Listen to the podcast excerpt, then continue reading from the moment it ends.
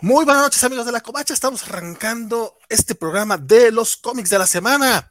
En esta ocasión, pues se nos murió el inmortal, este, se acabaron las, las extrañas aventuras, pero regresaron las escalofriantes aventuras, entonces también está bastante chido. Ahí tenemos también murciélagos impostores, este, hombres arañas que también serían bastante impostores, si me lo preguntan a mí, pero ahorita hablaremos al respecto.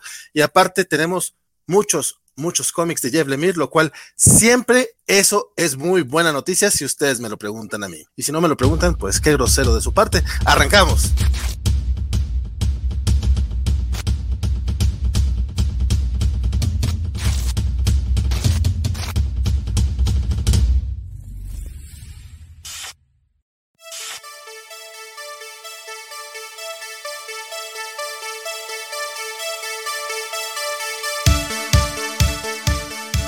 A toda la gente que ya se conectó a través del chat, sobre todo a la gente que está ahorita en YouTube, que ya que desde, desde minutos antes de que, de que empecemos nosotros el cotorreo, ya están por ahí conversando, así que ya lo saben, si están escuchándonos a través de podcast en una repetición, cáiganle por acá alrededor de las 9 de la noche en el canal Cobacho, ya podrán estar, estar ahí chateando, cotorreando, ñoñando con Rodrigo Díaz, con Chucho Morroy, con Fercano, con Félix Farsar y con toda la raza que se conecta. También ya vemos por acá a Alex Guerra, obviamente a Mr. Max y a, todo, y a toda la gente, toda la gente que ve el chat. Mi nombre, mi nombre es Valentín García. Qué bueno que lo sigue haciendo. Recuerden que si para que lo siga haciendo, sí, todavía lo es. Algún día, no será, de mí se van a acordar.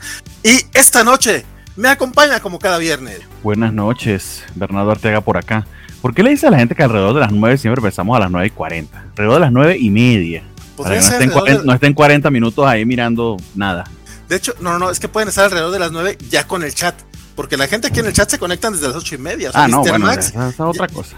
Mr. Max llega con su sillita esta de campo así para hacer fila. Él ya está saludando a la gente y le dice, hola Chucho, ¿cómo estás? ¿Qué con, pasó? La, con la sillita ahí? así con la andaderita, ¿no? Aunque por ahí estaban a punto de revelar, de, de, revelar su edad Mr. Max, porque no sé, están haciendo no, no. un match o algo por el estilo, un shipping ahí raro. Dice, dice Mr. Max que es un jovenzuelo como de 20 años. Yo a veces lo dudo porque está viendo a, a, a, un par de viejitos para acá, este, hablando de cómics los viernes en la noche, pero le voy a creer, porque, porque no tengo razones para dudar de él. Sí, no, sé no sé a quién llamas tu viejito, pero. Ah, perdón. A, es que... a un viejito con un tipo joven de corazón. Bueno, sí, la verdad es que eso de traer playeras de las tortugas ninja, yo sé que parece que soy joven de corazón, pero ya, ya estoy viejito, compadre, ya estoy viejito. No, sí, aparte, sí, me, me estaba. saber lo viejito que estoy, miren. ah, ya te, ya te, compraste tu, tu Skeletor. No, perdón. Skelegot.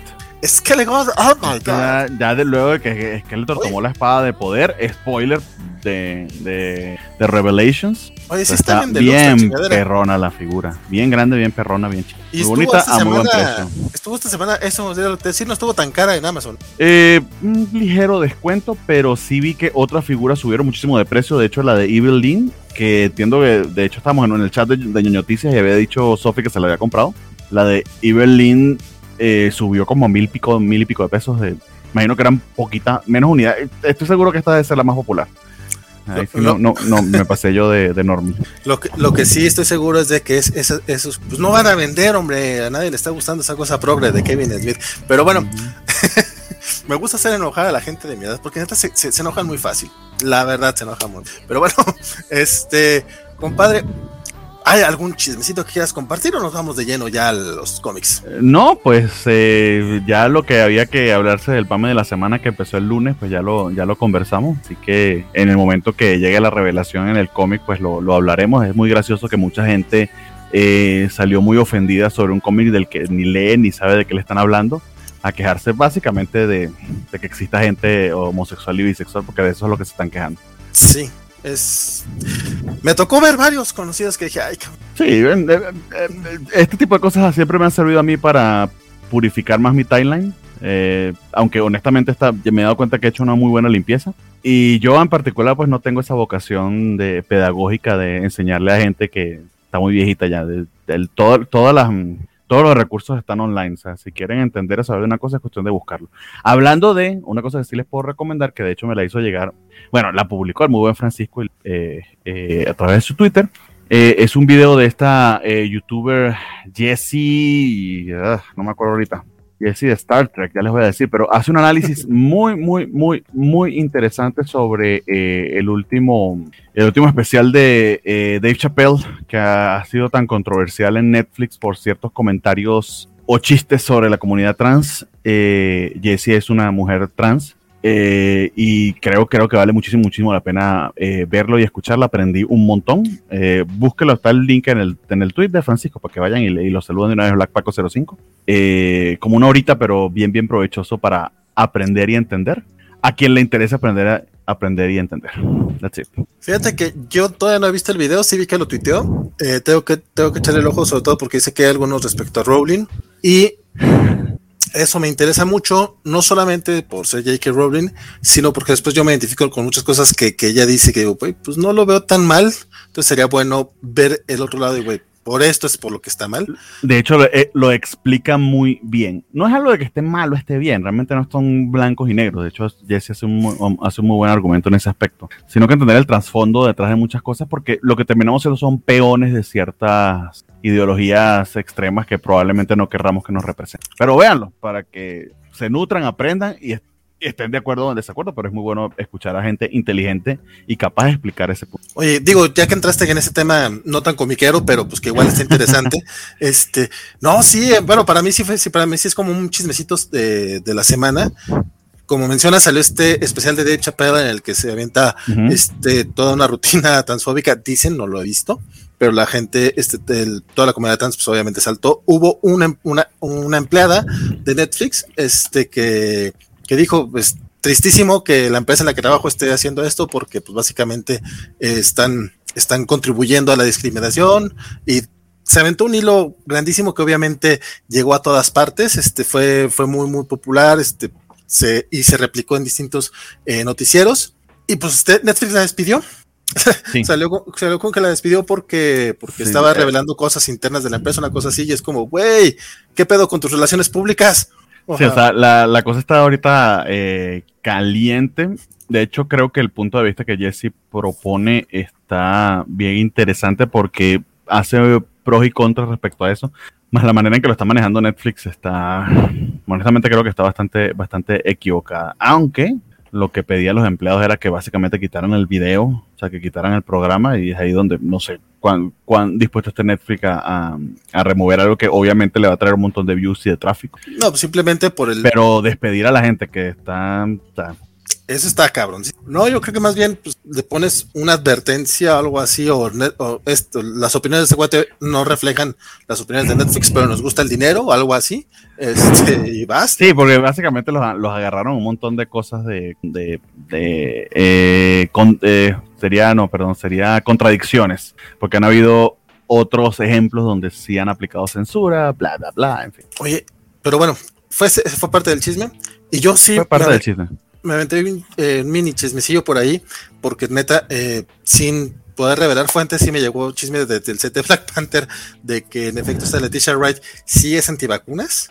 Sí, sí, ahí- sí. Y, y está. De, hecho, lo acabo de leer y está lesionado. ¿Tuvo algún problema? eh, lo de la lesión no, del es- brazo. Está, es- sí, ah, ok, exactamente. Y está ahorita en hiato el, la producción, pero entiendo que no es solo Black Panther, que hay un tema sindical o una protesta laboral. Sí, incluso vi en el Instagram de Evangeline Lilly, que de hecho lo publicó en su, en su Instagram, que está del lado de, de- de los que están reclamando, en- creo que es en Pinewood Studios o algo por el estilo. De verdad que no, no, no sé detalles, pero se puso del lado de quienes están protestando y haciendo la... la- Bueno, deja, déjate explico. En efecto, este hubo por ahí un. Eh, primero, esta Leticia Wright se, se lastimó el brazo hace como un mes, algo así. Tenía, tenía que haber regresado oficialmente esta semana de su convalecencia, o sea, por lo que habían dicho, la estuvieron esperando en el set. Ella nunca llegó, pero el rumor es que justamente como has- ha, ha sacado algún tipo de. Ha retuiteado algunos videos y dado likes a algunos así a temas sobre antivacunas, particularmente sobre la vacuna de, de COVID. Este, pues el rumor en el set es que en efecto eh, no podrían, no, sé si recastearla o simplemente sacarla de la producción, algo así, es el chisme interno. Y pues, pues la gente sí está así como que, ay güey, pues esto, esto se va a retrasar, o sea, la gente que está trabajando ahorita en Black Panther sí ya saben que se va a retrasar este desmadre. El, eh, Leticia Wright eh, publicó antier una declaración en la que ella decía que, que los alegatos, lo que había dicho Hollywood Reporter era falso, pero no dice específicamente qué parte de lo que dijo Hollywood Reporter, solamente dijo, lo que dicen es un true, no es cierto, este, pero no dijo que, y después se fue con toda una perorata de que no, pues ya a mí me gusta trabajar y la fregada, y citó la Biblia y algo que básicamente decía así, tu, tu envidia alimenta mi ego, que algo así como que, pues, que no te dejes, este... Tu, envidia me fortalece, eso lo ponen eh, en Venezuela todos los eh, choferes de camión en la parte de atrás, imagino para que cuando vayan eh, la gente los madre porque, se van eh, comiendo de las reglas de tráfico. Pues, sí, no, esa envidia lo fortalezca. es algo así, o sea, era algo de que no, si te avientan piedras tú este, no, no hagas caso. Y decía la Biblia, básicamente, tu envidia alimenta mi ego. Y nunca dice claramente que no sea antivacunas. O sea, sí lo dice de manera, o sea, saca su comunicado como para negarlo, pero no lo niega categóricamente. Mm. probablemente por algún tema legal allí que puede ser. Su equipo legal se lo recomendó. Un pequeño paréntesis, eh, están comentando acerca de una productora ejecutiva de Netflix que renunció por en protesta a lo de a lo de Chapel. Y Francisco dice que Netflix ya dijo que apoya a Chapel y si es la productora no la despidieron, ella se fue así como yo. Si Francisco se fue protestando por algo que hicimos acá, pues a mí no me lo hizo saber. Por, lo menos o, ese, ese, ese, ese, hilo de tweets que se lanzó contra nuestra ideología y demás, que fue por razones morales. Imagino que lo que te están de decir allí, pues yo no lo leí. Yo nomás te digo, Francisco, que no es cierto. O sea. Pero los abogados, que, se arreglen los abogados, que se porque, los abogados. Porque la, porque la productora sí lo hizo claramente visible. Exactamente. Oye, no, pero dice Francisco que, que la productora no la espionó, que ya se fue. Sí, sí, este, eh, eh, la productora, eh, de hecho, pero es ahí donde, empieza un par de problemas que Jesse lo menciona, porque es el show que se llama Dear White People, que eh, trata sobre temas afroamericanos, eh, y es una mujer trans blanca, que era la showrunner de, esa serie, pero es la showrunner de la serie porque heredó el rol de, si mal entiendo, el productor era afroamericano, el anterior, y ella era, creo que la única escritora blanca del, del equipo. Pero es parte quizá también del argumento de Chappelle que, como les digo, vayan a ver el video de Jesse, de hecho lo buscan en el, en, el, timeline de Francisco porque vale mucho la pena esos detalles, no es tan blanco y negro como pudiéramos pensar. Sí, sí. Y pues bueno, respecto a la huelga, en efecto, o sea, eh, básicamente lo, lo, lo, que me decían es como que, güey, o sea, sí, o sea, tenemos este tema con Leticia Wright, que están viendo qué pedo, pero aparte, está todo un tema con la Alianza de Trabajadores para las Artes Escénicas. Si no estoy mal, así debe ser la traducción. El YASTA, YAFTA, algo así se llama la, el sindicato. Y básicamente, si ese sindicato se va a huelga, se van a huelga todos los otros sindicatos, incluyendo los de los constructores, los de los escultores, los de los tramoyistas, los de todos. O sea, entonces, eso para todas las producciones que estén ahorita en Hollywood, bueno, no es cierto, no es en Hollywood, la mayoría están en Georgia, porque si para el... Eh, sí, porque el estado de Georgia ha, ofrecido desde hace un buen tiempo eh, una serie de, de, sí, de, de, ajustes, en, en, sobre todo en impuestos y en instalaciones que al menos a Marvel se le ha hecho sumamente provechoso filmar allí, pero muchísimos otros estudios han, también eh, han, mudado sus producciones allí a Atlanta. Sí, la gran mayoría están allá. Este, y si para el lunes al primer minuto tiempo de Georgia no, no, no llegan a un acuerdo, que es lo más probable, ya se van a ir y dicen que la verdad los sindicatos ya está, ya tienen todas las pancartas hechas, ya están, ellos están súper listos para el, para el desmadre.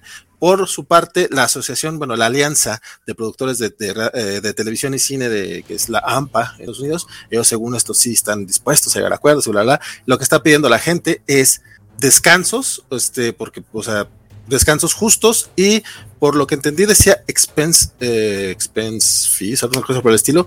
Yo quiero que, eh, me imagino que se refiere a los gastos que involucra llevar a la gente a que trabaje a Georgia, porque eh, mucha, mucha gente, muchos de los de, la gente que luego no, no, no, pelamos tanto, pero pues son justamente, pues los, estamos hablando de, pues, de, los electricistas, los de, los de las cámaras, todos ellos, tienen que eh, realizar gastos extras para irse para allá, entonces está pidiendo que les den ya sean gastos o mejores pagos, una de las dos, ¿no? Ah, o sea, no es gente nativa de Georgia, sino que literal, sí, capaz que el salario se les va nada más pagando del Airbnb y los traslados porque no son de allí. Sí, sí. Oye, pero eso es como medio lógico, ¿no? Lo que puede pasar es que terminen contratando gente de Georgia. Sí, y fíjate, eh, de hecho me tocó ver por ahí una entrevista. Esto de la huelga ya tiene semanas o meses, porque ahora durante el COVID todo, se, ha, todo se ha como crecido, ha crecido los problemas, obviamente. Este, me tocó ver incluso una, bueno, una entrevista de que una persona decía que incluso si se les moría alguien por ahí de COVID, eh, bueno, que algún, conocido, no, no les daban ni siquiera medio día para ir al funeral y esta persona estaba chichi, bueno, no estaba chichi, pero sí se le veía muy triste, diciendo, o sea, pasamos más tiempo con, con los trabajadores que con, nuestra familia, es gente que queremos mucho, que estamos todo el día juntos, eh, ni medio día nos dieron para ir al funeral, para dar nuestros respetos, para llevar algo de duelo, o sea que realmente lo están haciendo trabajar a marchas forzadas, a los de, pues sí, a, los, a, a, la gente, a la gente de los Cruz, del, no de la Cruz así, sino del Cruz de, de los equipos de producción. Y pues bueno, más o menos es el chisme. Entonces, por lo menos Black pues, Panther se retrasa que se, porque se retrasa. Las otras que están en peligro por la, por, por la huelga, pues están Secret Invasion, está The Last of Us, Aquaman 2 y, y pues, ¿cuál otra parte de Black Panther? Eh, Quantumania. Ant-Man, creo, creo, creo que Ant-Man todavía apenas va a empezar.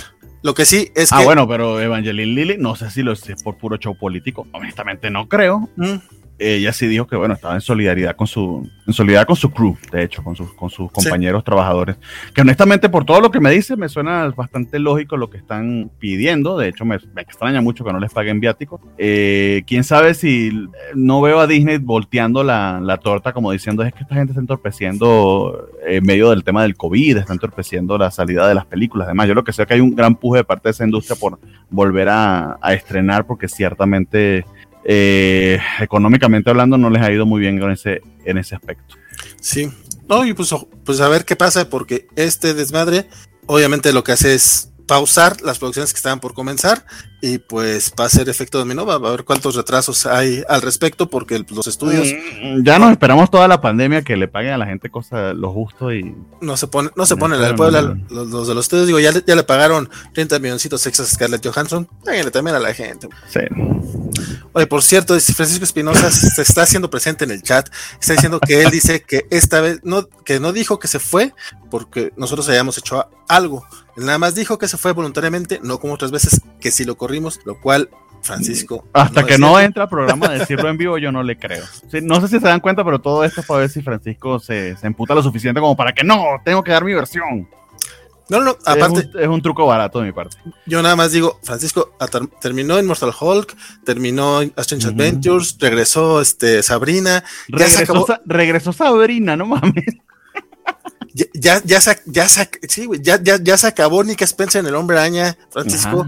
Entonces, si estás ahorita un tiempo y ganas, tú nomás dime, te, te, te voy a, ahorita, ahorita te va a pasar el enlace, ya dependerá de ti. Chan, chan, chan. Pero no te creas Digo, y si no quieres, igual quédate en el chat, compadre. Igual está cotorreo que se está platicando. Y gracias por eh, venir a saludar. ¿Será que hablamos de cómic, Valentín? Ya, que llevamos 20 minutos. Sería bueno. le, llaman los cómics de la semana, entonces no estaría mal arrancar con, con, comiquitos. Oh, empezamos fuerte. Batman, el impostor. Batman, el impostor. Matt Tomley y Andrea Sorrentino. ¿Quién es este cuate y por qué, le, por qué le dieron un título Black Label así como si nada? Según entiendo o leí, era eh, un escritor, guionista, pero honestamente, primera vez que le leo yo algo. No sé si tú conoces algo más del señor. Puedo, puedo aquí googlearlo para, para no decir estupideces. Y estás en mute, Valentín. porque te decía que eh, sí esperaba que lo, que, que, lo, que lo googlearas, porque la verdad yo tampoco ubico al cuate, es Matson Tomlin, este, y en cómics, este es su primer, este, es su primer trabajo, eso sí. Y vi que le hicieron mucho pedo, o sea, sí vi que así como que había, ay, no, es que... y según su página de Wikipedia, ayudó a escribir el guion de la próxima película de The Batman, que no me extraña en cierta medida porque eh, se parece bastante al Batison, al menos las poquísimas imágenes que hemos visto, se parece bastante al Batison, el de esta, el de esta serie. Sí, de hecho, alguien nos preguntó que, que si estaba eh, relacionado con la película, este, no, no han dicho No oficialmente pero a lo mejor no podría estar, porque sí tiene como ese feeling, aparte se ve que es un Batman eh, que está en su, bueno, no, no, no se ve, nos dicen que está en su tercer año en activo, entonces estaría interesante, sobre todo por todo el tema que involucra a Gordon, si, si así está el status quo en The Batman, mira qué chido, pero yo hasta ahorita, como te decía fuera del aire, eh, yo esa película, híjole, por un lado creo que parece que va a ser una popó como las de Zack Snyder por el tipo de publicidad y por cómo lo están manejando, pero los, pero los protagonistas son este tipo de actores que, que no le gustan en general a los fans de Zack Snyder, o sea, de entrada Robert Pattinson que estuvo en, Crepúsculo, ya nada más por eso mucha gente lo,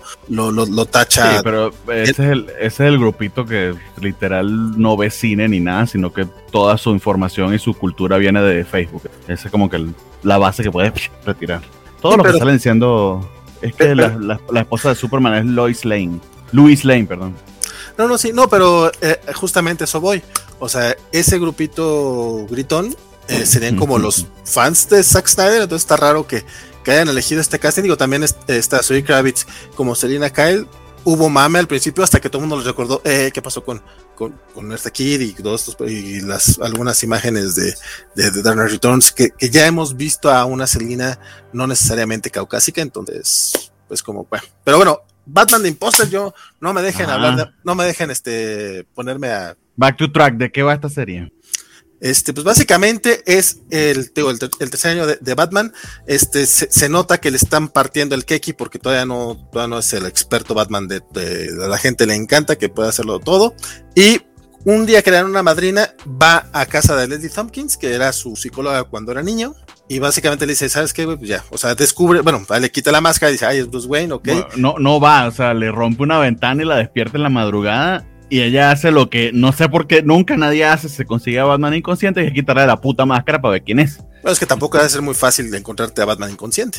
Pero, eh. este, bueno, yo lo que entendí es que justamente iba para allá, o sea, si, llega casi casi cayéndose inconsciente, pero como si no fue una casualidad bien cabrona que llegara este, justamente a esa casa, este, y Leslie Thompkins, Leslie Thompkins básicamente lo que Leslie Tompkins, tengo que empezar a eh, Modular. Eh, arrastrar menos las palabras, perdonen ustedes. Este le, dice, ¿sabes qué, güey? Este, tú estás poniéndote en riesgo a ti y en riesgo a todo el mundo, entonces o dejas que vuelva a ser tu psicóloga y vemos qué pedo contigo, o, le digo a la policía que tú eres Bruce Wayne y pues la, policía ahorita no te quiere. Básicamente, ah, bueno, ese es un, un, setting, el otro es que pues Batman obviamente está molestando a mucha gente, todavía no saben quién, pero por ahí hay un impostor, da que, empezó a matar a algunos criminales, entonces obviamente Batman tiene que decir, ah, güey, este no fui yo, tiene que cuidar su nombre antes de que lo empiecen a ligar, porque pues también dicen, güey, tienes una máscara, ¿cómo vas a, demostrar que no fuiste tú? Eh, lo cual es una, es una cuestión bastante interesante.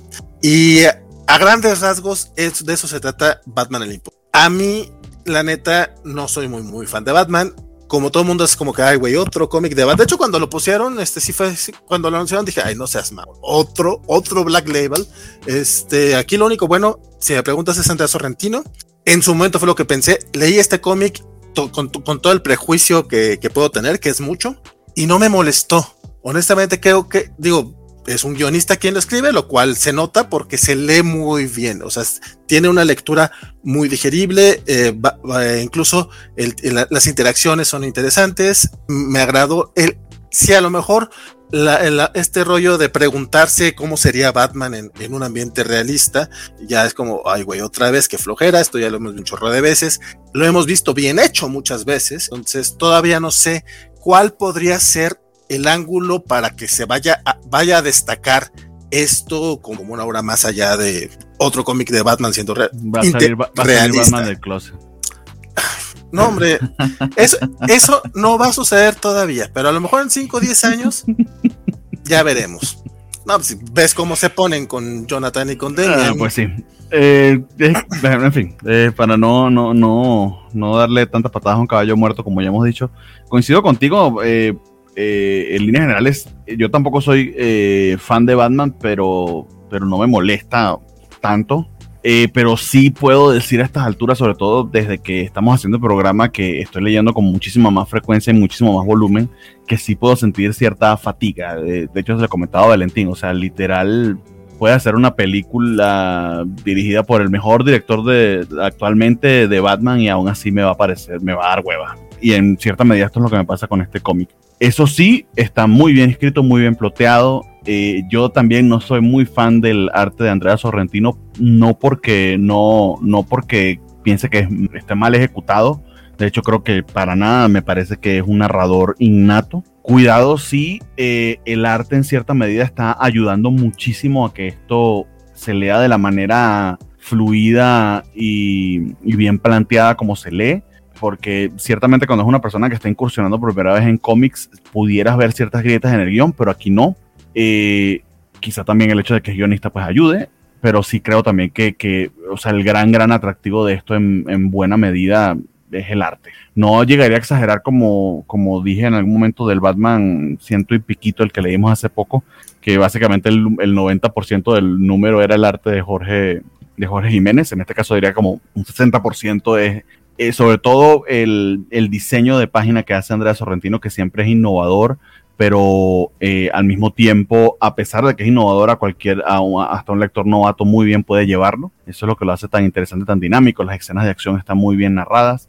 Es, es ese punto de vista de un Batman novato eh, que está haciendo cierta labor detectivesca, pero al mismo tiempo está siendo perseguido por la policía a su vez. Eh, y un Batman en la vida real, en el sentido de que cada paliza que recibe eh, eh, y que los, digamos, los villanos de poca monta o los henchmen como este en particular, pues logran asestarle, gol golpes que terminan siendo graves, es decir, tiene consecuencias lo que le pasa. está allí. De hecho, si el espíritu de la película de Batman o del Batinson va por aquí, ciertamente es un fresh take en el cine, pero no lo es tanto en los cómics. Entonces, inclusive muy bien ejecutado. El hecho de que sea Batman, para mí, uy, es, es, pesado, se me hace pesado. Entonces, tengan todo eso en cuenta. Si ustedes no tienen esa fatiga de, del personaje, pues muy bien este cómic pudiera, pudiera ser un punto de entrada interesante para este Fresh Take. Eh, como primer número está La Mar de Bien, en el, en, el sentido de que se tengan muy bien los personajes. Me gustó muchísimo la detective esta de la, de la policía de Ciudad Gótica que va, va, a ir tras la pista de, de, la identidad de Batman, porque eso es lo que está sucediendo. O sea, Batman ya se metió con enemigos poderosos. Pareciera que no eh, la, mm, el plot que se está tramando contra él de este impostor que está asesinando gente eh, le va a traer consecuencias verdaderas y se va a enfrentar a gente eh, con, que va del lado de la justicia, pero que está eh, cuestionando sus métodos. Entonces, bien, pero no es algo que no hayamos visto antes. No voy a decir si mejor o peor, porque puede que esto sea muy bueno, pero lo muy fresco que tiene son elementos que yo ya he visto en otros. Entonces tengan eso muy. Fíjate que incluso yo, yo añadiría que eh, es algo similar a lo que ya vimos en el Batman de Nolan. O sea, incluso en el cine mm. tampoco sería tan novedoso. Es un Batman eh, sí. pues relativamente, relativamente joven, que, que obviamente cuando se golpea así le salen todos los moretones. Y Aunque un poquito más detectivesco eh, que el... Ah, pues, es, siempre, tú cualquier cosa va a ser más, más detectivesca que esa.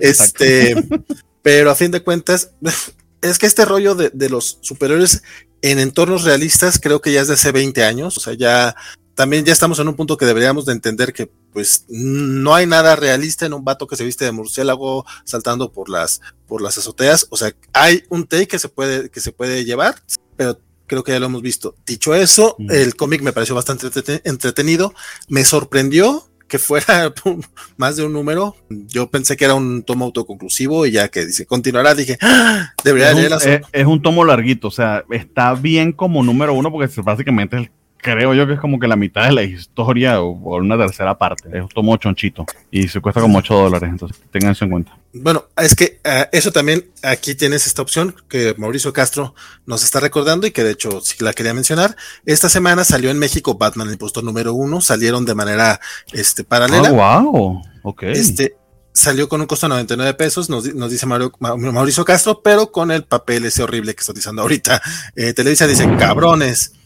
Pues mira, 99 pesos, 8 no, dólares. Por ese, por ese papel, de verdad que me, me, parece, o sea, sí entiendo que es la única opción y quizá Mauricio esté dispuesto a pagar mucho más por algo de mayor calidad. De hecho, usualmente los recopilatorios de Black Label son de muy buena calidad, al menos las versiones en inglés.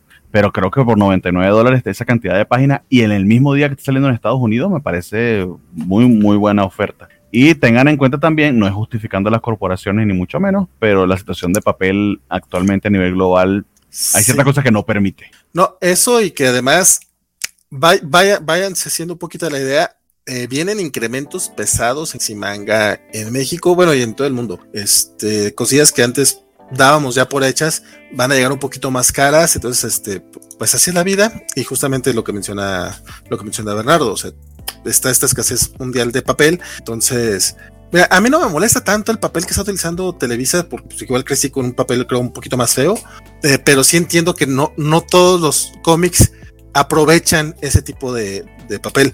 Eh, recuerdo, por ejemplo, las ediciones de Locan Key que publicó, que publicó eh, Panini. Las primeras, los primeros dos tomos salieron con un papel bond, que en teoría es papel más caro que el papel este, cuché, que es el que estamos más acostumbrados. Sin embargo, con los tonos, con los colores tan oscuros que maneja Locan Key, se ve muy, muy feo. En cambio, ese mismo papel lo comparas con la edición de Empress de, Panini Empress que tiene colores tan brillantes se ve hermoso y queda chingón. El problema aquí es que pues la gente que está en las editoriales mexicanas trabaja o con lo que tiene o no, pues más bien con lo que tiene y que a lo, y a lo mejor realmente no, no, no, están tan informados del producto y podrían a lo mejor decidir, ¿sabes qué? Es que este tipo de cómic le va este tipo de, de papel.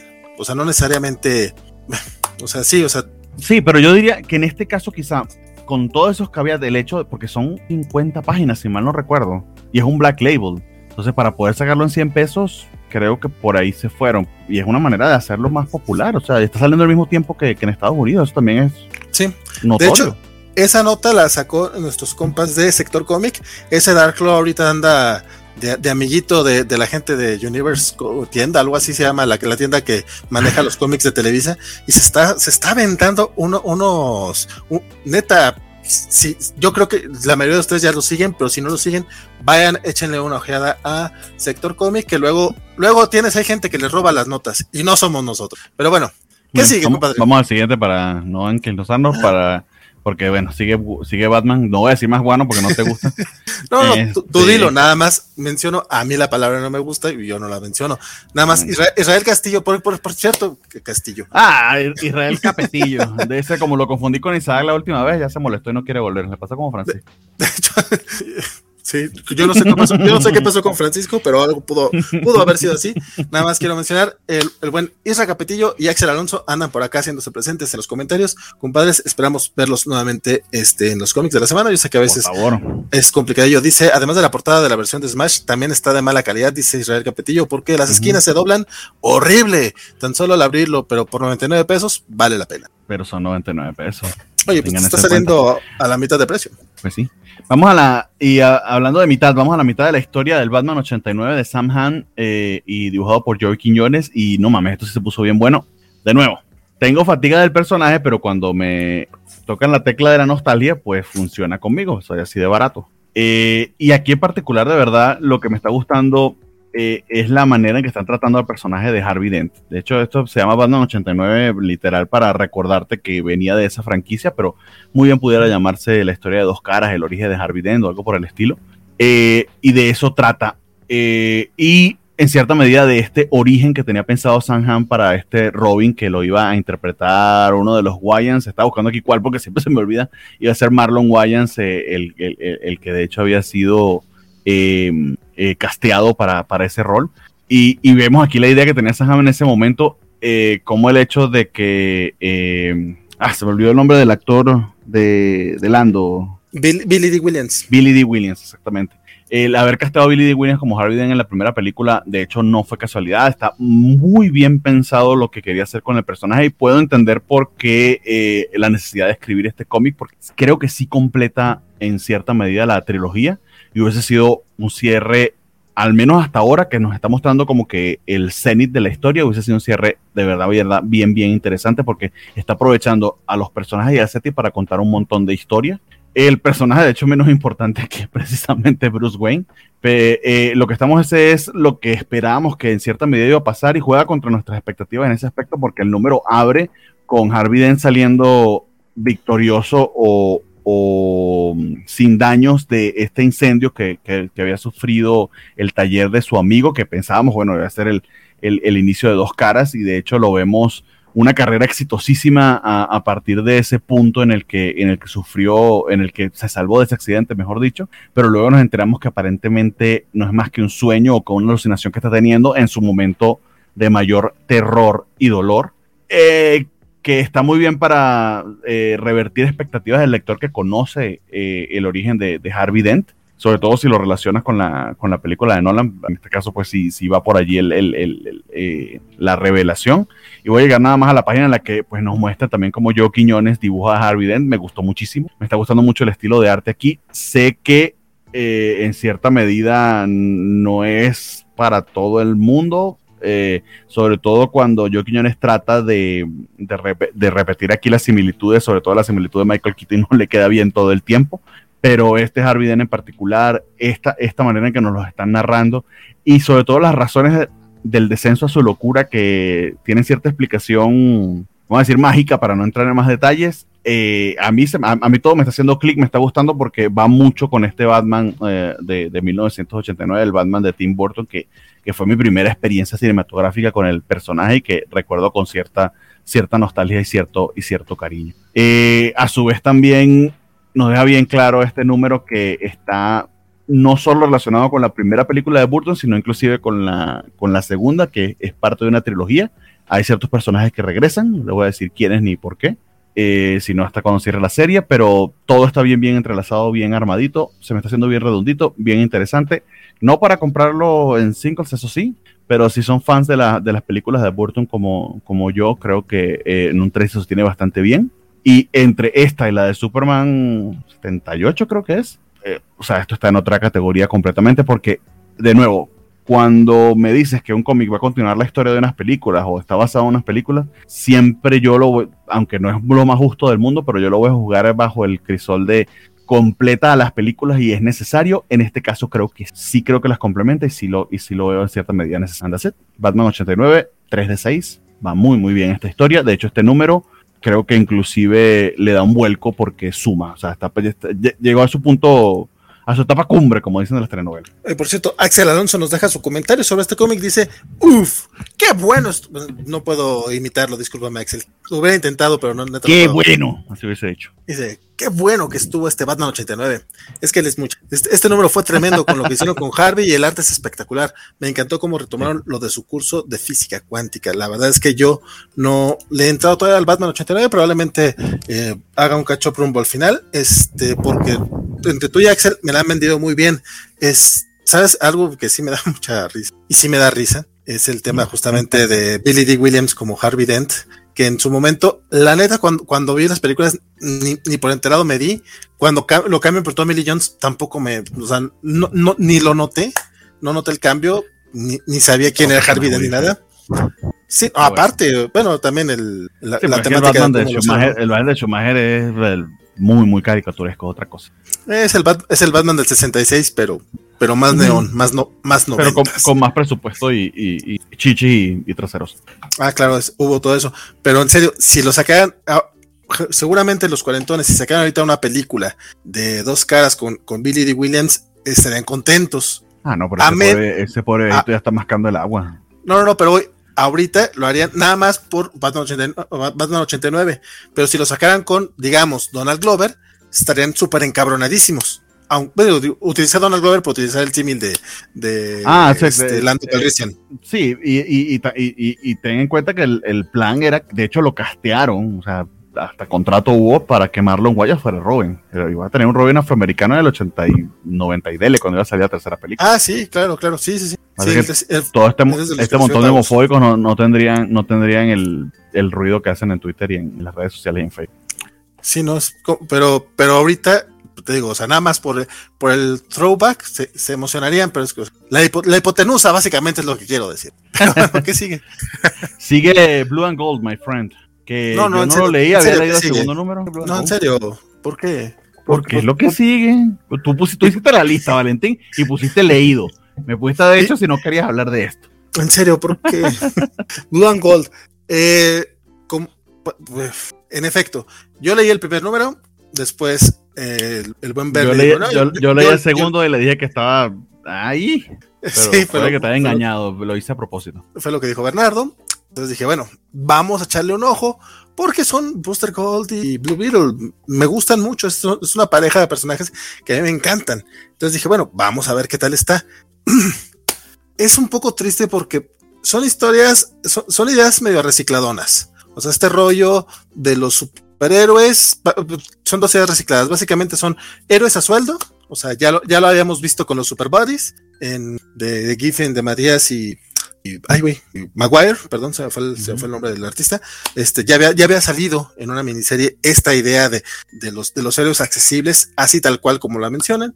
Lo juntan con la onda del, del, de los streamers, que pues, para mala suerte de Dan Jorgens, tampoco es una idea muy original para no ir más lejos, lo acabamos de ver eh, hace unos meses con Nick Spencer en el Hombre Araña, o más bien en el Hombre Araña con Nick Spencer. Entonces, y, que, y, y que duró más o menos lo que, lo que un stream nuevo, o sea, eso se lo olvidó, se les olvidó, pero de inmediato. Sí, qué, ma qué mala onda, digo, porque obviamente así estaba planeado, pero es, esa idea me gusta, se me hacía como, con el Araña sonaba interesante, y lo que hizo Nick Spencer estuvo chido. Dicho lo anterior, no importa que estén ideas recicladas, no, no, importa que ya hayamos visto esta historia, sí está bien escrita. La bronca es que como que la trama está bien ahí, suena interesante, Ted Cord está, eh, lo, corren de su empresa, está sin dinero, Buster Gold estaba básicamente esperando que, que con la lana del de, escarabajo azul pudiera financiar su, sus planes toda la vida, o sea, como que las tramas están interesantitas, están chiditas, hay manera de sacarle jugo, pero los guiones de Dan Jorgens, qué brutos, son cómics tan aburridos. O sea, neta, eh, y se nota que Ryan Suk está dibujando de hueva también, ¿eh? O sea, digo, el vato es muy buen artista, entonces. Bueno, pero esto no es Ryan Suk, aquí tiene un artista invitado. Ah, ¿en serio? Uy. Claro, muy diferente para el arte. ¿No te para una, para una miniserie. No, Holy porque Hammer. incluso, porque incluso en el número 2 este, me pareció muy de hueva. El, Sí, este, no, el, el Suk. número uno, dos seguía siendo Ryan Suk, pero, pero ya este es un artista invitado. De- el estilo es bien diferente al de. Te lo juro, le- leí ayer el de Suk, hoy leí el de Blue, and- el, Ah, número 3. ok. No lo noté. ¿Por qué? Porque, porque el de Suk se me hizo muy de flojera. O sea, lo, lo, lo sentí Sí, con hueva. sí. Eso, eso explica por qué todavía empeoró en el tercero. O sea, tiene sentido. Pero, pero para ser Ryan Suk, el dibujante que es, la neta es que no, no, le, estaba no le estaba echando ganitas. Al, al menos el número anterior no le echó ganitas. No recuerdo el primero para que. Este, la portada, eso sí está muy padre. En, este cómic eh, llega esta princesa guerrera alienígena eh, con la que Gold tiene que pelear. Es pelea, pelea, pelea. eh, que es la, misma la que, del- de los que vimos en el primer número. Neta, no, no hay conexión con los personajes, no hay un interés, no hay un momento que diga, güey, qué bruto, qué, qué bueno que estoy leyendo, como decía Francisco con la Liga de la Justicia, ¿no? Qué bueno que estoy leyendo a mis amigos. No. Incluso la presentación de esta versión de skits de, pero para el escarabajo azul también se siente tan forzadísima. Yo, son, es una miniserie de ocho números. Eh, probablemente voy a terminarla, porque soy un masoquista y porque es Sochi's Life. Y la verdad es que cada cuando tenemos algo de Blue and Gold, la verdad es que ya tenemos rato que, que no, no veíamos a estos personajes juntos. Pero me, me dolieron estos dos números. Honestamente, estuve a dos de no leer el número 3. que, que, que ironía. Pero, pero ya, ma- ma- más no puedo decir. O yo sí les recomendaría que si lo quieren leer, no, no, no lo lean de manera mensual. Espérense a ver si Televisa saca un tomo acá en México, que no se me vea tan descabellado. O de plano, no, no, no, no, no, no, no, no le den dólares a DC por esta cosa. La verdad es que es muy triste el asunto. Pues sí, yo estaba en la lista de esta semana. El número 2 me pareció. Empezó como a desviarse, sobre todo dar muchísimas vueltas al guion. Eh, este número de verdad que no me provocó. Pero probablemente en algún momento, como son ocho números, pues lo vamos a tener hasta el año que viene. Entonces probablemente en algún punto lo hagamos el catch up. A ver qué tal. Nos pregunta don Félix que si la covacha ya no tiene cariño por los cuarentones y más. Y le digo que no, sí, sí, nada más son ciertos cuarentones. Que no, no es que no se les tenga cariño, es que me, me- la neta me da como risilla. Yo, Danny por Glover. la gente, yo por la gente, la gente homofóbica que, y que ni siquiera se da cuenta que es homofóbica, ni quiere saber por qué lo es. Esa No, no, no, pero no me refería a Danny Glover, compadre. Danny Glover es el de Arma Mortal. Donald Glover es el de Donald Community, Glover. de Atlanta. El de, de hecho, era el símil porque pues, está haciendo la versión joven de Billy D. Williams. En, Ah. Bueno, hizo la versión hizo, de. hizo, hizo. Lando, exactamente. Ajá. Muy bien. Digo, no, no sabemos si después haya más cosas de Lando con él, probablemente no después del, de lo mal que le fue a solo, pero ojalá, porque la verdad es que Donald Glover, de mis favoritos. De hecho, si, si alguien puede sostener a ese personaje y una serie, por ejemplo, de Lando, muy bien lo pudiera hacer Donald. Eh, eso sí, creo que mucha lana le va a tener que lanzar Disney. También, la también, se- también ya se han ido uniendo al chat este Alberto Rodríguez, también ya vimos por acá este el buen Humberto Meléndez y saluditos a todos los demás. Samuel Franco, que por ahí nos había dicho, había, había lanzado una pregunta, pero se- la perdí, si ahorita la veo, te la respondo, compadre. Dice Blue Gold. Gold. Ok, Sí, pero no aquí. Chin, chin, chin, chin. muy bien. Eh, sigue Superman and the Authority, que creo que es el último número. Sí, de hecho sí fue el último número. Este, y que lo interesante que yo me he enterado, porque no lo he leído, es que este equipo continúa en Action Comics. ¿El mismo equipo creativo? No, el equipo de Superman y de Authority. Ah, bueno, es Philip Kennedy Johnson, entonces. Sí, resulta que, este resulta que, esta historia sí está totalmente en continuidad. A mí me engañaron con, los, con las canas en, los cienes, en las sienes de Superman. Pues sí. Eh, pero la verdad es que este cómic sí me hubiera gustado que viniera el buen Axel Alonso a comentarlo, o quizá Isaac de la Rocha, porque ellos a lo mejor le, le habrían entendido un poco más. Este, yo vi mucha pelea, vi uh. mucho. Sí, no, la verdad es que no sé, probablemente lo leí eh, rapidillo, no, no, no, le puse la atención debida. Tampoco es que sea un cómic muy, eh, muy intelectual, o sea, no es que, uy, qué bruto, pinche, eh, está así de no mames. Este, sin embargo, sí me, sí me perdí un poquito en las peleas. Sí, lo que sí es que hay mucho, hay mucho tema de que literalmente están peleando contra nazis, este, pues ahí tenemos, ah, está peleando contra prejuicios y demás. No está tan locochona, la, este, este cómic no está tan locochón como, como el segundo, creo que fue donde estaban peleando contra memes y cosas por el estilo. Aquí creo que Grant Morrison, las peleas fueron un poquito más literales, como que más claras de que, mira, Superman pelea contra este tipo de gente. Y lo que estaba haciendo era organizar su equipo porque se van a ir a Mundo Bélico o War World, como le, con el nombre en inglés. Sí, sí, sí. Editorial, editorial le llamaba Mundo Bélico, perdonen por lo viejito. Y eh, básicamente es eso, o sea, esta este fue la, la formación del equipo que va a concluir en en la, serie regular de, Action Comics. No sé si eso cuenta como spoiler porque eso se revela hasta el final. Entonces, no, no porque ya en, el Action Comics anterior nos los habían revelado y literal estas hace un par de semanas tanto Philip Kennedy Johnson como Tom Taylor pues, lo contaron en sus redes y en el Superman Son of kal también, o sea, literal vas a tener el título de Superman con, con John Kent eh, y el título de Action Comics donde está Clark que va a ir a World World precisamente a liberar a, la gente y al equipo que va a llevarse va a ser Authority. Sí, sí, básicamente. Entonces, a lo mejor estuvo mucho más sencillo de lo que, de lo que yo creí y más bien querían, quería leerle más. Israel Capetillo nos da su opinión al respecto. Dice que es muy buena historia. Dice, aunque desconoce cómo se va a conectar con Action Comics. Él cree que en esta historia Morrison le bajó dos rayitas a sus fumadas y por eso se lee mejor que otras de sus historias. Entonces, a lo mejor sí aquí yo, llegué con otro prejuicio y entonces esperaba leer algo más, más, Honestamente, firmado por Morrison, pues uno siempre está, literal, lees algo de Morrison. Yo usualmente, no sé, en la tablet y con Wikipedia al lado o esperando que, bueno, esto voy a entender algo y probablemente alguien más mira contar tres o cuatro referencias que me perdí. Entonces, sí, no, no, no te juzgo por tu prejuicio porque en, el caso de este autor está más que ganado. Pero bueno, entonces cierra. probablemente, probablemente entonces fue, fue súper sencillo.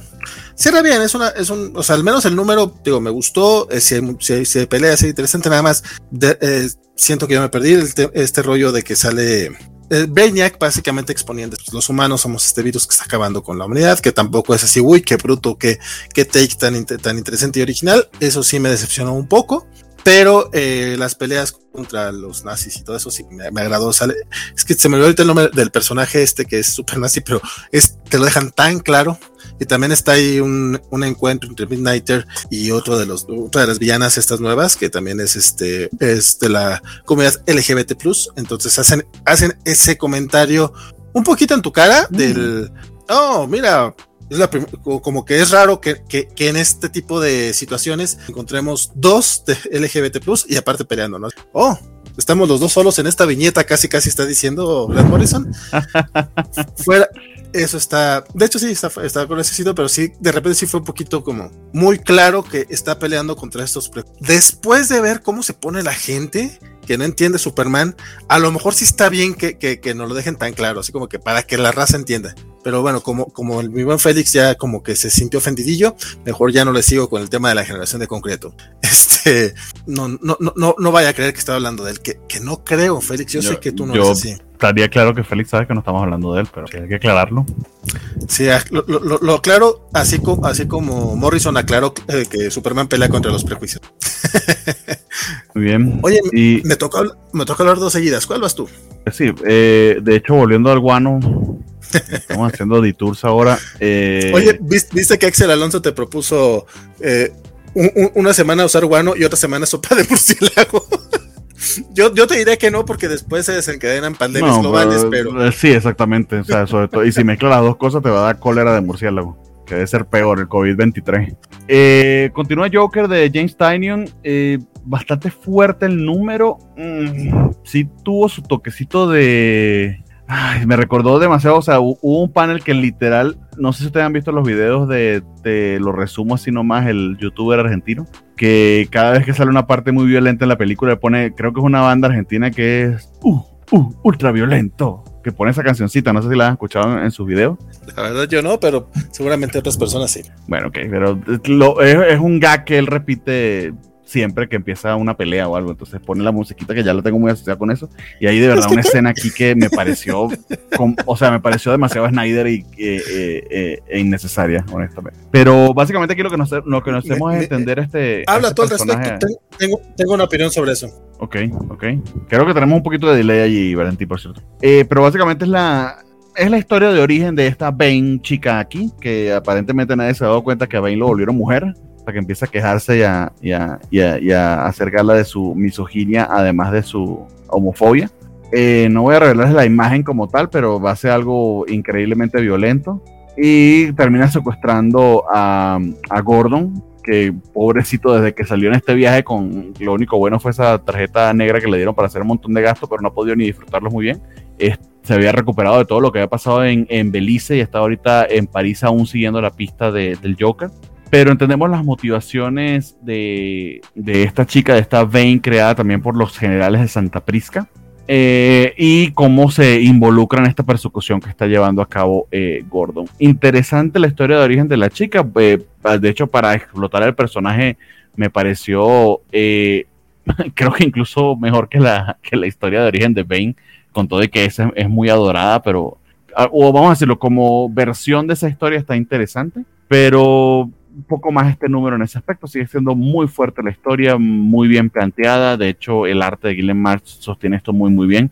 Pero esto es un Tiny diría que no tan, en notas tan altos como The Nice House of the Lake o Something's Kill the Children, pero ciertamente muchísimo mejor. O sea, siete o cuatro escalafones mejor que eh, el Batman, que, que el, el que vemos en Bat. Entonces, eh, sí, igual de, recomendado Joker. Eh, aunque honestamente esa, esa, esa escena de ultraviolencia me pareció innecesaria y demás. Pero no sé, no sé qué opinas tú. Bueno, antes, de, antes del comentario, este, por ahí despedimos ya al buen Jesús Monroy, que después dice que eh, escucha el programa a partir de los indies y después ya escucha el resto de los cómics. Entonces, este saludo lo escuchará hasta finales de la próxima semana. Y el buen este, Israel Capetillo también ya se retira por hoy. Dice que mañana se entra la repetición y nos vemos acá la próxima semana. Ojalá sí puedas venir por acá, compadre. Este, por el cómic Fíjate que a mí tuve, tuve, un, tuve, tuve, un poquito de, de, de sentimientos contradictorios, porque por un lado fue, ay, güey, o sea, estamos viendo, de hecho, justamente esta escena que nos estás mostrando es, okay, un callback a, a la caída del murciélago, eh, la escena que mencionas, eh, Sí, sí, eh, es que acá en México se llamó la caída del murciélago. Sí, Nightfall.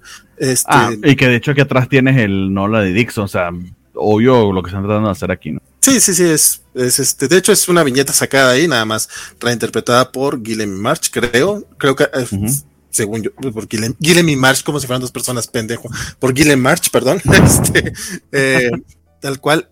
Y esa escena de ultraviolencia que mencionas tú, a mí también me, me pareció un poquito, dije, ay cabrón, ok, esto, esto, este no es el, estilo de Tiny que me estaba gustando hasta ahorita. E y como básicamente es la historia de origen de Lady Bane o como le llamen, y la manera que, y la oferta que le hace a Gordon también es como un poquito grotesca. Este, yo estaba así como que, ay, cabrón, no, no creo que me esté gustando este número, me agüito un poco porque yo que hasta ahorita era un cómic que me estaba gustando mucho, y de repente, ah, cabrón, ya se acabó. O sea, sí fue así como que, qué bruto, pinche Tanyan. Incluso un cómic que puede no ser tan bueno, Qué bien lo, escribe, digo. Está muy bien ploteado, o sea, cuando lo comparas contra Batman, si te das cuenta que literal el tipo sabe escribir y ahí es de verdad que no, o sea, lo hace por por, por el paycheck. Justo, justo lo que mencionar, o sea, digo, a diferencia de, al parecer lo que ha pasado en Batman, que ahí sí este, le da hueva completamente, pero este cómic, aunque tiene cosas que a mí no me agradan, el cómic es muy bueno. O sea, en serio, en serio, se lee. como esta semana tuve problema para leer algunos cómics, o sea, el de Superman en el 24 lo, lo, lo, traté de empezar unas tres veces, yo creo, hasta que por fin lo leí. El de Blue and Gold, no, les digo cuántas veces, este, así que lo abría y dije, no, mejor me voy a otro. No, mejor me voy a otro. Y este del Joker fue así de, lo abrí, lo empecé a leer, dije, ay, guácala, ok, ay, algo centrado en Bane, Bane tampoco es de mis personajes favoritos, este, ok, guácala, guácala, guácala, guá, cabrón, se acabó.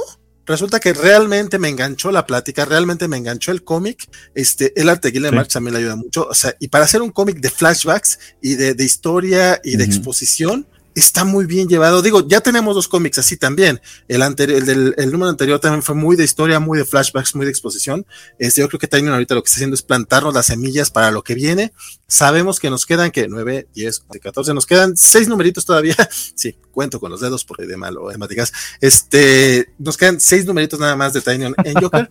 Entonces, nos está preparando para lo que viene y no creo que vaya a decepcionar este cómic. Debo decirlo, sí me gustó, aunque, aunque me haya quedado con el saborcito de no, no me agradó lo que vi, pero sí me gustó el cómic. O sea, está bien raro. sí, podemos reconocer que lo que sucede allí, de hecho, a mí me sigue pareciendo exagerado e innecesario, pero está tan bien ploteado, va tan en congruencia con el tono de toda la historia y con lo que nos está contando. Y además se lee tan brevemente porque es que te, te, te tiene al borde del, al borde del asiento, a falta una mejor palabra. Entonces, para que vean que no necesariamente porque algo, que, algo, algo pasa en un cómic que no nos gusta, vamos a decir que el cómic es malo. No, no, no, y es cuando el cómic es bueno, es bueno. O sea, realmente mis respetos a Tynion, qué chingón escribe este vato cuando quiere. Oye, por cierto, nos, este, también el buen, el buen Axel nos había dejado su comentario sobre Superman and Authority 4. Dice eh, que le gustó que se explicara mejor la conexión eh, con Action Comics por el tema de Light Ray y lo que Clark le robó a Atlantis. Entonces tendríamos que estar leyendo a Philip, a Philip Kennedy Johnson. Eso habla muy, muy mal de mí. Y dice que Morrison dejó claras sus posiciones políticas desde que uno de los villanos es un nazi y una mujer negra y un hombre gay le dan una golpiza. Este, no, sí, o sea, de Digo, también de, de, Morrison ya hace rato que sabemos sus políticas. y por si no lo saben, el señor Grant Morrison es una persona no binaria. Para que terminen de escandalizarse. No, el con, señor. Morrison, con Morrison pasó, pasó lo mismo que pasa con, con Freddie Mercury.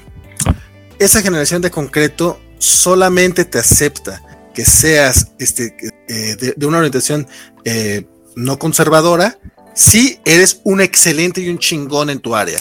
O sea, como que tienes que serlo así, si no, no, si no vales madre. Lo cual también es una manera bastante discriminatoria de ser y deberían de pensar, de replantearse tantito ese evento. Pero bueno, neta, esto, esto se está convirtiendo demasiado en Freaky Progress. Recuerden que pueden visitar la página de, del buen Axel Alonso y de, de Sophie Pérez.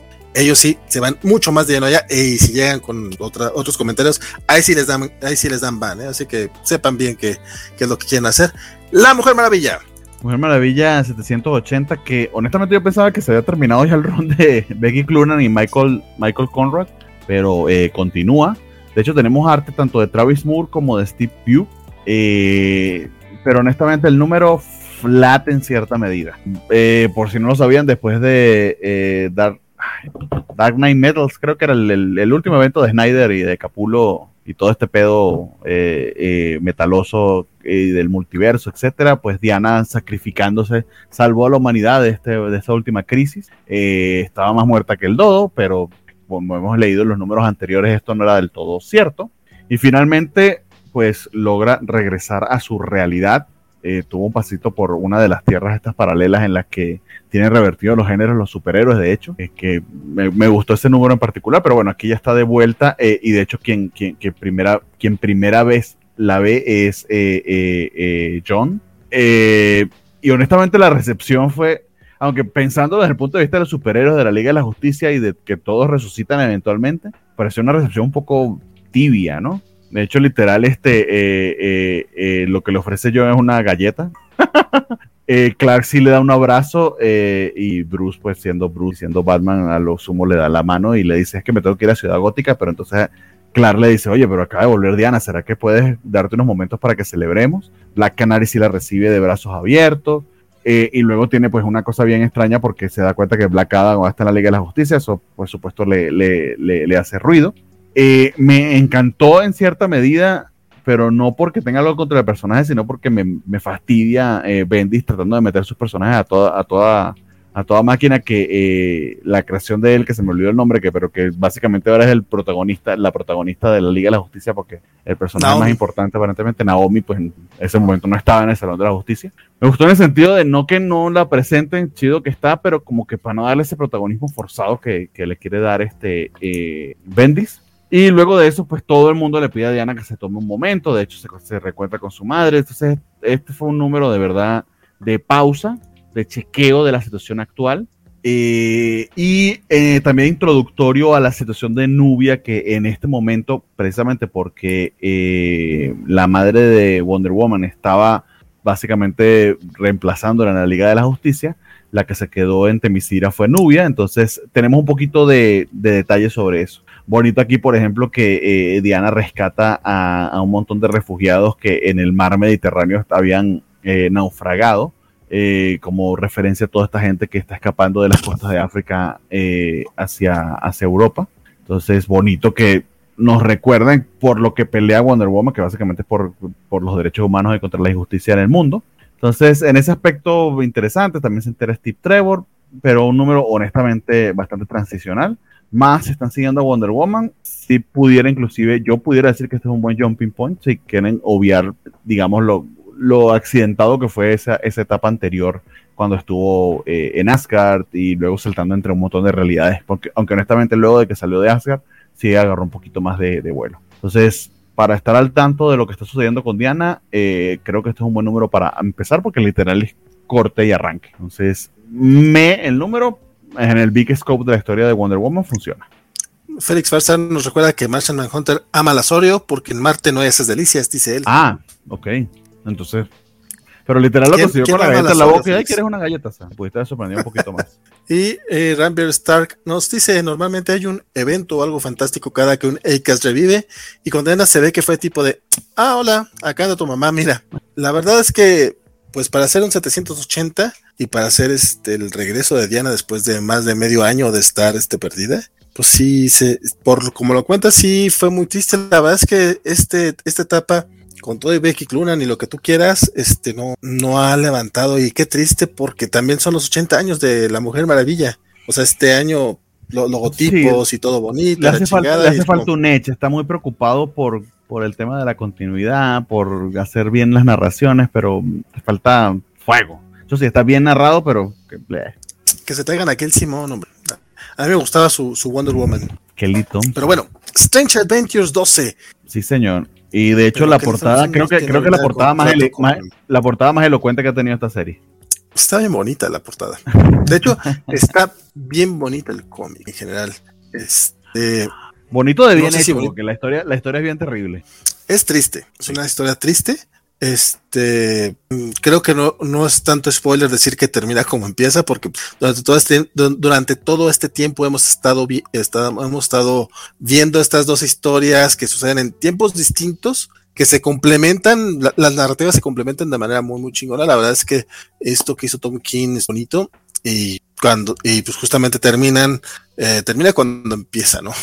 Básicamente. Eh, se terminan por revelar todos los secretos, este, terminamos de saber dónde se encuentra Lana, eh, que en el número anterior ya nos habían revelado que, que en efecto este Adam había hecho por ahí un acuerdo medio poco bonito con, con, los Pitix, ¿se llaman? ¿Cómo se pronuncia? Pix, yo lo pronuncio así, Peter. Pero vaya, tú sabes. Con, con, los, con los alienígenas invasores, básicamente. Eh, resulta que Mr. Terrific tuvo razón todo este tiempo.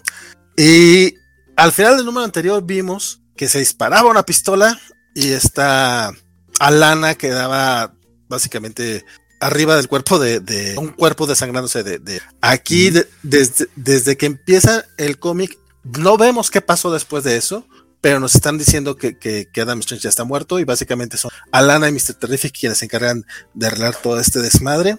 Eh, si bien dije que, empieza como termina la, historia, no quiero, no me gustaría revelar las cosas que, que, se dan aquí, este, sí, quiero hablar un poquito más de la serie, porque en general, esta ha sido una serie que nos llevó, uff, que como dos años terminar, una cosa así. básicamente, Rorschach empezó, empezó después y terminó antes y duran lo mismo.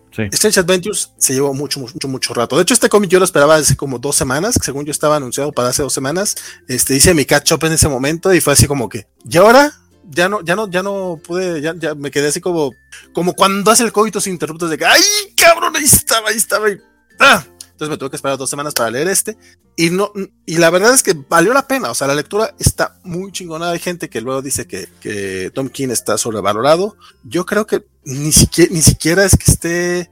No, no sé si creen que van a leer algo súper intelectual, súper así, uff, no mames, que es muy difícil de entender. No, yo, creo que cuando, cuando, cuando, alguien dice así que, que Tom King está sobrevalorado, creo que hay un tema de prejuicio porque sobre todo el último año, digamos que su carácter ha demostrado ciertas flaquezas que hay personas que no, no separan, creo que no separan la obra del autor. No creo que esté para nada sobrevalorado. Eso sí, eh, como pasa con muchos autores, si hay cierto scope o cierto ámbito en el que se mueve mejor y otro en el que no se mueve tan bien. Eso hay que, hay que, hay que reconocerlo. Pero precisamente en este tipo de historias es donde mejor se mueve, inclusive mejor que el ámbito en el que se movió en Rocher y creo que ambas ambas historias funcionan muy, muy bien, están muy bien. Ok. Bueno, mencionaba, este es una historia muy, muy humana, este, y los personajes sí llegan a ser complejos, pero tampoco es nunca que te estén, no, no es que te estén diciendo algo que no estés viendo, no algo que no estés leyendo. O sea, queda muy claro que este cómic trata pues sí trata sobre mucho, sobre todo como casi todas las historias de Tom King o las mejores historias de Tom King, sí trata sobre la guerra, sobre las decisiones difíciles que se tienen que tomar. Creo que en ningún momento queda como que depende de qué lado estés, vas a, vas a opinar si esto fue bueno o fue malo. La verdad es que no, no hay un momento en el que el, bueno, la historia sí te, sí te llega a decir quién estuvo bien y quién estuvo mal, pero creo que leyéndolo, leyéndolo desde un punto de vista hasta cierto punto objetivo, realmente puedes decir, güey, pues que yo entiendo por qué se tomaron ciertas decisiones. En general, es, y creo que esa es, esa es parte, es gran parte del encanto de, los cómics de Tom King, que, que sí puedes decir, güey, es que sí, en, en, en esa situación, en ese momento, realmente tú, o sea, podrías tomar otra, otro tipo de, otro, otro camino, o sea, el cómic creo que sí nos lo plantea durante los 12 números y este final termina siendo... sí, sí te deja triste, bueno, a mí sí me dejó un poco triste, porque sobre todo con nostalgia del güey, o sea, ves esa última viñeta y dices, vato, no tienes una puta idea de lo que viene, o sea, sí, sí es así como efectivo. Y el arte de Doc Shaner y de este otro, ay, se me fue el nombre. Mitch Gerard. Mitch Gerard, que es que ya ha trabajado mucho con, con Tom King, este, hermosos, cada uno en su estilo, los artes son hermosos. Mientras Doc Shaner nos, muestra toda esta etapa eh, clásica del héroe de los dos mundos y con un estilo muy, muy bonito, muy clásico, eh, nos muestra la otra cara mucho más realista, por así decirlo, mucho más sucia este, de, las decisiones, ya, ya en el momento en el que las decisiones ya empiezan a, a, a cobrar facturas. Sí, a pesar. Compadre, ¿a ti qué te pareció? ¿Me escuchan? Sí. Creo que tengo un poquito De, delay, se, se corta un poquito la comunicación, perdón allí. Mi internet, pues bueno, me ofrecen unas ciertas megas y como que no me los entregan. Eh, eh, esta es la historia de una tragedia, de hecho creo que te lo cuentan desde el principio. Bastante circular este número con el anterior. Eh, de hecho, lo, creo que lo habíamos dicho que se sostenía muy bien en capítulos individuales, pero creo yo que eso empezó a flaquear sobre todo en los últimos números. De hecho, este número se siente más como un epílogo, diría sobre todo la, las últimas dos terceras partes, em, porque creo que el final de la historia de lo que quería contar eh, eh, Tom King ya lo hizo en el número 11, eh, bastante más pesimista que otras historias que le hemos leído. Pero, pero no por eso creo que deja de ser. No, más que Sheriff of Babylon. bueno, que yo le he leído, mejor dicho, no he leído Sheriff Babylon, pero bueno, allí me corrijo. De las que yo le he leído, digamos, con estos personajes B de. Bueno, pinche me hizo leer eso y la sufrí tanto, cabrón. Perdón. Sí, este, o sea, este, este es una tragedia, pero es una tragedia que está muy bien contada. Eh, no, no, no, es horrible, es horrible, es horrible, es horrible esa chingadera. Ok. Particularmente lo que, lo que rescato de, de, que me sigue llamando muchísimo la atención de todos los números es la caracterización y las expresiones que logra capturar Miss Gerard. Eh, de hecho, es un estilo, falta una mejor palabra, que es lo que se me ocurre ahorita, es fotorrealista, que es similar en ese aspecto al de Andrea Sorrentino. Andrea Sorrentino también es muy bueno capturando, em, capturando eh, gestos en, los rostros, pero me gusta mucho de Michel que es bastante más luminoso. A mí a veces se me hace luminoso y, sencillo o claro. A falta una mejor palabra. Andrea Sorrentino a mí a veces se me hace que le mete demasiado detalle a los paneles y a mí me cansa. Eh, entonces, aquí les puedo decir que eso en, ese sentido el arte funciona muy bien y a eso súmale el trazo tan clásico, tan preciosista y tan eh, limpio de, eh, de, Doc Shainer que hacen ese contraste que lo hemos seguido a lo largo de toda la, de toda la serie y que es el guion de, de King el que los une, ¿no? Entonces, eh, de nuevo, o sea, vuelvo y repito lo que te interrumpí para decirlo, pero me parece importante porque sí lo he escuchado varias veces en varias opiniones, lo de que Tom King está sobrevalorado, etcétera, que está cansado, que está repitiendo lo mismo. No voy a decir que no haya los mismos motivos aquí, pero creo que sí le está dando un twist. Creo que sí, esta historia se para por sí sola. Em, y que a pesar de sus defectos de carácter, creo que sí podemos en cierta medida, que sé que no es fácil y que es todo un debate poder hacerlo, separar a la persona del artista. Eh, en este caso, o sea, tal como pasó con Rorschach, supremamente recomendado. Creo que ambas series se paran muy bien por sí, por sí mismas. Eh, y yo sí destacaría lo que pasa es que es difícil ponerlas una contra la otra, pero, pero vamos a hacerlo. Rorschach sí tiene un tono diferente, trata de otra cosa. Eh, en cambio, Strange Adventures sí es una repetición de los motivos que ya vimos en Vision y que ya vimos en Mr. Miracle. Más con un enfoque bastante más pesimista que, esas dos historias. Entonces, esa trilogía de Tom King con los personajes B, bueno, trilogía, si metemos a Rorschach, creo que se, se, se sostiene muy, muy, muy, muy bien. No, y también ya viene la de. Ay, esto. Y viene una de Blue Human Target. De Human Target. ¿Ah, qué? ¿Es de Blue Beetle o, algo leí o yo malentendí? No sé, pero podría ser. Yo estoy seguro que Tom King quiere trabajar con Blue Beetle. Yo, la vi muy. no, no, me acuerdo, no sé de qué trata, pero vi un tweet, pero era de una persona. Ah, sí, es cierto. no sé si se trata de eso, pero pensé que entendí que era de Blue Beetle. Bueno, ese tweet es de, del 2018, pero no sé si jamás llegó ese cómic. Este, no, ojalá, ojalá venga algún cómic de, él con esos dos, porque la verdad es que él sí lo sabe trabajar. Puede ser que, yo haya malentendido, no, no es una, una, historia oficial, fue un, comentario de alguien que, ah, mira, pero lo, lo, él los escribe muy chido, bueno, lo poco que lo hemos visto, porque cada que puede mete poquito de Booster, un poquito de, Blue Beetle. Este, no, eh, viene una de, Human Target, que es un personaje olvidado de los 70s, 80s, ah, que, hombre, si con personajes de línea B está haciendo cosas buenas, personajes de línea C, yo creo, en línea D, podrás también entregarnos cosas muy, muy chingonas. Este, yo honestamente no, no creo que se repita tanto en este, en, este título. O sea, sí es un tema de sobre, sobre guerra, sobre el, sobre las decisiones que se toman en, en este tipo de tiempos. Sin embargo, creo que aquí, aparte de incluirte el tema de la familia, te incluye. ¿Qué pasó, compadre? ¿Estás todo bien? Sí, todo bien. Lo que pasa es que de repente, como que se aceleró tu pantalla y me asustaste, pero no. Es, cosa, de, la banda ancha de acá. Segura, seguramente yo soy de la bronca, ¿eh? ¿eh? Tengo la duda porque acá están. Sí, básicamente oh. eso fue lo que pasó. Este.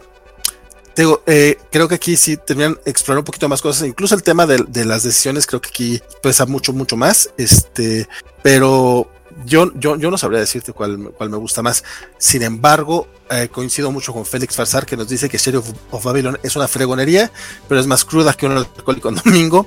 Eh, bueno, yo coincido en que es un muy buen cómic que jamás voy a volver a leer porque en serio me, me me, me, me, quitó toda el alma, o sea, leía y sufría, o sea, es un pinche cómic que es como que, güey, ¿por qué lo quieres seguir leyendo? Es como ver Precious, o sea, ¿por qué quieres seguir viendo eso? O sea, no tengo problema con hablar de miseria humana, pero no te vayas a los extremos y fregada. Dicho lo anterior, este, sí, sí, Sheriff of Babylon es muy buena, y a mí eh, Strange of Adventures me, me encantó, y seguramente también voy a buscar el deluxe como las otras obras de Tom King, este, salvo las de Batman, este, porque sí, sí, me, me, gustó mucho.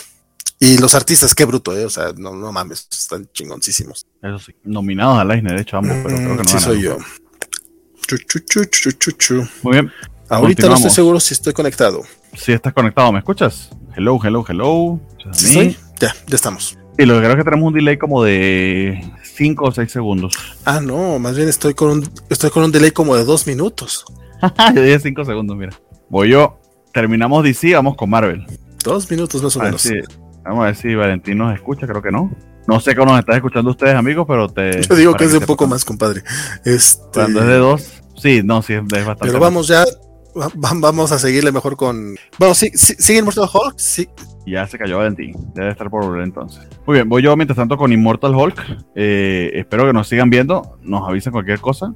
Eh, comenzamos entonces con, el, con la parte de eh, Marvel. Queríamos poner esta, esta de, de primera. porque es una serie que hemos estado siguiendo, bueno, ya 50 números. Immortal Hulk ya básicamente es un hito. Em, y en particular, eh, yo me, me, tomé la, la, tarea de, ah, gracias a que nos están avisando, aparentemente sí, sí nos ven todos bien. De hecho, dice aquí Félix Fazar que fuerte y claro, alfa, beta, delta, gamma. Ok, ciertamente gamma hay que tenerlo ahí en cuenta por Immortal Hulk. Y Golden, muchas gracias, nos dice que, nos ve bien. Entonces ya Valentín debe estar por regresar. Si no, van a tener cuatro horas de, solamente de, mí y mis, mis ramblings. Espero que no sea el caso.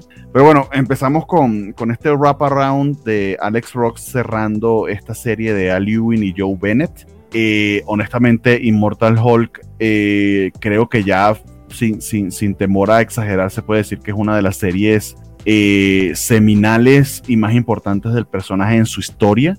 Eh, y sobre todo porque bebe y se alimenta muy, muy bien y reversiona todo lo que se ha hecho en la mitología del personaje desde, desde sus inicios. Eh, el rol de Peter David está aquí, lo, que, lo que en su momento Jack Kirby y, y Stan Lee también le pusieron al personaje está allí embebido y básicamente todos los que trabajaron con él. Eh, y eso, eso es lo que creo que le, que, le, suma muchísimo valor, pero al mismo tiempo para los que no conocen el personaje tanto es muy new friendly, new reader friendly. De hecho, tuve la oportunidad de leer los 50 números antes de llegar a este. Eh, de hecho, había uh, desacelerado un tanto las últimas semanas cuando me enteré que salía esta semana, que andaba como por el número 30 y logré hacer este, un catch up eh, un cacho bastante eh, rápido, pero al punto de que esto salió el miércoles en la madrugada y justo estaba terminando el número 49. A quienes les interesen los primeros 48 números, así como ciertos tie-ins y one-shot que son importantes, todos están en Marvel Unlimited. Lo único que falta son el número 49 y el 50 y el último de Gamma Flight, que también recomendaría su lectura y que vamos a comentarlo porque también cerró esta semana. Eh, y básicamente de lo que trata este número, que de hecho es un maxi número de 80 páginas, o sea, fundamentalmente son tres números, se pudiera decir que Immortal Hulk terminó realmente en el número 52. Eh, eh, es esta gran última batalla en el Mindscape y al mismo tiempo en el infierno o este lugar que nos plantearon que era donde se encontraba The One Below, que fundamentalmente es el gran villano de esta serie, aunque digamos que eh, en, cierta, en cierta medida la presencia de, del líder este, también, también le sumó muchísimo. Creo que de hecho es una de las mejores historias del líder en Hulk y, de su presión como, como villano. Este, empieza por supuesto con esta, con esta cita eh, ahora bíblica que de hecho es una de las cosas que más ha enmarcado la historia de Immortal Hulk y de hecho, hacemos un flashback que se me hizo harto interesantísimo. De hecho, hay una revelación medio heavy aquí con respecto al líder, vamos a dejarlo así, eh, que no voy a revelarles para no entrar en ese spoiler, pero sobre todo porque creo que Valentín no, no, llegó a leer este número 50, no, no alcanzó. Eh, prefirió leer eh, Blue and Gold para que ahí lo, lo castiguen por eso. Este, pero que creo que está, está bien, bien, bien impactante y bien bonita cuando la lees en este final. Entonces, en ese aspecto interesantísimo, porque hacemos este retroceso básicamente a los orígenes, a los orígenes de eh, Sam, se me olvidó el apellido del líder, pero por aquí se, los busco si, si, lo llego a leer, a los orígenes del líder como tal, que aparentemente eh, eh, nació a principios de siglo eh, y ciertas interacciones interesantes que tiene con este otro personaje. Y luego si ya entramos directo, directo en materia eh, con respecto a lo que ha estado pasando eh, en, el infierno y esta primera revelación sobre la, la, separación de las personas de Hulk. Tenemos al Savage, al, Savage Hulk, que es este Hulk más infantalizado, que básicamente es esta versión de la personalidad de, de, Bruce Banner cuando niño este alter que creó como primera instancia eh, contra los tramas contra su padre. y la personificación que, que, está teniendo ahora Joe Fixie, que es el Red Hulk, que era lo que medio nos habían vaticinado en un principio y que aquí terminan de, de, de revelarlo en este número. De hecho, el juego de las personalidades, eh, que, de, de, la personalidad múltiple de Bruce Banner y cómo se relaciona con, con todas las iteraciones que hemos visto de Hulk a lo largo de la historia del personaje y cómo lo ha manejado aquí libro es una de las cosas que más me ha gustado. De hecho, todo termina con una gran confrontación eh, muy bien retratada. Creo que lo que, bueno, y quería mostrar, básicamente quería que llegara a este splash space donde ya tenemos al líder mimetizado con el One Below y, tenemos como que un último reminder de estos espacios eh, pesadillescos e infernales que ha creado Joe Bennett, que de verdad son únicos y lo que en cierta medida también le ha dado ese, ese peso tan grande que tiene esta historia, que lo ha hecho tan, tan interesante, tiene muchísimo que ver con esa capacidad de Joe Bennett, independientemente de los problemas que, que luego, que luego tuvo eh, por sus inclinaciones políticas y, y, cómo trató de meterlas en la historia. Independientemente de ello, creo que le suma muchísimo, muchísimo al carácter de, de la serie lo que él aportó en el arte y hizo, no, no, no me atrevería que el mejor trabajo, pero sí uno de los mejores, de sus mejores trabajos ever. Eh, y aquí de hecho hace gala de ello porque esta pelea en particular que sucede en, ese, en esa esfera eh, es de lo, más, de, lo más resaltante. A su vez también hay una revelación aquí de qué terminó pasando con, con Sasquatch, con Walter Lankowski. Es decir, cierra la serie eh, por completo a Liu y no se olvida de ninguno de los detalles, entonces en ese aspecto bastante, bastante bien. De hecho, este viaje que hace al infierno Hulk es ayudado o patrocinado por los Cuatro Fantásticos porque precisamente fue Ben el que en algún momento lo mandaron a enfrentarse con él y entendió la diatriba en la que se encontraba Hulk, cosa que los demás eh, Avengers pues ni se tomaron la molestia. Entonces en ese aspecto también eh, bien redondita la historia. Y eh, tenemos también este paralelismo entre, la, entre ese, ese, ese origen del líder. Tratando de ser vago en, en ciertas revelaciones para no, no espolearles el final. Mm, les puedo decir que la última revelación a mí sí me cayó un poquito flat. No le voy a decir ni qué revelación es ni qué fue, para no, no espoleárselo. Pero sí, sí que eh, súper, súper recomiendo la historia. Si tienen la oportunidad, pueden darse ese gran regalo de leerse los 50 números se los super recomendaría. De hecho, le sumaría, si pueden, el Immortal Hulk número 0, que en el que Ali de hecho hace un paralelo muy bonito sobre esas historias clave de Hulk de las que bebió su, su ron para alimentarse. Eh, y eh, el tallín que hizo con, con Black, también eh, muy, muy importante, suma bastante. Eh, y como complemento, como bonus, creo que los cinco numeritos de, de Gamma Fly también suman muchísimo. Entonces, espectacular, muy buen final. Ese pequeño, pequeño detallito de la última revelación que me dejó como que, ah, no sé si fue que no lo entendí, que también es probable. Eh, pero, pero nada, o sea, súper, súper recomendable este ron, de lo mejor que he leído eh, de superhéroes en los últimos tiempos. Eh, y entre los ron de Hulks, de verdad que se para entre los mejores, casi, casi que indispensable. Entonces, sumamente recomendado. Sebastián, si ya estás de, de vuelta y nos escuchas, ¿vale? ¿Ya me oyes? ¿Estás en mute? Sí, sí, te estaba escuchando. Ah, bueno, te estaba, escuchando. Ok, entonces, ya, eh, respecto con, con, Immortal Hulk. Sí, ah, eh, están escuchando el, el, delay que tenemos con la transmisión porque están escuchando mis palabras. Sí, perdón, es ese, ese, es, ese, es, el Twitch. Este. Todo lo que pasa es que eh, Immortal Hulk, cuando anunciaron que pues, pues, ya el número 50, el final, chingada, dije, ah, ok, pues me espero para leer todos de corridito. Uh -huh. eh, me quedé por ahí del 40, 40, 41, una cosa así. Y dije, no, lo, lo, lo leo al rato, lo leo al rato, al cabo es muy fácil. Me voy a aventar todos los Strange Adventures, obvio, claro. O sea, un cómic que ya había leído, oh, me lo vuelvo a leer completo, total, ya. Después leo los de Immortal Hulk y esta semana no llegué. eh, quise leer algunos de los del, del, líder cuando, cuando aparece el líder que, es, que sale del sí, y todas las Y que, tiene, y que tiene algo que ver con el número 25 que, que sé que, que para ti fue, fue todo un tema, ¿no?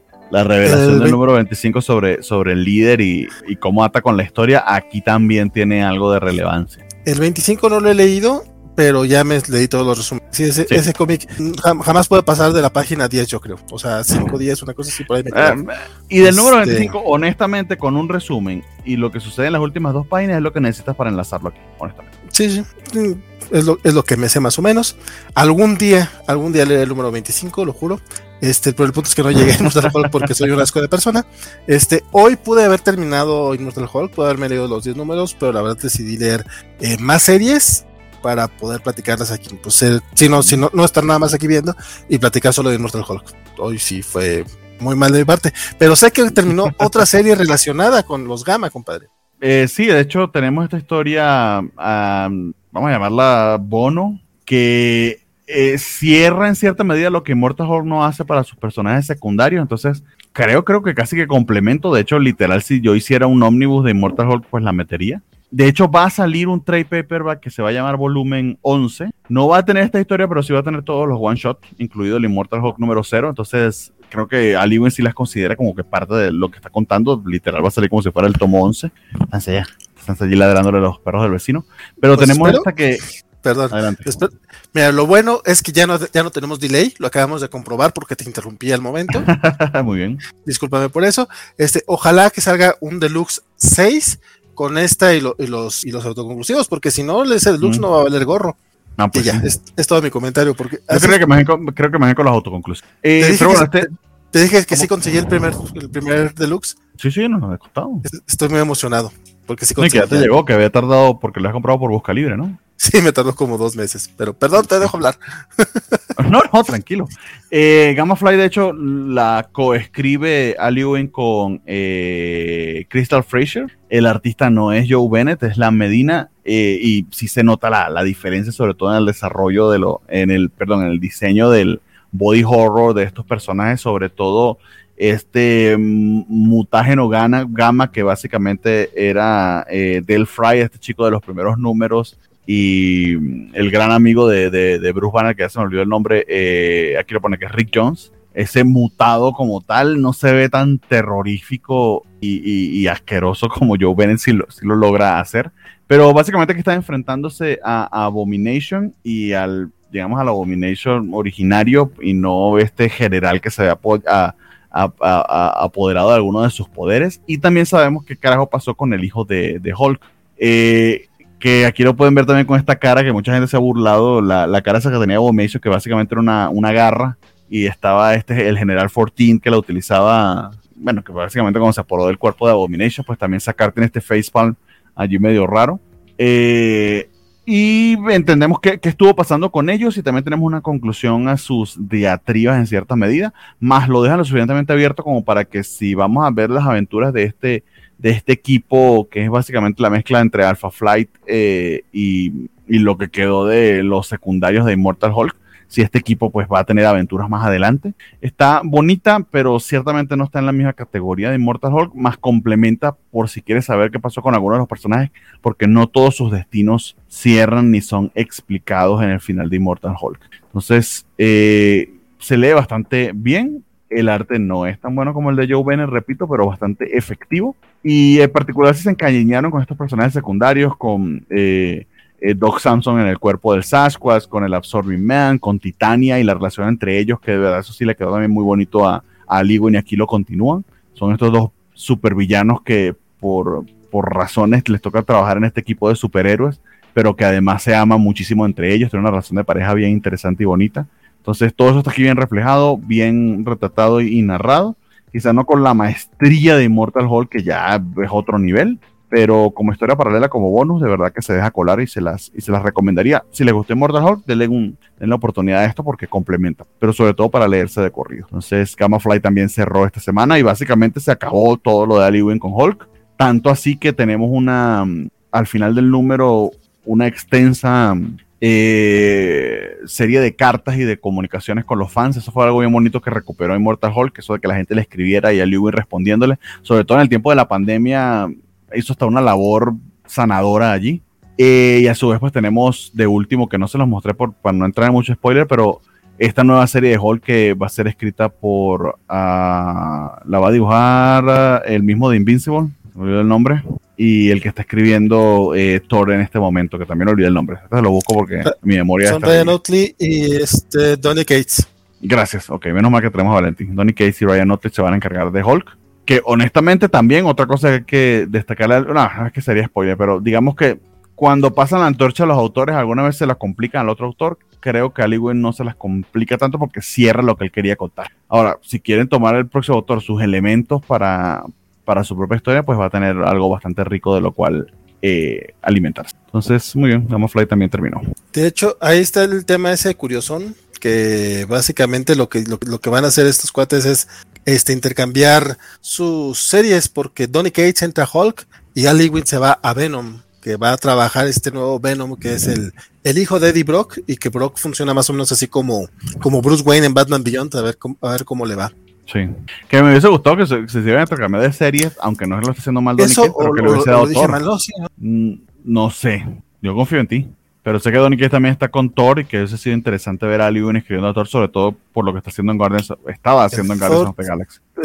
Pues Thor ahorita está bien con. Sí, pero puede ser que no, no, haya terminado aún. Estoy casi seguro que sí, es así como.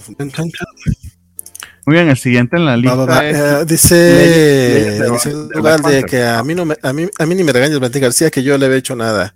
Ah, lo que pasa es que estoy. sí, sí, sí. ¿Qué pasó? Lo que pasa es que por acá andan ya que, que, uy, que extrañan mucho las covacharlas y no sé qué. Apenas va una semana sin covacharlas. Tran Pero, ¿y qué quieren, de qué quieren que vean la covacharla si no hay programa de What If ni de Star Wars? Vamos a hacer nuestra covacharla de, de eh, only, Murders in the Building o Why the Last Man. Hay cosas, hay cosas. Pero bueno. Pero será una covacharla, una covacharla covacha en vivo, ¿no? Eh, van a ser covachas en vivo porque vamos a hablar del cuando terminen las temporadas. Por eso digo, podremos hacer las covacharlas y hablarlas semana a semana. Fíjate que Only Murders in the Building, la verdad es que esa sí se prestaba bien cabrón para la covacharla, porque cada capítulo te van presentando cosas nuevas, este, se abren este, nuevos misterios y bla, bla, bla, pero pues ya va muy avanzado. Esa, y, es en Apple TV, ¿no? No, esa está en Star Plus. Ah, no, no tengo eso la que está en. Si estás pagando Disney Plus, a lo mejor te convendría echarle un ojo a lo que están ofreciendo en mm, Mercado Libre. No, Disney Plus me, lo patrocina en otros lados. Ah, cierto. Bueno, Marvel Legends Black Panther. Ay, qué cosa. No es particularmente malo. en, chinga, ¿no? Ya me metí a la, a la reseña. Pero es que sí, no es particularmente mal, malo. Eh, Marvel Legends Black Panther básicamente es un cómic que quiere explorar los primeros años de Black Panther tal cual de, de, su niñez. Creo que está fuera de continuidad porque vienen varias cositas que según yo no entran dentro del canon Marvel. Sin embargo, pues es por un lado es explotar esta, esta franquicia y como que darle su lugar. De hecho, viene este texto al inicio donde dicen, oh, sí, este personaje que, que, uy, innovador y salió justamente cuando había todas estos, este, estas batallas por los derechos civiles y bla, bla, bla. O sea, si es cierto, eh, pues le llaman groundbreaking character, algo así. Es como que a lo mejor no sé, no me tocó estar en su momento, pero a lo mejor sí había gente enojada porque hay un personaje este, afro, afrodescendiente en, en, los cómics Marvel. Eso sí puede ser cierto. Pero bueno, eh, en sí el cómic nos cuenta de este hermano blanco, que, bueno, caucásico que tiene Black Panther, al parecer hay por ahí temas este, de, relaciones interraciales eh, y de cómo al, al chavito. Eso es canon, me entero. No, no, no, no estoy seguro que sea canon. De hecho, ¿o si es? ¿Tú me, lo estás diciendo o me estás confirmando? No, no, te estoy preguntando, no tengo, no te estoy preguntando que si eso es canon, porque me entero, no sabía ah, que. es que es lo que te digo, según yo, esto no está en canon. Ok, ok, ok. Ay, pinche red. Ah, regresé. Uy, yo acá estoy inventando madres. Eh, ¿Regresé o no regresé? sí, te, estamos escuchando, te estamos escuchando. Tienes un delay importante, pero te estamos escuchando. Oh, no, como que se fue Valentín. Voy y vengo, ¿no? Sí. Mi recomendación sería, si, estás monitoreando a través de Twitch o algo así, corta todo eso y solamente la transmisión. Sí, de hecho es lo primero que voy a hacer y después voy a, también a quitar la cámara. Este, pero la verdad creo que tiene más, tiene, tiene que ver más con la gente causando cosas que. Sí, sí, sí. El, ancho de banda no, no, no está cachando todo. Este, Black Panther. Bueno, tengo, no estoy seguro que sea eh, canon, yo no es, y es como, es una manera accesible de presentarle el personaje a chavitos. Según yo también salió en, formato cómic, no en John Adult Novel, pero se, siente completamente con ese feeling, que es, que es este cómics para niños de 14, 15 años que se van este, acercando. Tiene trata estos temas. De hecho, si puedes hacerle un acercamiento justamente a esas viñetitas, este mi buen Bernardo, este sí viene, sí hablan un poquito del, del apartheid o de cómo se trataban de manera distinta en los 60.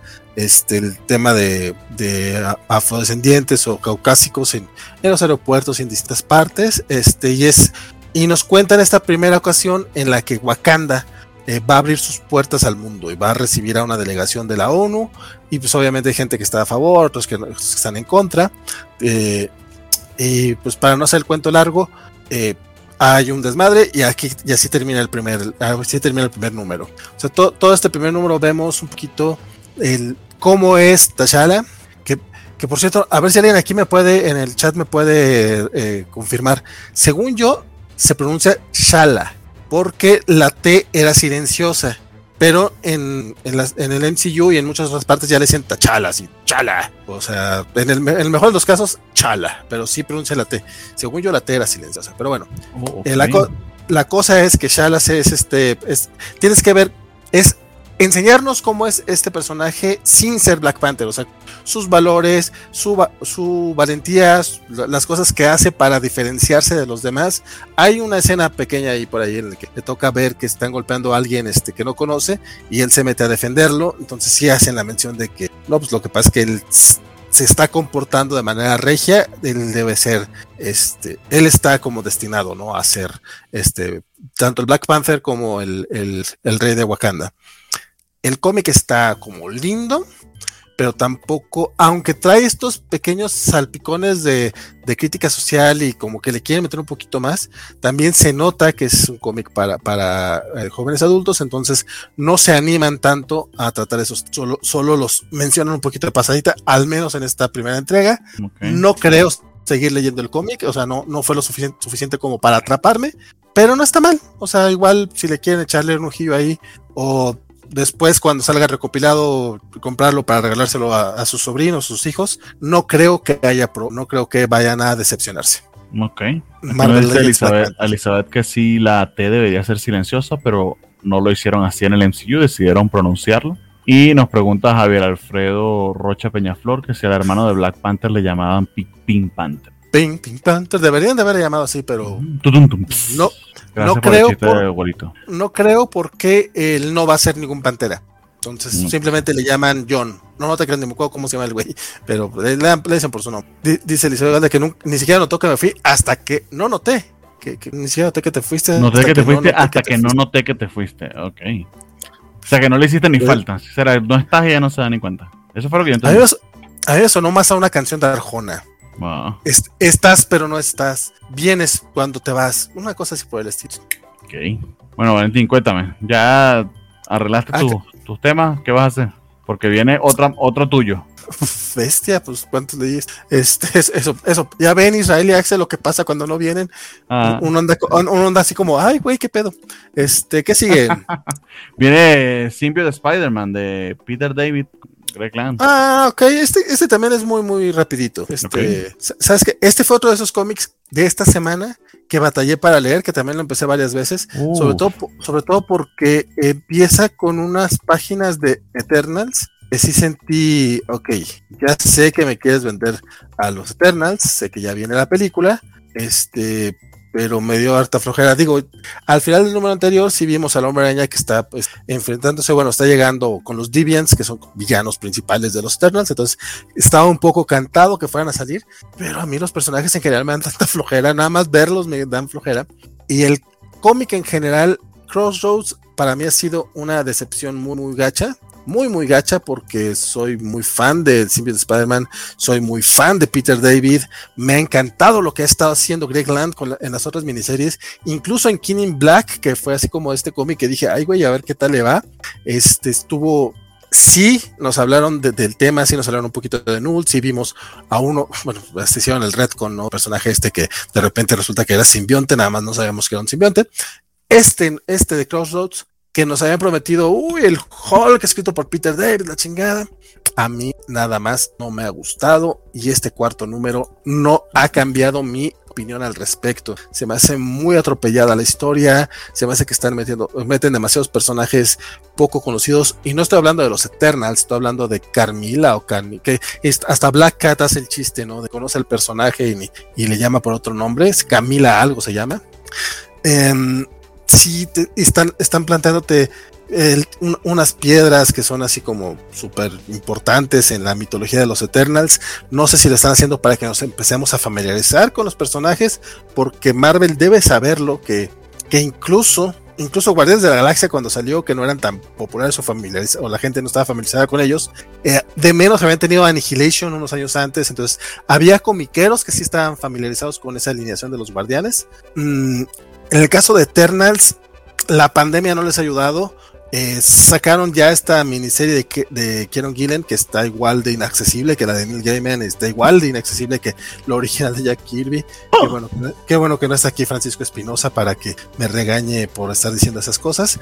Este, entonces. No, yo creo que hasta eh, hasta Francisco admite que los Eternos son complicados de entrarle, que de hecho es como una tercera capa ahí de, de, de fandom.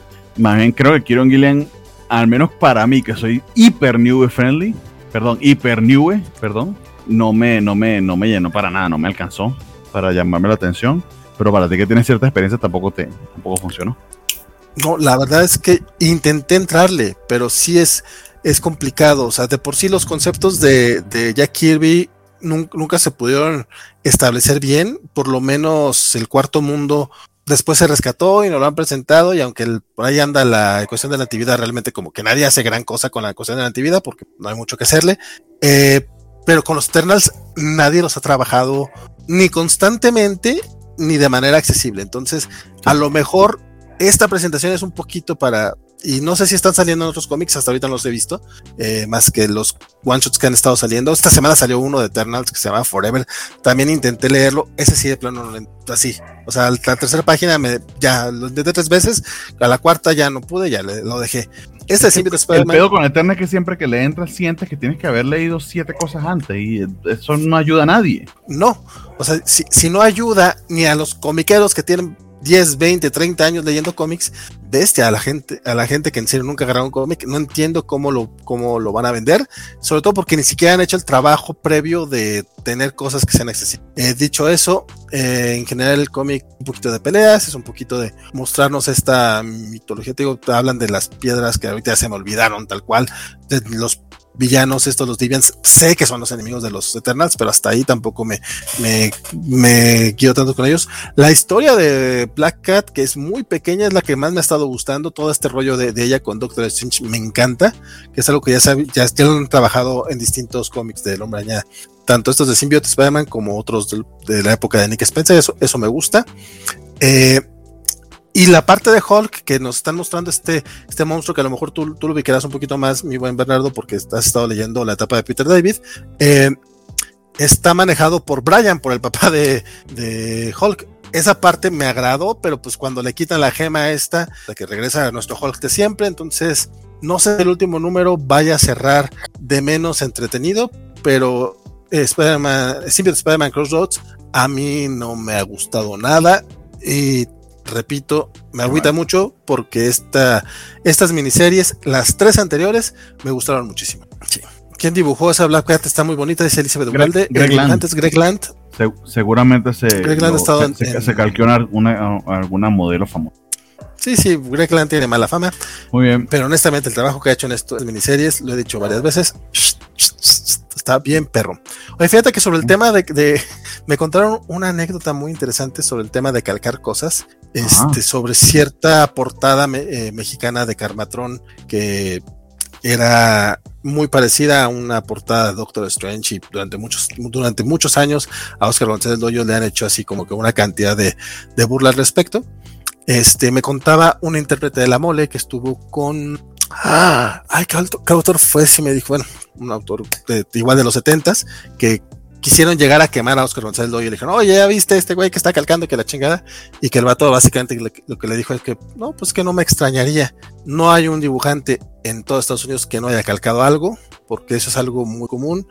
entre los tiempos de entrega, este, las referencias que tienes que tomar, todo el mundo ha calcado algo en algún momento. Steve, Steve Engelhardt fue el que, el que le dijo eso. Y me quedé así. Yo pensé que me ibas a contar otra historia en contra de, González Loyo. Y estuvo bien bonita. eso no quiere decir que de repente lo que hace Gregland no está muy pasado de lanza. Pero. Si todos lo hacen y el único que se lo pillan es a él. No es el único que se lo pillan pero entiendo tu O sea, sí, está un poco pasado de lanza muchas ocasiones. Al, menos, al menos este es las ocasiones que han sido escandalosas. No voy a decir que fue en todos lados. Pero bueno, Amazing Spider-Man 76 con la portada eh, yo diría, no, no decía clásica, pero al menos ya harto conocida de este convaleciente Peter Parker. Pero por favor, como el experto en Spider-Man, vaya usted por delante, amigo. Ok. De que no esté tuiteando completamente voy a culpar a mi red y a que no vino Axel o Israel que, nos ayude a estar este No, nos pidan tanto, amigo. El programa va. fíjate que a mí el hombre araña eh, por aquí Chucho Monroy nos había dicho que para él no esperaba gran cosa y le ha decepcionado. A mí la verdad es que es tal cual lo que estaba esperando, o sea, no, no ha habido nada extraño. En efecto, está Peter en, el hospital, este, por ahí vemos a Ben Reilly este, sintiéndose culpable este, de la situación. Eh, y, este número en general de lo que trata es de que eh, el permiso o la bendición que le da Peter a, a Ben, básicamente de convertirse en el hombre araña, eso sí, muy melodramático como suelen ser los cómics del hombre araña. Eh, tenemos este momento, apenas le dice, no, sí, tú puedes ser Spidey, ve, a pelear por la justicia. Se va a Ben Reilly y en eso Peter entra en coma. Sí, spoiler, claro que es spoiler, pero estos cómics vamos, van a estar así semana, semana, semana. Y aparte no es la parte final del cómic. Entonces, y no es nada que no estemos esperando porque entra en coma, Ben Reilly es el hombre araña por 14, por 12 números más y en el 900 regresa Peter Parker. Es, está, bueno, a menos de que no vaya a suceder así y que realmente Marvel nos vaya a caer, bueno, me vaya a caer el hocico de manera espectacular, puede ser, o sea, pueden sorprendernos. No, no creo. Pero, al menos así es como yo estoy viendo que está esto cantadísimo. Dicho lo anterior, pues está bien, este, este número es como tú dices, eh, como tú, la palabra que, eh, que, usas mucho, la de transicional, sí, totalmente, porque lo que pasa aquí no es nada que no estuviéramos esperando. Y aparte es el arte de Patrick Gleason, que ya desde este número ya no se ve tan chingón como en el anterior, pero sigue siendo Patrick Gleason y está bueno. No, es que en el anterior está brutal, güey. 75 está. Ah, pero, o sea, lo que pasa es que la, historia está no, bien, se, no se presta tanto para eso, pero. este es Patrick Gleason en, su nivel regular. En el otro sí creo que le metió más, este, más sudor, sangre y todo lo demás. Este, y pues ya en el próximo número viene ya el número de Sarah Pikeli, escrito por Kelly Thompson, ya veremos. Y yo, yo espero ya una historia en forma de Ben Reilly como el hombre araña, porque estos dos números fueron un poco el. Ah, mira, estás de regreso, si voy a hacer hombre araña, ok, no te quiero, si te quiero, bueno, está bien, ve a hacerlo tú y a ver hacia dónde vamos. A ti, compadre, que no, no, no, no, no no sé qué tan fan eres tú de, Spidey. Yo sé que al menos lo de Nick Spencer sí te lo saltaste. No te, no para nada te juzgo por eso. Al contrario, se me hace, se me hizo lo más, lo más sano de tu parte. ¿A ti qué te pareció? Eh, o sea, no soy un gran lector de, de Spider-Man, sí lo debo reconocer. No, no creo que sea fan ni mucho menos, pero eh, como esto es un jumping point eh, obvio, pues aproveché la ocasión para hacerlo y también el hecho de que esté escrito por Seth Wells a, mí me da, un, me da un poquito de buena espina. Diría que estos dos números funcionan bastante bien como introducción al status quo, que básicamente es el hecho de que, de que toma el manto eh, eh, Ben Riley. Eh, y ya, eso es fundamentalmente lo que sucede. Creería que más bien la carnita del asunto, los detalles y, la profundidad estaban en, en, cómo llegamos a ese setting en el, en el primer número. Más aquí creo que se hace también un buen, un buen reflejo del carácter de muchos de los personajes. Vemos a la tía May siendo la tía May, muy bien representada. También Mary Jane en sus diálogos y la situación por la que está pasando eh, Peter, creo que queda, creo que queda eh, bien, bien, bien asentada. Mucho melodrama, probablemente un poco barato, pero digamos que es medio del carácter del personaje, de lo que sé yo sobre el personaje, no me malentienda porque acabo de decir que experto no soy pero creo que funciona, funciona bastante bien como introducción. Y además, eh, el hecho de que, eh, el hecho además de que eh, Seth Wells según lo especifica el editor en el primer número, planteó la razón o, la idea que tenía de, cómo Ben Riley pues asumiría el manto de Spider-Man, que básicamente es patrocinado por esta compañía Beyond, que como toda eh, eh, compañía gigantesca eh, en el mundo de los superhéroes, no necesariamente eso significa que sea, que, sea buena, probablemente sea bien maligna, pero que por ahora lo que está aprovechando es el que se compró los derechos de Spider-Man y, que además este, posee el nombre de Spider-Man como tal. Entonces, esa, eso va a ser básicamente excusa para que muchos autores vengan y metan su cuchara y cuenten una historia eh, bajo el esquema de, Ben Riley como Spider-Man. Vamos a ver cómo queda eso, sobre todo desde el punto de vista de cómo se hilan las historias entre sí. No creo que vayan a ser one shots, porque de hecho te dejan una especie de cliffhanger acá. No necesariamente con lo que pasa con Peter, ese obvio es un cliffhanger de por sí, pero como esperamos en el número 900 probablemente se resuelva. Pero si te deja un cliffhanger con respecto a lo que va a pasar con Ben. Entonces, ahí sí tomo un poquito de precaución porque cuando muchos chefs meten la cuchara en una sopa, usualmente no queda muy bien. Así los chefs sean muy buenos. Entonces, vamos a ver qué tal. Vamos a fíjate, que, fíjate que por la experiencia del equipo arácnido de la vez pasada, este, yo le tengo buen, tengo buena sí les tengo esperanza. Lo que sí cambia mucho aquí es el editor. No, el editor. En aquel, en aquel tiempo fue Ralph Macchio quien estuvo a cargo de, controlar al, equipo creativo, que estaban Dan Slott, Mark Wade, Seb Wells y este Fred Van Lente. Si no estoy mal, seguramente me faltó alguien por ahí. Entonces, realmente se formó algo chido. Nada más que también lo que tenían en aquel tiempo es que eran arcos de tres números y cada equipo creativo estaba esos tres números. Sí había una historia a largo plazo muy bien formadita, pero creo que sí estaba, sí había un editor bastante competente. Nick Lowe me cae muy bien, con, eh, me cae muy bien en cuanto a cómo se lee en los, en los textos, este, en los textos de, introducción, cuando te, invita, cuando te dice, ah, la chingada, ya estamos viendo esto, sí se lee que, que se, se lee que le sabe, pero a la hora de hacer su trabajo como editor, no sé, no sé qué tan competente sea. Y como dices, mm. eh, que cuando hay muchos cocineros puede, puede, cambiar un poquito el pedo. Ya veremos, porque sí creo que eso depende muchísimo, muchísimo del editor. Se puede hacer bien, ya se hizo alguna vez con el hombre araña pero sí está otra persona a cargo. A ver hacia dónde va. No me gusta ese Spider-Man, por ejemplo. Me gusta el nuevo traje, pero esa, esa pantalla final que compartiste, que pusiste la, justamente la portada final, es luego la página final. Ese dibujo de, Patrick Gleason no me gustó casi nada. Sí es Patrick Gleason el que dibuja, ¿no? A lo mejor ya estoy está, hablando mal este, de Gleason cuando no es él el que está en Sí, sí, sí. Gleason es todo número, sí. Es que es lo que te digo, es muy distinto al anterior no, no que esté mal, pero es que el anterior sí se nota que o tuvo más tiempo para hacerlo o le metió mucho, mucho más amor. Ser que tuvo más tiempo o que se cansó ya a la mitad del número. También que este segundo número, honestamente, la escena de acción es allí al final, el cliffhanger que les estaba comentando, y el resto son puros talking heads. Tengan eso en cuenta. Sí, no, el, el cómic está me, pero. De hecho, me parece muy bien pudieron haber sacado un número 65 extra largo y contaban esto a lo mejor hubiera sido más. Pasado de avaricios. Hubiera, sido a lo mejor más interesante. Uf, sí. Porque esto de verdad coge ya en el sentido de que, o sea, literal, ¿para qué lo separaste de números? Pero, ¿qué les puedo decir? Dice, Félix Farsar. ah, de, hecho, este dice Félix Farsar. Ah, analogías gastronómicas. Bernie, eres un pillo. Así lo leí yo. Isaías Secundino nos dice que Brandy eh, fue alguien, alguien tiene un fetiche bien peculiar. Y sí, justamente es lo que mencionaba es eh, Brand New Day creo que fue una etapa muy, muy chida, que por lo que dicen, realmente terminaron haciendo muchas de las ideas de Dan Slott y por eso fue que le dijeron, ya, güey, quédate tú. O sea, a fin de cuentas, los grandes eventos o las cosas importantes de Spidey que estaban sucediendo eran sugerencias de Dan Slott y por eso fue que le dieron el título los siguientes ocho años. Pero la etapa de Brand New Day con los distintos equipos creativos creo que tuvo bastante, bastante. Y por acá nos tiró un par de golpecillos, mi buen Félix. Primero decía, ¿estás hablando del calcador Alex Ross?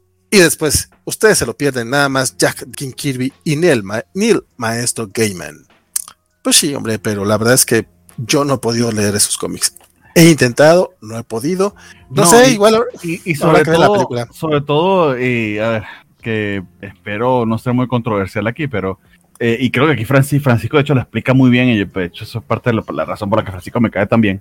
Es que tiene cierto toquecito intelectualoide falso de gatekeeping el, ah, yo sí entiendo Eterno. Es como, no sé, los que se la dan de que sí entienden el final de Evangelio. Que, que así como que, oye, si realmente una obra es muy buena, no, no, no puede ser tan complicada e inaccesible que nadie la entienda. Entonces, ahí sí que de verdad que creo que, que, que Eterno es honestamente cojea. O sea, una, una, una historia buena no es así tan, tan elevada intelectualmente que nada más ciertas personas con, no sé, un aura intelectual, los, los, los, los pocos elegidos por el, por el dios Jack Kirby son capaces de entenderla, no habla muy bien de la obra. ¿no? Sí, no, eh, es uno de los problemas con el buen Rey Kirby. Y dice Jorge Veral que jamás le ha llamado la atención comprar un cómic de Eternals.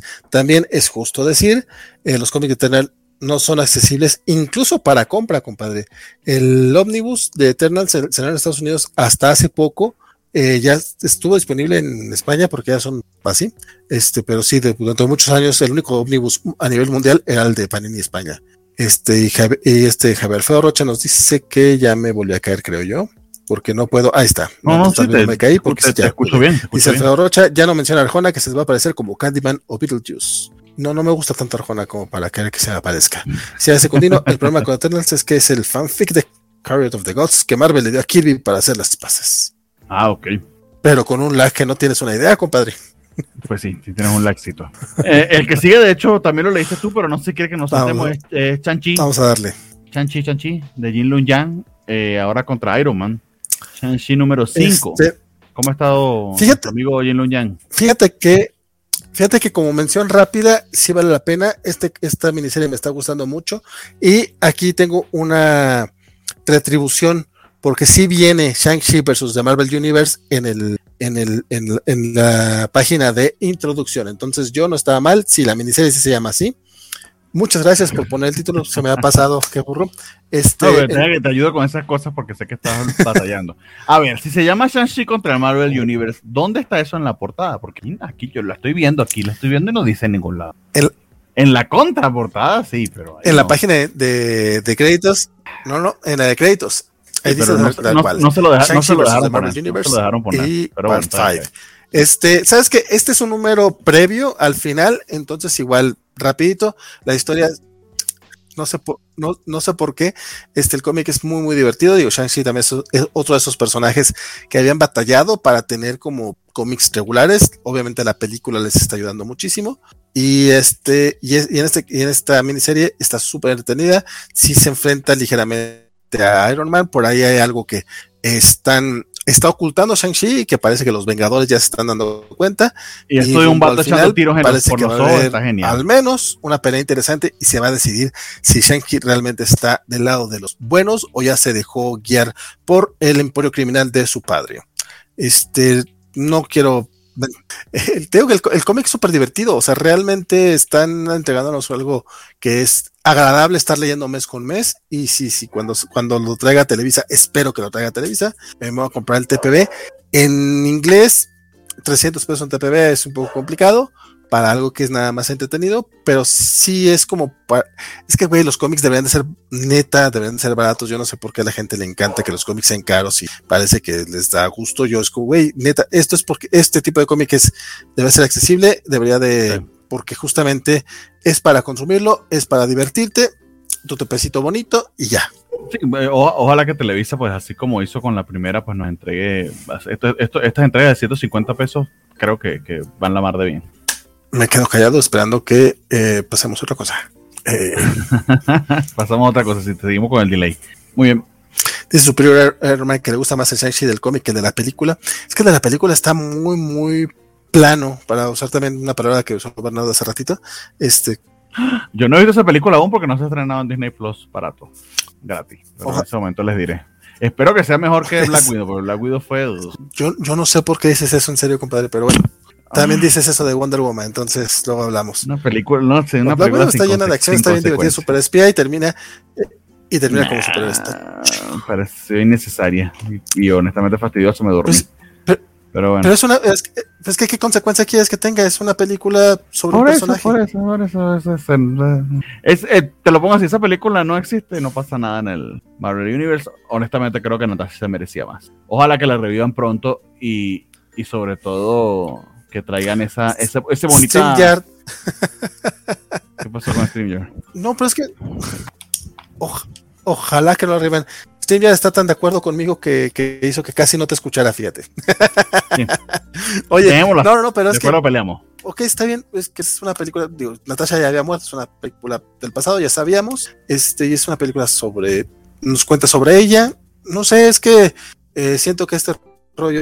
No la, no, no me entiendes, no la odio. Pues no, la odio, es una pero, película individual. Pero una película que esperaba con más punch, honestamente. Creo sí. que se, Sí, ahorita ni siquiera se puede pelearse bien. No, porque... nos estamos aquí interrumpiendo. Esto va a estar eh, eh, divino en la, en la versión en, en, audio. Nos van, a, nos van a adorar.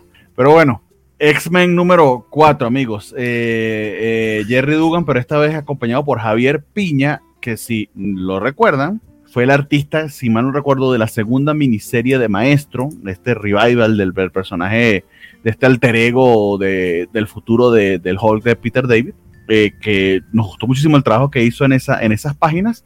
Y pues aquí lo traen a la serie de X-Men para dibujar este, básicamente un especial de Halloween. De hecho, eh, muy, muy bonita la. Bueno, a mí me pareció bonita, o, o al menos original, la portada de este eh, jinete sin cabeza que, que anda con el. Básicamente con, la, con, con, con, el cráneo de Cyclops. Que bueno, a los fans de Cyclops no sé cuán, cuán bien les cayó o no esa, esa imagen.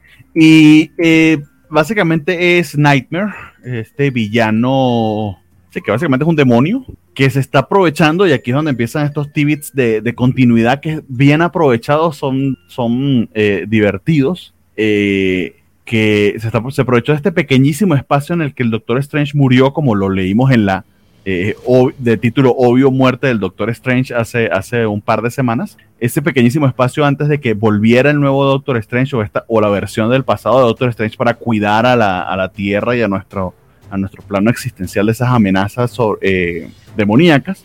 Y Nightmare se coló y de que este es un demonio que se alimenta de hecho de las pesadillas de los humanos pero que además eh, de cierta manera interfiere en la psique de, sus víctimas para hacer que sus pesadillas sean aún más fuertes. Y bueno, él se, cuel, se, se, cuela a Manhattan y entre los que están soñando, precisamente son los X-Men los que más le llaman, los que más le llaman la atención y en particular eh, Jean Grey y, y, Cyclops, ¿no? De hecho, eh, aprovecha entonces la excusa Jerry Dugan para profundizar en estos dos personajes, eh, me gustó mucho que, por ejemplo, el visor que utiliza Cyclops para dormir es diferente del que utiliza para la batalla. Parece un antifaz de, que utiliza para, para, para conciliar el sueño. Así ven aquí el detallito, eso quedó bien bonito. Eh, y los traumas de Cyclops como tal eh, están bien, bien aquí reflejados. De hecho, Nightmare en cierta medida se queja de que Scott no se le hace tan, digamos, interesante. Aunque, por ejemplo, este panel o este dibujo de, Cyclops was wrong y de su y de cierta falla que, que, que puede sentir como su miedo más latente, falla como líder y, y, y, y, como, como dirigente del equipo es lo que alimenta sus pesadillas. Pero justo a su lado se encuentra Jean Grey y es aquí donde uf, este, eh, más juguito consigue Nightmare para alimentarse y de, disfrutar de su carapulencia. Eh, mmm, hay cierto comentario sobre eh, el hecho de que Jean Grey esté adoptando nuevamente a la persona de Marvel Girl, que entiendo que eso fue un poquito um, algo controversial con respecto al ron de Hickman. Un fetiche de Hickman. Eh, y básicamente es un fetiche de Hickman, exactamente. Hay un comentario respecto a eso porque al menos la versión dentro de los sueños de Jean Grey de Emma Frost, de Emma Frost se le hace como una burlita con respecto a su, a su, a su outfit, a su, a su disfraz, y de hecho se aprovecha de eso eh, Nightmare. Y en el momento en que eh, pues se mueve de estos dos a, a, a, con Wolverine, también tenemos otra vez un callback a la historia en The Wolf entre, entre Wolverine y Zinc, esa historia de amor que ellos vivieron por siglos y que ella aparentemente no recuerda, parece que hay algún recuerdo ahí enterrado en su psique, entonces eso está allí dando vueltas, pero ahí es donde Jean pues se da cuenta de lo que está haciendo Nightmare y empieza la batalla mental o psíquica. Entonces, como un respiro entre lo que hemos estado leyendo de X-Men, que honestamente este apenas es el cuarto número, eh, bastante vamos a, por, utilizar una palabra que hemos utilizado aquí en el programa, coqueto el número, interesante como one shot, porque básicamente funciona igual, aunque las razones por las que está planteada la trama están embebidas en la continuidad, bien se puede leer de, sin, sin saber mucho, porque tampoco es que necesita demasiadas explicaciones. Me gustó bastante el arte de Javier Piña, creo que es un trabajo bastante, bastante competente, sobre todo en la, eh, en la ausencia de Pepe Larraja y Marte Gracia. Pero más allá de eso, de, de este pequeño tibit con respecto a Halloween, no es más notable el número que, pues, inclusive, no, pues... No sé, a mí, a mí ya me andabas convenciendo diciendo que era un cómic sobre Cyclops. Eso, o llegué tarde y no, no, escuché todo el, todo el comentario. Puede ser que no lo he escuchado. Mira, parece que ya se arregló este pedo. Ojalá. Oye, ¿y te aventaste a X-Force también? Sí, vamos con ese también súper, súper mega rápido porque X-Force ya me tiene medio harto, pero ¿qué más? Sigo leyéndolo porque ya voy en 24 números y ¿qué más voy a hacer? eh, no, pero estuvo interesante este número. Lo que pasa es que ya no está Yoshio Casara y parece que no va a volver y, ay, cómo, cómo, cómo lo he hecho de menos. Eh, pero digamos que avanza un tanto la, la, avanza bastante la trama, ¿no? No tanto, bastante, porque ya entendemos el rol que tiene Colosos o Piort en todo este esquema de los mutantes en Rusia que no se fueron a Krakow y que están trabajando, te imagino yo que para Putin. Eh, y básicamente nos hablan de este otro, supongo yo que es un mutante eh, al que llaman el Storyteller, el Chronicle, perdón, el Storyteller, el Chronicle, que aparentemente su poder es que escribe una historia y manipula a sus víctimas. Eh, y está de hecho siendo manipulado por el hermano de, de, de Pior, de, de Colossus, para plantear a, a, Pior como un, una especie de espía de Rusia dentro de Krakoa. No les eh, detallo exactamente de qué va esa manipulación, pero sí está bastante brutal y triste. A la par de eso tenemos todo el trauma de bestia con este, este, mm, este parásito que básicamente fue creado por, uh, por este, el hombre del, del tatú de, de, Pavo Real y toda, toda esa organización que aún no sabemos cuán vinculado no esté con Orchid, pero que ha estado atacándolos. Y la aventura de eh, nuestro querido Black Tom para recuperar y eliminar a estos eh, parásitos dentro de Bestia. Eh, quizás lo más relevante es que vemos a, a, a McCoy sufrir lo que debería estar sufriendo por ser un degenerado, manipulador, ególatra y enfermo de poder. Pero divertido el número, eficiente, pero sí que extraño muchísimo el arte de Casada, creo que era lo que más le sumaba a la, a la historia, pero se está moviendo. Entonces vamos a ver también a dónde, a dónde termina, termina llevándonos eh, Benjamin Percy. X4 eh, con altibajos y sobre todo cuando ha tenido que servirle a la continuidad de los eventos es cuando más ha flaqueado, pero la historia fundamental creo que se ha mantenido bastante bien, aunque muy, muy, muy, muy prolongada. Entonces ya, ya, ya honestamente que es un tema de que ya voy por el número 24, quiero saber cómo termina esto, porque sí que se ha prolongado demasiado. Ya con eso terminamos con Marvel, amigos. Dos horas 20, es decir que hemos tardado una hora exacta en cada una de las editoriales. Estamos muy bien. Y Valentía, estás en mute. Pero mira, por lo menos estoy. Eso hoy para mí es ganancia. Ah, pues sí. Aprovechemos Oye, lo que tenemos, amigo, no nos quejemos. Sí, sí, sí. De hecho, si hubo así varios com comentarios todo, este rato. Este, dice Félix Fazar que Micael es de los mutantes que siempre ha deseado que se explore más. En Age of Apocalypse eh, le decepcionó que parecía que lo harían, pero pues lo hicieron. Mm. Yo, la verdad, la, la, primera vez que vi a Micael fue con, para esta historia del Sembrador de Miedo o algo así que publicó acá en México. Eh, de X-Men Flip Book, se publicó por ahí de ese tiempo. Y la verdad, nunca le he agarrado mucho sabor, pero pues cada quien ve Javersaurio dice, mi buen Javersaurio anda por acá, lo de la, bueno, no, de hecho sí, ya tiene rato por acá. Dice, lo de la cabeza de Cíclope se vio feo, pero para uno que es fan. Por eso pregunté que a mí me pareció coqueta la portada, pero a los fans de Cyclope no sé cuán bien la iban a tomar. Creo que no le he puesto atención, pero luego, luego lo checo. Sale el jinete sin cabeza con, la cabeza de Cyclope como trofeo. Ah. Eh, es portada de Halloween. Superior Man, sí. lo, lo, que no me gusta es que quitaran lo, lo, místico, los dicen ellos. Ah, es que hubo toda una plática sobre Shang-Chi, bla, bla, bla, ok. Este, ya me están spoileando Shang-Chi, no lo hagan. Ese, eh, ya es otro, es otro, es otro tema. Y bueno, acá vas a empezar a, ¿qué? a remirar el programa, Jesús. Ah, este, Félix Fasar le manda saludos al buen, al buen Chucho Monroy porque dice que a partir de aquí es donde va a empezar no, y de hecho, a, a verlo. Y a, a, a Jesús Ortiz, de verdad que eh, hace un ciertamente quiere escuchar sobre los indies porque si él realmente descarga el programa directamente en YouTube para escucharlo mañana, a mí no me ha dado tiempo de poner los timestamps. Yo les pongo timestamp por cada cómic, por cada editorial. Entonces realmente es que él se pone a buscar. Eso es un verdadero, eso es verdadero amor, amigo. Muchas gracias. Lo, saludamos que sí, le echa ganitas. Dice Rambler Stark, Rambler Stark, como que esta semana estuvieron flojitas las editoriales principales, ¿no? Eh, lado positivo, más cómics indie. ¿Sabes qué? Más que estuvieron flojitas, es que llegaron cosas pues, grandes, importantitas, entonces, y leímos un poco, poquito. Pero también, ¿no? O sea, te diría, por ejemplo, que Marvel más bien sacó. Uf, tuvo, tuvimos un Miss Marvel, eh, Marvel Tales, eh, Dark Hulk, todo este pedo Ultimate, ahí extraño, salió, salió, su primer número. Sí, salieron bastantes cosas. De hecho, salió también que no lo llamé, pero que es importante que lo sepan. Eh, las aventuras de la joven Diana salió ya el especial recopilado en inglés. Eh, entonces, si, si tienen la oportunidad de, ir a una comiquería, de verdad que sí les recomendaría mucho ese número, sobre todo para regalárselo a, chiquillos. Está bien, bien bonito por sí solo. Ese también salió. Entonces, no sé si es en un formato más chiquitito. Quizá yo me eche un viaje fantástico este fin de semana para ver si me consigo mi copia de Mortal Hulk 50. Entonces, a ver si ahí lo veo y les aviso. Va, va, va. Dice Félix Farsar que es Scott Crane o Ichabod Summers. Cualquiera de las dos me suena gracias a. cualquiera de las dos funciona los cómics indies de la semana. sí, señor. El primero tenemos uno de Agua, que está bien curioso eh, el título y la, y la premisa. No sé cuán original sea, pero a mí se me, a mí se me hizo interesante.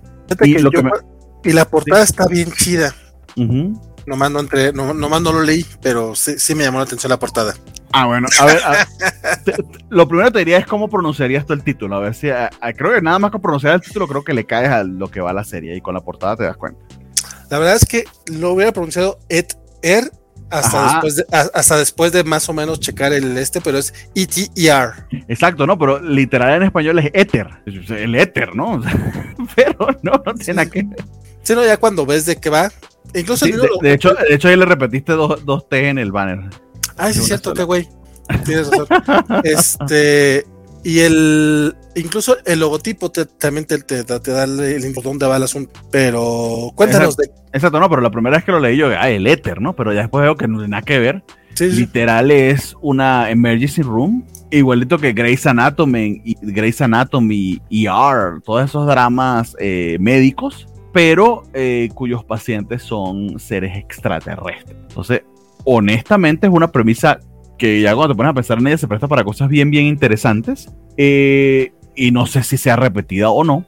Y digamos que al menos yo lo sentí como que esto eran one shots especiales de una serie que quizás sea ongoing y yo no la he leído porque sí se sentí un poquito desconectado. Si esta es la manera en que me están presentando la premisa, se siente un poquito accidentado. ¿En qué sentido? La primera historia es dibujada por Javier Pulido, a quien les recuerdo está dibujando también la serie nueva de Ninjak en, en, en Valiant. Eh, y que tiene un estilo, a, mi parecer, de verdad, eh, eh, muy, muy, muy peculiar e interesante. De hecho, esta primera historia se llama The Walks Inns y el y como tal el título sale aquí en el techo, en este techo, de estos techos como que panelizados que tienen algunas veces las instituciones para ocultar el montón de tuberías y cosas que tienen por encima. Pero a mí me costó muchísimo leerlo de Walk-ins, honestamente. dicho eso, funciona muy bien la historia como one shot, pero siento que como que yo debería conocer a estos personajes o esta premisa de cierta manera de antes. No se siente como un número uno, se siente como un universo que ya existía y invitaron a estos artistas a contar una historia. Y en eso se me hizo bastante extraño. o puede ser que la premisa sea tan identificable, si todo el mundo conoce obviamente eh, los programas, los dramas médicos y Ares es un clásico en la televisión. Y Grey's Anatomy, no mames, sigue, está ahorita en su décima octava temporada, o sea, aunque sea por accidente, has visto un capítulo. Entonces imagino que como la gente conoce esa premisa, quizá no tienes que eh, presentar ni introducir tanto la, idea, ¿no? Y creo que así funciona. Básicamente tenemos a esta doctora que literal este, eh, le tocan cosas terribles como, por ejemplo, este tipo que secuestra a una enfermera porque está harto y nadie lo atiende entonces ella logra calmar la situación, inclusive disuadirlo de que suelte el bisturí y además va y lo atiende. Es algo que, en algún momento vimos geniar muchas veces y que imagino que las personas que, trabajan en sitios públicos sobre todo se enfrentan a estas situaciones. Ella luego de un doble turno presencia un accidente muy aparatoso. Eh, trata de salvar a la víctima del accidente, que básicamente está ahí medio muerto, y de repente llegan estos paramédicos porque están muy cerca del hospital con una camilla para recoger al, herido, pero de por sí ya se ven raros los tipos porque llegan con esta actitud como de ponquetos y con lentes oscuros. Ella aparentemente no los conoce, no conoce a esos paramédicos, pero la, le insiste mucho en que los suelte al paciente porque van a llevarlo eh, y ella pues le dice, no puedo porque estoy sosteniendo aquí eh, la hemorragia de, la, de, cierta vena, no sé qué carajo. El tema es que le dice que, bueno, nosotros, nosotros vamos a llevarlo al piso de abajo, a downstairs, al sótano.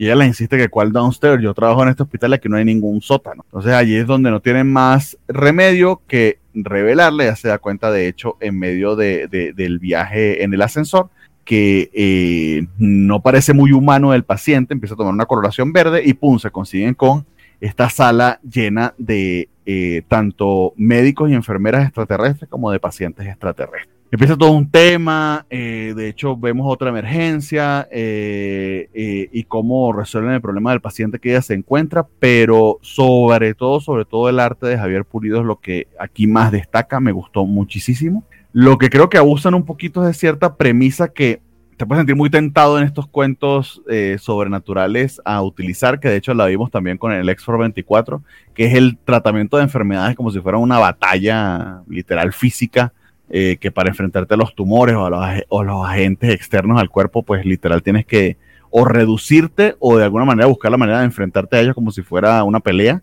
Eh, abusan un tanto de la premisa tanto en esta primera como en la segunda historia y la segunda historia de verdad, de verdad, de verdad palidece muchísimo en comparación con la primera bastante más corta y es silente, pero se me hizo prácticamente nula, a excepción de un detalle que la hace escatológica por falta de, mejores palabras, eh, X en comparación con la primera. Entonces, no sé si es que de eso va a tratar la serie, de un montón de one shots, eh, sin mucho más establecimiento que la premisa para dársela a, eh, a artistas diferentes trabajar con ella.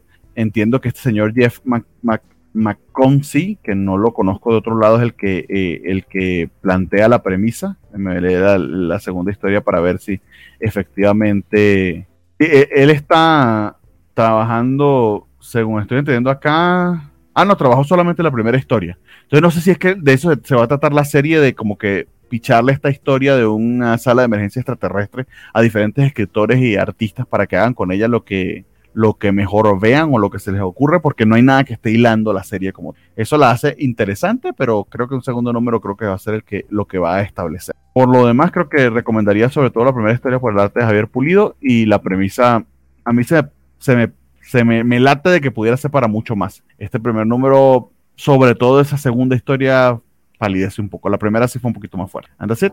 ETER número uno de Fíjate que sí me llamaba la atención el cómic, sobre todo por la portada, eh, me gustó mucho, pero fue esas cosas que dije, para más al ratito, porque primero quiero leerme los de Jeff Lemire y pues la verdad, no me arrepiento. Muy bien. Y no te debes arrepentirte. No, no, no. Tenemos otro cómic de Comixology. Estás, estás entrándole mucho a Comixology, pues. Eh, sí, porque aparentemente tengo, tengo el dinero, no tengo que gastarlo. Eh, toda esta semana que lo llamaron eh, el Skoktober, eh, en Comixology van a estar básicamente, aquí se los muestro, muy bien, estrenando historias de Scott Snyder con diferentes artistas, pero la primero que damos la atención de Clear, que es con el señor Francis Manapool, es que es muy, muy, muy, muy diferente a, a la que leímos la semana pasada con Greg Capulo. Esta no es ni sobre cazademonios, ni necesariamente es de horror. De hecho, es una historia noir de detectives en un futuro utópico. El detalle en este futuro utópico es que eh, quizá pueda ser eh, bien parecido a, a, cómo se desarrollaría nuestra, nuestra situación actual. Básicamente aquí em, la tecnología ha llegado al punto en el que ya nuestros cuerpos pueden hacer las veces de hardware en el sentido de que pueden lograr que, y, les puedo dar más detalle, de que nuestros ojos se conviertan en las pantallas de lo que estamos viendo, eh, nuestros cerebros en el CPU, y no me acuerdo qué otra cosa era la memoria RAM, entonces como que te haces un implante tipo los que estás desarrollando eh, Elon Musk y básicamente cargas una computadora y eso ha generado una industria nueva que es la industria de, eh, y ya les voy a dar el nombre porque se me olvidó, pero básicamente de los filtros, de vivir la vida a través de un filtro como los filtros de Instagram. Entonces la gente agarra y se instala un programa para que todo lo que, todo lo que vean, eh, lo llaman veils, todo lo que vean parezca una película de los 40, o parezca una historia del medioevo, o parezca una historia futurista, o parezca cualquier otra cosa. Para no vivir la realidad como tal, sino reemplazarla por completo con este software que básicamente corremos de nuestras mentes y en nuestros cerebros. Y de hecho, muy se ha vuelto tan popular que la gran, gran, gran mayoría de la gente vive la vida así. hay, hay, y hay excepciones muy, muy contadas, como siempre existen, de ciertos rebeldes y anti, anti que son los que se llaman los clears, que por eso se llama así el título, que son las personas que pues se niegan a utilizar cualquier tipo de filtro para vivir su realidad.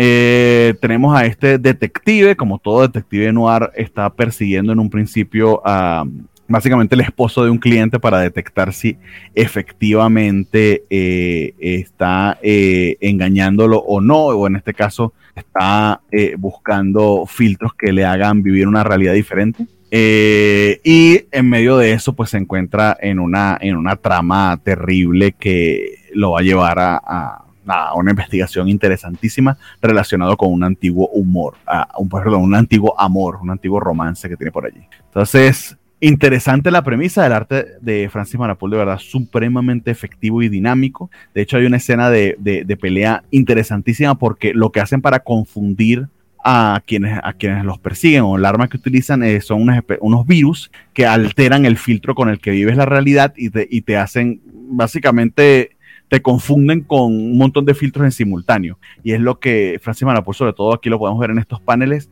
como con estos panelizados que cambian un momentito la realidad, entonces lo hacen vivir un montón de cosas en simultáneo. Por ejemplo, aquí está en un backtack de las mil y una noches, eh, superpuesto sobre eh, un avión como de la Segunda Guerra Mundial, y luego el, carro que está persiguiendo parece una carreta quizá del, del medioevo. Entonces experimenta todas esas cosas del tipo al mismo tiempo y la manera en que Manapol trata de reflejar esa, esa realidad se me hizo coqueta e interesante. De hecho, creo que es un muy buen trabajo. Eh, de nuevo, esta es una promesa original de Scott Snyder, entonces si ciertamente a alguien se le puede dar el beneficio de la duda es a él.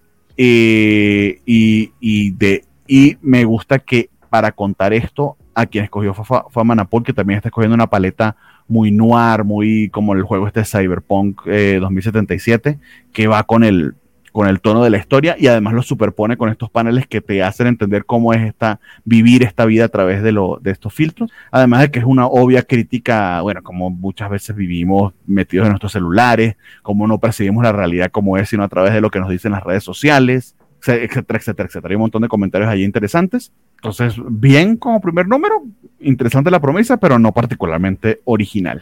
Y muy similar a lo que pudiera haber dicho de la serie anterior. Si me preguntas entre las dos con cuál me quedo, no necesariamente porque sea mejor, pero porque me, sencillamente porque me gusta más el arte de Greg Capulo, pues probablemente con la de la semana pasada. Pero vamos a ver si, si me alcanza el dinero, no me vuelvo loco, a ver qué tal van las otras series que va a ir estrenando, para ver con, cuál finalmente me, me, quedaré, ¿no? Pero por ahora he ido comprando los número uno y este está bien fuerte en cuanto a la premisa para, para continuarla. De hecho, termina en un cliffhanger interesante. ese era Clear de Comixology Origin. Suena interesante, sobre todo la parte artística de, de Manipul. Sí, suena como bastante propositivo el diseño de viñetas y todo eso. Ya será cosa de que, de que después veamos. La verdad es que esta, este proyecto que tiene Snyder con, con Comixology está curiosón, la verdad es que regularmente la, mayoría de los equipos creativos eh, que, trabajaban en los originals de Comixology no eran tan, tan clase A. Yo no sé, bueno, pues también es Comixology, ¿verdad? Tiene, tienen para invertirle. Este. No, yo creo que le pagaron una buena lana con Snyder. Eh, que además él tenía un montón de ideas, porque me sorprende que va a lanzar básicamente cuatro series en simultánea, cada uno con un artista diferente. Yo imagino que sí, que las estaba cocinando desde hace rato y iba a salir quizá una en Dark, así como Tiny, pues. O sea, una en, Dark, otra en Boom, etcétera, pero eh, le dieron suficiente dinero. Y él, por, la, por el peso que tiene como escritor, pues puede atraer artistas eh, de renombre. Entonces, vamos a ver qué tal le va. Sí, sí. Este, pues por lo menos las propuestas son interesantes y qué bueno que, que, Scott Snyder este, está, se, se, está diversificando, ¿sabes? Porque justamente al reto que lleguemos a Jeff Lemire, creo que eso es lo que más resalto de, de, sus trabajos. Tanyon también de repente había manejado como cierta, cierta, cierta estilo y de repente ya nos está presentando cosas más, muchos más temas. Y Snyder creo que se, había, se había encasillado mucho en el, en, el, en el horror. Que, ¿En terror o Batman? Sí, exactamente. Pero ya con Wind le está metiendo otra cosita. Sí. Sí, no, decía, o sea, pero también, pero Snyder que de repente es, porque todavía Nocterra está como en el mismo estilillo de lo que él hacía, de oscuridad y bla, bla, bla, aunque con más acción, y de repente estos ya son ideas totalmente frescas. Qué chingón, qué buena onda. Sobre todo esta de Clear está más alejado de su estilo, porque la anterior sí, básicamente demonios y terror y lo que siempre. Dice Félix Farsar, justo ese filtro del cómic necesitaban los que necesitan los que hicieron llanto por John, sean o no viejos, a implantarse, dice el buen Félix Farsar.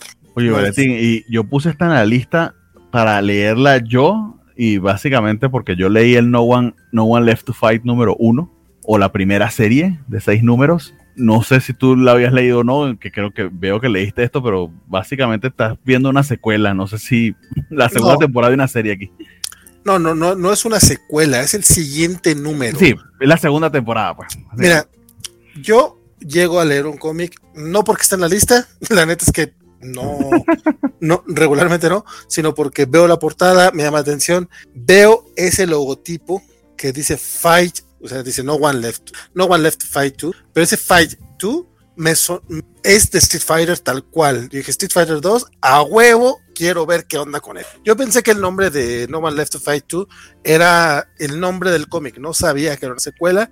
Este, me doy cuenta cuando empiezo a leer el cómic y nos meten así de lleno a una historia que no conozco, una historia que aparte me pareció muy, enredada, eh, con un estilo de dibujo demasiado estridente y la paleta de colores también es, es chingame la retina. Este, entonces terminé el cómic, pero no me preguntes ahorita de qué trato. No tengo la menor idea. Después dije, después ya chequé, chequé la sinopsis, la solicitation y decía, el viene de tal cómic que la chica, ah, ok, y aparte aparece que el cómic fue muy exitoso en su momento y la fregada, yo no conocía esta franquicia, para mí fue llegar, ¿Fue muy, muy eh, exitoso. Eso, eso dice la solicitation. Eh, sí, falso, completamente. Sí, no. Bueno, suficientemente exitoso como para sacar una segunda serie, pero de hecho yo leí la primera y hasta solo me pregunto por qué lo hice, porque me pareció... Esto es básicamente All Men Goku. Algo así, porque de hecho sí trae muchas, eh, trae, muchas, trae algunas escenas que recuerdan este, los poderes de personajes de Capcom, más de cuenta de las peleas de Capcom. O sea, de repente vemos a alguien que, que, lanza distintos este, golpes, así casi como, como, como Edmond Honda o como las patadas de Chun-Li de ¡Ah, ah, ah, ah! ah" y tú dices, ok. Entonces, sí es una referencia. O sea, sí, ah, y la solicitation después sí decía que, que era un poco así. Eh, pero te lo juro que yo no puedo entrar en nada. O sea, sí, sí está muy locochón los diseños, sí es así como que muy llamativo, pero no puedo entrarle. O sea, yo, bueno, sí puedo entrarle, te digo, pero no recuerdo absolutamente. No, es que a, huevo para entenderlo, por lo que estoy viendo aquí de las páginas de lo que tú me estás contando, tienes que haber leído la primera serie. completamente, o sea, se cuenta que estoy leyendo un número 6, un número 7. O sea, no. Y aunque se, tienen un, se tienen un poquito a resumirte, es muy poco, o sea, es más bien como para recordarte, es un previously on, no es, no, no, no, no es que puedas entrarle así y yo cometí ese error, gasté, ahora, ahora sí lo que, lo que sí debo de agregar, a diferencia de otros cómics de esta semana, no batallé tanto para leerlo, o sea, hay otros cómics que a la tercera o cuarta página me salgo, y en este como que, no sé si era la paleta de colores o el diseño de personajes, quería entenderle, pero ahorita no me acuerdo, o sea, realmente no me acuerdo qué fue. fue de hecho, este, este, lo leí el miércoles, fue de los, que, de los que sí leí como el día de salida, porque me llamó mucho la atención. Soy muy fan del Street Fighter, entonces... No, y, la, y, la, portada, o sea, el estilo de arte, los colores son muy de portada, pero cansa en el arte interior. Eso también fue una de las cosas que recuerdo de esa primera serie. Pero de nuevo, o sea, yo la leí completa. Básicamente son estos dos luchadores, eh, un Goku y un Vegeta, que eh, en, su, en su momento de retiro y siguen luchando entre ellos porque había un triángulo amoroso con una chica y la chica escogió a uno y no al otro. Ok. Y están enfrentándose al retorno del, del gran malo, ¿no? En medio de ese problema que tienen. Entonces, por eso digo que con All Man Goku, con elementos como tú dices, de Capcom, etcétera, y con un estilo muy, muy escandaloso, medio mezcla entre anime y, super, eh, y videojuegos que poco extraño. Eh, bien trazados los personajes en algunas instancias de la primera serie, pero nada, nada particularmente resaltante. Me, me extrañó, yo pensé que eso o sea, había fracasado por completo porque nunca esperé ver la continuación, pero aparentemente eh, sí hubo a quien lo comprara, ¿no? Porque Dark Horse está lanzándose ahora la segunda. Sí, sí, Capaz que hay un público para eso. No, de, que lo hay, lo debe de haberlo, pero. Ay, güey. Este, digo, no sé si tú que leíste la primera si te vayas a aventar esta. Nah. Este, No, la, la- la- o sea, literal la puse porque, ah, bueno, vamos a leerla porque leí la primera, pero ni alcancé a leerla. O sea, pues, lo fui dejando y dejando y dejando. y Más bien me sorprendió, la leyó Valentín. O sea, ¿será que él leyó la primera? no, llegué sin saber nada y, a- y salí igual, sin Igual. saber nada. Este, eh, digamos que no es el entry point. No, definitivamente no lo es. Y, y aparte, como que no quieren que haya nuevos lectores al respecto. Es como pinches cómics, a fin de cuentas. Dicen, no, no, no. lo Sí, que pudiera políticamente- ya- no, y, que de hecho estoy viendo que ni siquiera tuvieron la decencia de poner una página de texto resumiendo la historia. O sea, No, no, que no, no les alcanzaron las páginas. No, no, no, O sea, te digo, yo llegué y dije, ok, aquí qué está pasando. Ahora también hay cómics que te meten primero en la acción y después te explican. Este no es ese, no es ese tipo de cómic. Eh, y te digo, o sea, luego la gente dice, no, es que lo políticamente correcto está matando a los cómics. No, la inac- inaccesibilidad que aparte a, la- a muchos niños les gusta que sea así como que se cree, nos gusta. No, güey, entre más difícil Esos son, sea, no, pero esos son la gente que hace gatekeeping que sí, no, no es buena. básicamente quiere que se mueran las cosas que le gustan. No es buena. La gente que hace gatekeeping hace eso. Digo, me queda claro que este programa es muy gatekeeper en el aspecto de que, güey, ¿quién, quién, quién chingados va a aventar cuatro horas de cómics? Si no es alguien que ya está muy metido en los cómics, pero intenten, sí, sí, pero no, no promovemos eso, o sea, nada más nos gusta y pues bueno, está chido, pero neta, entre más accesible sea algo, más fácil es que se venda. No, y digamos que en ese aspecto nosotros hacemos un esfuerzo para que este programa maratónico sea accesible a todos. Lo hacemos con los timestamps, con eh, la gente que nos sigue en los comentarios, para que, aunque si tú quieres saber de tu cómic, pues puedes buscar en la lista y quiero le- escuchar esto. Y No, no que ver las otras horas. Es, es, es algo que también sí, importante porque pues ahí está. Y en algún momento también me gustaría hacer clips de los videos y esas cosas. Ya lo he intentado. Se recuperará en momento. Porque sí, entiendo que es muy complicado eso de entrarle a un programa así de pesado. Agradecemos, neta, no tienen una Sí, sí. pinche idea de lo mucho que agradecemos a todos ustedes que, que nos escuchan, a todos los que nos ven, a todos los que si- llegan, se van y después regresan a terminar de verlo. La verdad es que no tienen idea de lo mucho que les agradecemos. Yo sé que hay un grupo de unas 20 personas que son más constantes y están siempre en los comentarios, pero estoy seguro que también hay otros tantos que a lo mejor no se manifiestan, pero aún así les agradecemos un chingo. Y hay otros, por ejemplo, como Adrián Coy, que de repente de repente llega, saluda y luego se nos desaparece tres semanas, pero ahí está. O sea, sabemos que ahí está, nada más que no se, no se presenta en los comentarios porque usted escucha el podcast. Sí, exacto. Nos escucha después, entonces también le agradecemos Sí, sí, de verdad, sí. mucho, mucho la, la fidelidad y, la confianza. Digo, lo, lo mencioné porque es el primero que me viene ahorita a la mente, pero yo sé que hay muchos así. Yo, yo Carlos, este, eh, Sí.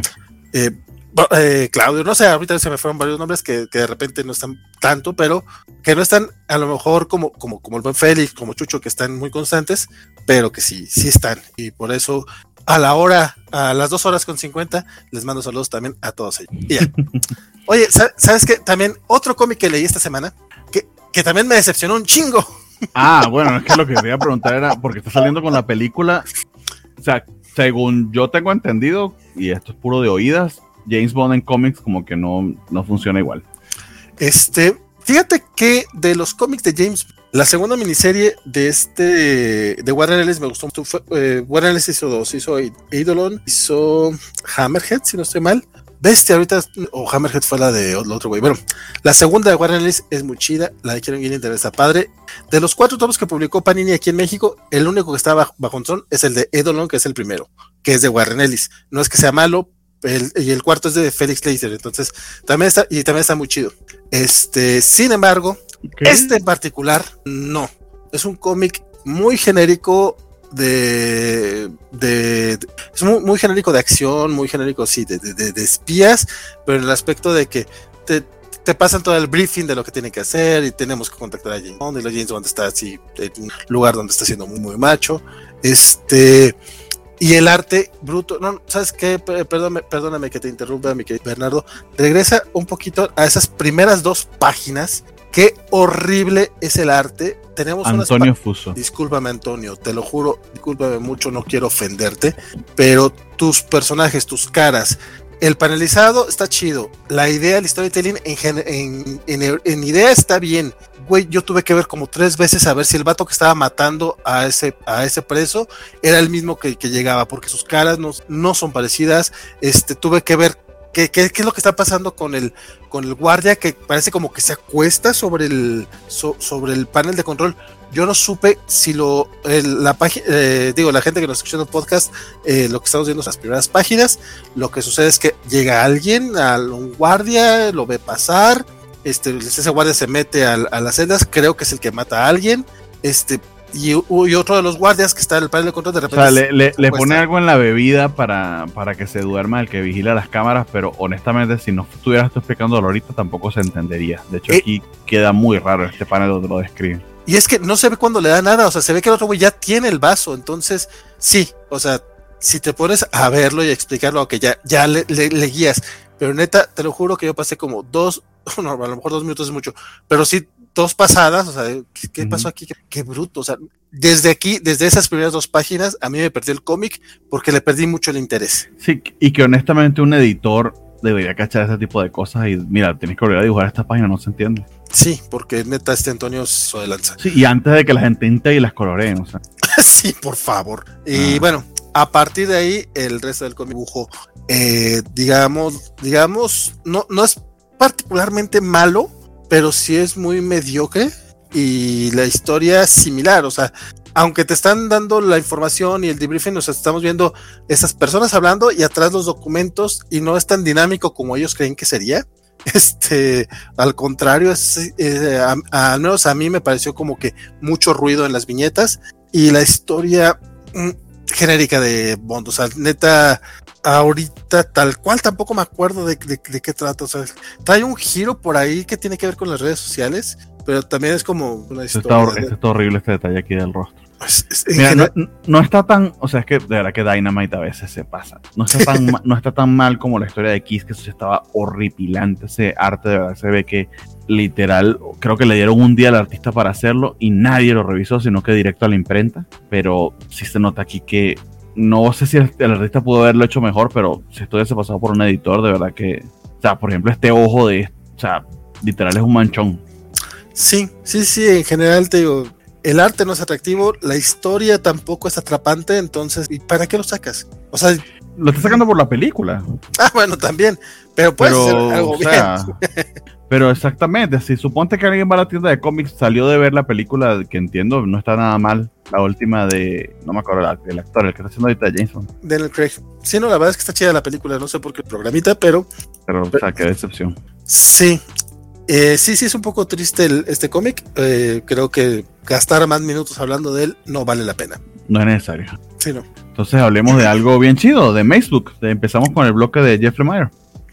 Wow, y aquí sí, eh, y también me toca estos a mí porque resulta que antes del programa dije, podríamos empezar a las 9 de la noche. Sí, sí podríamos. Pero empezamos o leo mis cómics de Jeff Lemire antes de empezar el cómic, sobre todo porque dije Bernardo los va a leer, tenemos que hablar de ellos. Este no, no, llegó, pero pues él sí leyó los 50 números de Immortal Hulk, unas por otras. No, y no solo eso, sino que, bueno, ahorita vamos a hablar de eso. Tuve que echar un repaso de un de, de una serie anterior para que sale, eh, de hecho es la, la, los números más eh, eh, distanciados que en la historia del cómic, creo yo.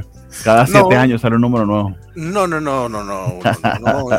el, el, el, el, caso de el caso de American Jesus podrías ah, okay, okay. podrías argumentar que American Jesus es tres números y el segundo es un segundo arco.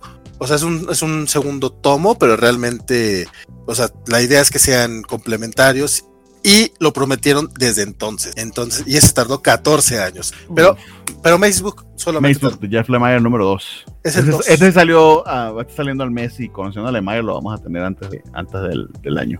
Sí, sí, no, no, no, la verdad es que este Jeff Lemire, qué, qué bruto en su forma tan, este, tan eh, de, de, de, de, trabajar tan, tantas ideas, tantas historias y de manera tan distinta. Aparte, este cómic, él lo dibuja también, que yo creo que le da un, un, agregado importante porque tiene un estilo, al menos para este cómic, se va por un estilo, eh, diría, incluso de, de borrador, de, de, de, bocetos. Por un momento dije, ah, bueno, seguramente estamos viendo a este personaje tan, tan en sketch. Eh, que, que, es porque está desdibujado, o sea, es esta, esta persona que recordarán, digo, el primer número es básicamente de, un, de un cuate que pierde a su hija, eh, muere, muere, la hija y, de, y en, al final del, del, del cómic recibe una llamada y es la hija diciéndole, eh, encuéntrame. El cuate de por sí tiene 10 años viviendo como en este estado en automático, viviendo por vivir, así tal cual. Y dije, bueno, por eso a lo mejor es tan, tan, tan desdibujado, pero no es cierto, realmente eso fue una, eh, me quise ver más mamón de lo necesario, porque en sí todo el dibujo de, de Lemire va, va, en ese estilo, pero justamente como es este cómic sobre la depresión, sobre el perder los hijos, y tener esa pequeña esperanza, porque a fin de cuentas, justo este segundo número trabaja un poquito más en ese, en ese aspecto. Eh, el, estilo de, el estilo de arte le queda chingoncísimo. Aparte, su paleta de colores, o casi su ausencia de paleta, este también es, es una, es una belleza porque casi todo el cómic está en, en escala de grises, excepto cuando sueña con la hija o cuando ve este tema del, del hilo rojo, que también es algo muy recurrente en el diseño de Mica en general, o sea, lo vemos en las portadas en este, en este cómic, este cuate va, va, con su ex esposa, quien ella, pues sí, siguió adelante, se casó, ya tiene otro hijo, y la relación con, de, de, de entre los dos exes, pues la verdad es que no, no es, no es la mejor. Eh, también, de por sí me imagino yo pasar por, por un duelo así, a ser súper cabrón, y, y, a, y a la pareja le ha de afectar muchísimo, sobre todo que ahorita no sabemos cuál es la razón de la muerte de la hija. Entonces no sabemos si alguno tiene una culpa al respecto o qué pudo haber pasado, pero lo que sí nos queda muy, muy claro es que esto no terminó bien. O sea, la, la, la esposa básica, la ex esposa básicamente dice, güey, ¿qué estás haciendo aquí? O sea, es el, es el nuevo esposo el que dice, güey, pues ya está aquí, ya pues, habla con él. O sea, evidentemente necesita ayuda y él, él lo que quiere básicamente son las cosas de la hija para buscar pistas porque él sí cree que le está hablando la hija y ella obviamente pues estás loco, o sea, ya, o sea, o muérete o vive y, y, sigue adelante porque no hay, no hay de otra, o sea, y tú no, no decidiste na, ninguna de las dos. Esas palabras son así como muy ¡pum! Son, son muy duras, es un cómic eh, que, que, que, está en, entre, entre lo bonito porque es tierno, pero también entre lo, entre lo crudo que es el, el duelo y, el, y, y, lo triste que es aparte de tener una falsa esperanza. Digo, no sabemos si es falsa o no en este momento, claro, pero no, digo, si, si ya han perdido un ser querido, seguramente si tienes esa pequeña esperanza de volver a ver a esa persona, güey, pues claro que la quieres. Está bien, cabrón, este cómic, sin ser tan, tan rebuscado, no, no, no es un cómic que esté lleno de palabras grandilocuentes, no es un cómic, al no, contrario, de de hecho, de hecho, hice un poquito de trampa eh, mientras tú estabas hablando y yo estoy mostrando las páginas, me puse, es que no puedo evitar, no a leerlo. Y de que Lemayer es un maestro de, de sitiar muy bien el storytelling, porque son diálogos, se pueden entender como sencillos, pero donde coloca el diálogo, la expresión que está mostrando en cada panel, eso pareciera algo bobo, pero no es fácil de hacer. Y lo hace muy, muy bien. De hecho, eh, creo que es con lo que cualquiera que quiera escribir cómics lucha al principio. O sea, como, porque yo puedo tener la idea y el diálogo en mi cabeza, pero para que, para que fluya para el lector, cómo lo puedo hacer lo mejor posible. Y el tipo, o sea, el hecho de que se vea tan sencillo es lo que lo hace tan mágico. No, la verdad es que sí, digo, este cómic es un cómic que se siente súper honesto, se siente que yo nuevamente no sé si es algo por lo que ya pasó Jeff Lemire, pero sí se nota que es una historia demasiado personal y además digo, sí juega mucho con la idea de los, de los laberintos, porque era algo que le gustaba mucho a su hija, eh, en este cómic tiene un, tiene un sueño al respecto y ya veremos hacia dónde va con esa, eh, no sé si sea una metáfora todavía, bueno, a lo mejor porque está buscando la salida de, este, de, de, de este proceso de duelo que, que, que, está viviendo el cuate, pero, pero vamos, neta, neta, neta, creo que creo que ni siquiera se va a cosas complicadas en ese aspecto, es más un cómic duro, directo, humano y sensible. A mí me está gustando muchísimo los diálogos. Son tan naturales, tan hermosos. O sea, neta, esta interacción que tiene con la esposa, ¿te duele verla? Porque probablemente ya has visto interacciones similares. Digo, casi 40 años, pues nos ha tocado ver todo tipo de, eh, o a lo mejor hasta las has tenido, has tenido este tipo de interacciones de personas con ya no tienes relación y tienes que hablar, es cularísimo y aparte ellos tienen el extra de haber perdido a la hija y trauma que, que evidentemente uno no ha superado, está muy, muy no, sí, sí, que, y que los separó como pareja, toda la historia que hay allí, el hecho de que cuando tú estás con tu pareja, una cosa que tienes que recordar es que compartes todo con tu pareja, pero tu pareja no es tu familia. Sí. Entonces, eh, sí, sí, pueden separarse. O sea, pueden si no... separarse y, y, todo lo que eso conlleva, más el trauma de la hija. O sea, hay un montón de cosas aquí que, que el tipo está poniendo los paneles, te lo está planteando, pero no te lo está diciendo. Eh, de hecho, creo que lo que quería decir era eso. Jess Lemire es un maestro del mostrar sin decir, eh, que es lo que lo hace tan, tan, tan, buen, tan buen storyteller, tan buen contador de historia. Sí, no, la verdad es que sí, una chulada este cómic. Este, desde que salió el mes, el mes pasado, ya lo habíamos recomendado. Este, y pues no, no, no, no, no hay de otra, o sea, neta, no, no, no baja nivel. Por acá, este dice Mario Alberto, sí están un poco feas esas caras. Me refiero a las del cómic, no a las de los cobachos. Gracias, compadre. Creo. Este, se refería a las de. Yo había entendido que eran las nuestras, pero gracias, amigo. Yo, yo no lo había creído hasta que lo dijo, ah, ya que se le va a hacer. Se revisar, la, la reseña de Vale se aplica también a la mayoría de mi vida académica. Llegué sin saber nada y me fui sin saber nada. Oh. Así nos pasa. te fuiste con un título, amigo, aunque sea, que dice que sabes algo. dice, dice secundino, no, no promueven desperdiciar la vida en cuentitos, me siento decepcionado. No, no, no. Promovemos que más gente la desperdicie leyendo cuentitos. La bronca es que de repente es tan gatekeeping que, que, que, no permite que más gente venga a desperdiciarla con los. Dice Crónicas Caos. Pareciera que ya no hay imaginación, creatividad. Eh, pues se refiere por lo de un Goku y un Vegeta estilo manga, este, pues nuevamente acabamos de hablar de, de Facebook, o sea, digo, sí empezamos mal con los cómics este indies, porque los números uno este, este, este, este mes no fueron tan chidos, pero justamente de esos tres que vamos a hablar ahora, desbordan creatividad y son del mismo vatos, eh, chulada, sí. chulada. Por acá también decía Félix Fasar, creí que solo yo había rechazado Kiss de Dynamite. No, no, no, mm, también le tocó leerlo a mi estimado Félix, Creo que no viste ese programa porque ninguno, a ninguno le gustó. Y dice que si le vendo paletas de la carne las compro, compadre, jamás estaría eso. Este Héctor Durán a través de Facebook nos pregunta, ¿han visto la tercera temporada de Tyrants? No la vean, es una decepción. Estoy enojado de haberla visto y me tenía que desahogar. Gracias Héctor por venir a decirnos eso. Este, yo no he visto ni la primera, gracias. Honestamente, yo vi, yo sí vi la primera, ya no vi ni la segunda, pero si tienes chance, échale un ojo. Tal vez de un paso, o sea, yo todavía no termino de verla, pero okay. por lo que dicen, el, la calidad se mantiene.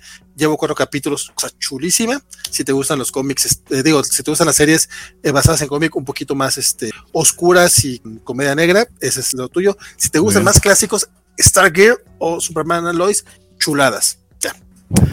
Perdón, compadre, me emociono. Continúa Jeff Lemire con The Unbelievable Untins, que es una historia derivada de Black Hammer.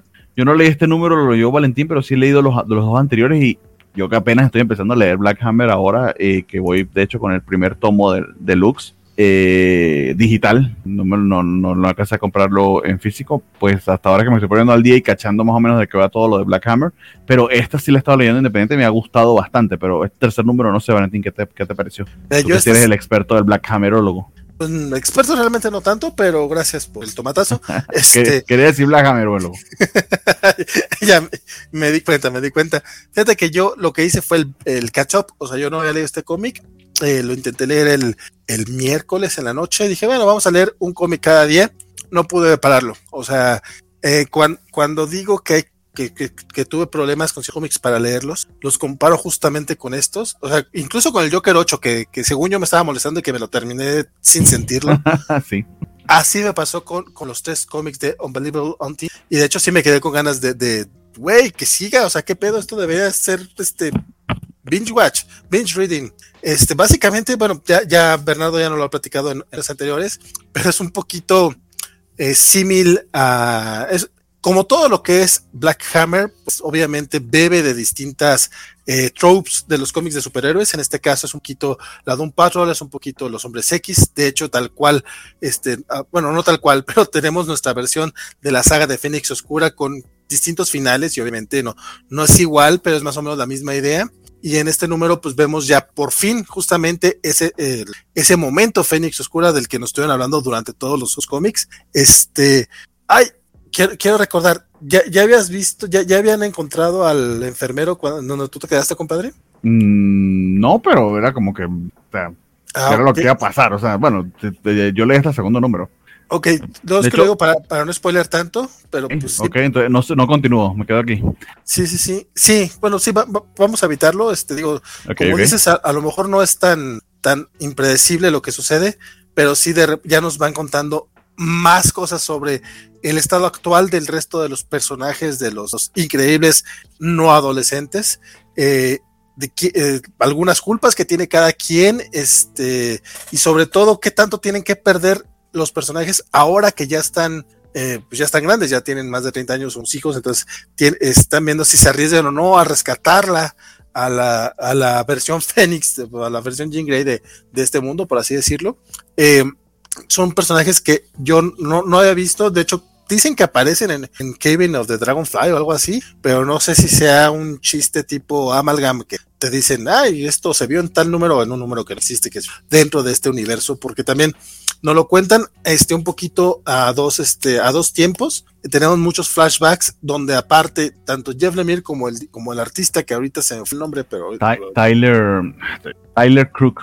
Tyler Crook los ah, dos de hecho hace un trabajo fenomenal porque ese backstory que está contando Valentín eh, es narrado en cómic pero un cómic un cómic como de los diría 70 80 este sí sí sí tal cual o sea es un cómic clasiquísimo pero hace, hacerle marcado como en páginas que están ya dañadas, las, dañadas y manchadas, como estaría pues el cómic que leíste en los 70 o 80, inclusive ennegrecidas y con mancha eh, y con manchas de ya sea de, del sol o de, o de tanto leerse. Eh, y el estilo del, del, del color, del coloreado y del dibujo cambia radicalmente contra lo otro que nos cuenta.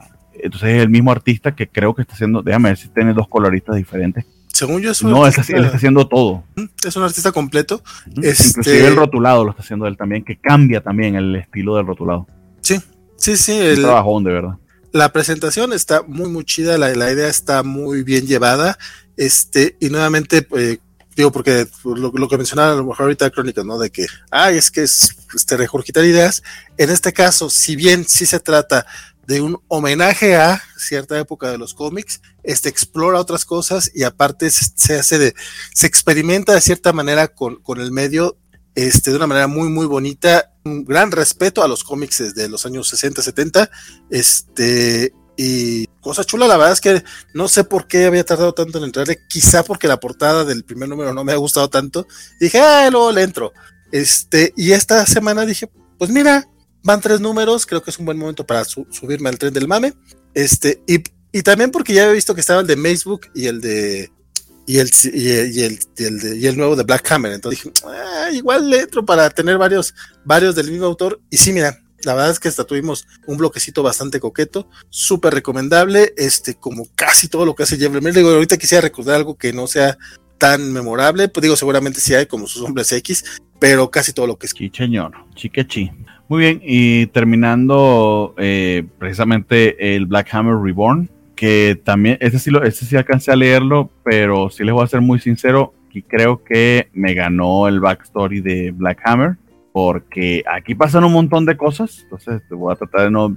Bueno, creo yo que inclusive si quisiera contarles los spoilers no podría, que siento que hay algo que no entendí, no porque esté complicado, sino porque creo que tengo que saber algún tipo de backstory. Entonces, esta es la continuación de Black Hammer como tal, con la heredera del manto de Black Hammer, la hija de, Black Hammer como tal, pero la artista es Kaitlyn Jarsky. Eh, muy, muy bien narrada la historia, interesantísima eh, el arte. De hecho, eh, ya la portada con la presencia del coronel Weir, y si conoces más o menos como yo que voy en el primer volumen de Black Hammer, pues sabes que cuando este señor entra en escena, se va a poner la cosa cósmica, interdimensional y rara. y se pone la... cosa cósmica, interdimensional y bien rara. Entonces. No, no, no, era, era, más un paréntesis. O sea, la portada que es esta como un poco referencia, ¿no? Al, al I Want You ah, sí. del, tío, Sam. tío Sam. Y, y, pues el hecho que el, que el coronel Weird es básicamente la versión Black Hammeresca, por, utilizar también este, el neologismo, este Black Hammeresca de, de Manhattan, del, del Doctor Manhattan de, Watchmen. Entonces, para que tengan un poco cómo es que funciona, que está en todas partes y al mismo tiempo a la vez. Sí, experimenta, así como el Doctor Manhattan experimenta el tiempo simultáneamente, que es algo que o lo, lo, aprovechas muy bien si sabes, si eres un buen narrador, que de hecho, recuerdo algo maravilloso de Watchmen, la serie es eso, de verdad que Lindelof se ve que amaba mucho a, esa idea de Watchmen porque lo maneja Y aquí también lo hacen, pero de nuevo, como es todo al mismo tiempo, es toda la historia de Black Hammer al mismo tiempo. Y como yo no he leído la serie completa, pues siento que perdí varios detalles. Con todo y todo funciona y uff, o sea, lo que pasa al final es brutal. Sí, fíjate que bien mencionas que a lo mejor este no, no, no estaría chido contarlo, contar mucho porque, eh, porque sí pasa algo muy, muy importante en este, en este cómic para la nueva Black Hammer. Pero qué manera de llevarlo. O sea, en serio que Pitch Lemire está, está bien perro por, de, ser, de tener algunos personajes que no te interesan absolutamente nada. En tres páginas es como, ay culero, ¿qué pasó aquí? La verdad es que está muy, muy padre el, el cómic, está muy bien llevado. El arte también, este, es, digamos que no es tan espectacular. A lo mejor incluso el, creo que el de los increíbles no adolescentes está un poquito más chingón en cuanto al arte, pero sí es bastante efectivo. Y yo no esperaba nada de lo que sucedió en este número y quiero ver dónde va. Eh, Black Hammer Reborn es otro de estos obligados que eh, digo, yo no compro grapas como la, la, mayoría de los que nos siguen los cómics de la semana ya lo, ya, los, ya lo sabrán, pero sí es de los que voy a tener definitivamente en Deluxe. Bueno, acompañando los otros. Si no han entrado a Black Hammer hasta ahora, no sé, no lo han hecho, lo recomiendo ampliamente. Acá Samuel Franco nos dice, los fachos siempre tiran rostro por, porque, ¿por qué otra cosa vería los live? ¿Por los cómics? Por favor unos cockfachos. Eso suena feo, Samuel. Me caes bien, pero, a, no, a, pero a, a, veces no entiendo tu. Ya, no, no, aparentemente se siente atraído por alguno de los dos. Yo creo que por ti. Evidentemente es por mí, o sea, eso me queda claro, pero a veces no lo entiendo. Dice Félix Barzal, la princesa Ariadna le da un hilo para no perderse en el laberinto, un buen apunte sobre Macebook. Y verdad que está bien chido el cómic, compadre. ¿A poco no? De hecho, Pues sí. todavía no lo ha preguntado Félix Farsar, pero yo creo que ese sería el cómic de la semana. Pero recuerden que yo no leí El Inmortal Hulk no 50. Compadre, ¿qué sigue? Sinceramente. Muy bien. Eh, en la lista, ya con esto terminamos. Hemos terminado las 3 horas 15 para que Falta- vean. Faltan dos, ¿no? Ah, falta, perdón, perdón, falta uno más que es bueno reseñarlo porque no ha habido oportunidad en que yo no he leído este cómic que no me ha sacado una carcajada, de verdad. A ver si lo consigo. Aquí está. Los seis eh, sidekicks de Trigger Keaton, eh, de Skybound. De hecho, hemos reseñado creo, casi todos los números de esta serie. Ha sido para mí al menos una gratísima sorpresa. El equipo de Kyle Starks y Chris Schweizer sobre todo el arte de Chris Schweizer es muy muy efectivo porque el humor en los cómics a veces es medio complicado de narrar. Eh, y básicamente esto es una gran peleota este número, eh, porque están las seis personas que trabajaron con este Chuck Norris venido a menos, que terminó siendo un maldito desgraciado de primera clase y cada vez que pueden nos recuerdan lo terrible que era. Pero está, eh, creen ellos que están a punto de descubrir quién fue el que, el que asesinó a este tipo. Y resulta que no, que era una trampa eh, básicamente organizada o coordinada por todo el gremio de, dobles de Hollywood que odiaba a este tipo a muerte y, y que además este, quieren vengarse de estos seis, sus seis, eh, eh, sí, no sería secuaces, pues sus seis sidekicks que están buscando al asesino y se arma esta peleota que tuvo un montón de momentos comiquísimos. De hecho, hay un personaje que literal se lanza encima de todo, se consiguió ese panel, que ese fue el que me dio la carcajada en esta oportunidad.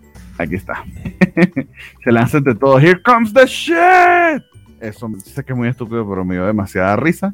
En fin, este, esto siempre ha sido divertidísimo. De quedar altamente recomendado. Y yo si puedo me lanzo, si no en digital o en físico, el recopilado, porque me, me encantó el trabajo que hace, eh, que hizo el equipo.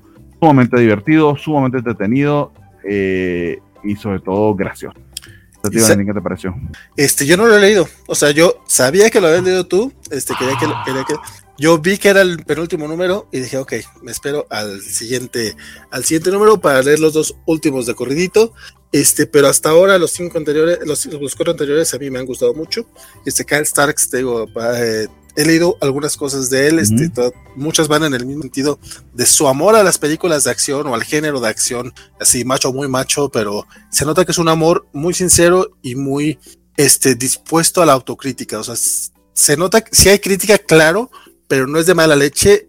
Te digo, se nota que viene desde, desde un lugar este, de mucho cariño. Este, y sí, su, su, su toque para la comedia es muy, muy, muy, muy espectacular. Y como dices, a veces hay ciertos géneros que en el, de repente o, o, no son fáciles de tratar o no hay gente que lo sepa hacer. O sea, porque es, pienso en cómics de terror, pienso en cómics de, comedia, sí suelen ser raros y más raros cuando funcionan bien. Los de Casarx fue un chingón. Yo, como tú, también es algo que recomiendo bastante. Este número no lo he leído, pero pero sí, sin duda son de estas series que, que aparte de que se, se te van a tener que conseguir en TPB, hay que conseguirlas, es muy triste porque seguramente no llegará a México con ninguna editorial, entonces sin duda, pues Sí. para conseguirla en su idioma original, y más porque es de esas que a lo mejor va a tener su tiraje, se va a acabar y luego para conseguirlo va a ser difícil. O sea, no, no te digo, No. no se va a acabar en chinga. se No, acabe. pero si- siendo Skybound, si, si va a salir el recopilado, o sea, algo debe estar vendiendo, porque si no ya lo hubiesen matado hace rato.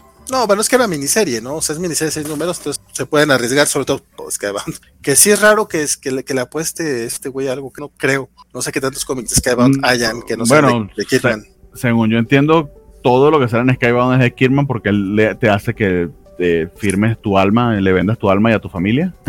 Entonces, Sí, no, no, y aparte que esto está ni cantado para, para una película. Uf, sí. O sea, pero una película dirigida por el, el tipo este que hizo Kiss Kiss Bang Bang, la tercera de Iron Man, no me acuerdo.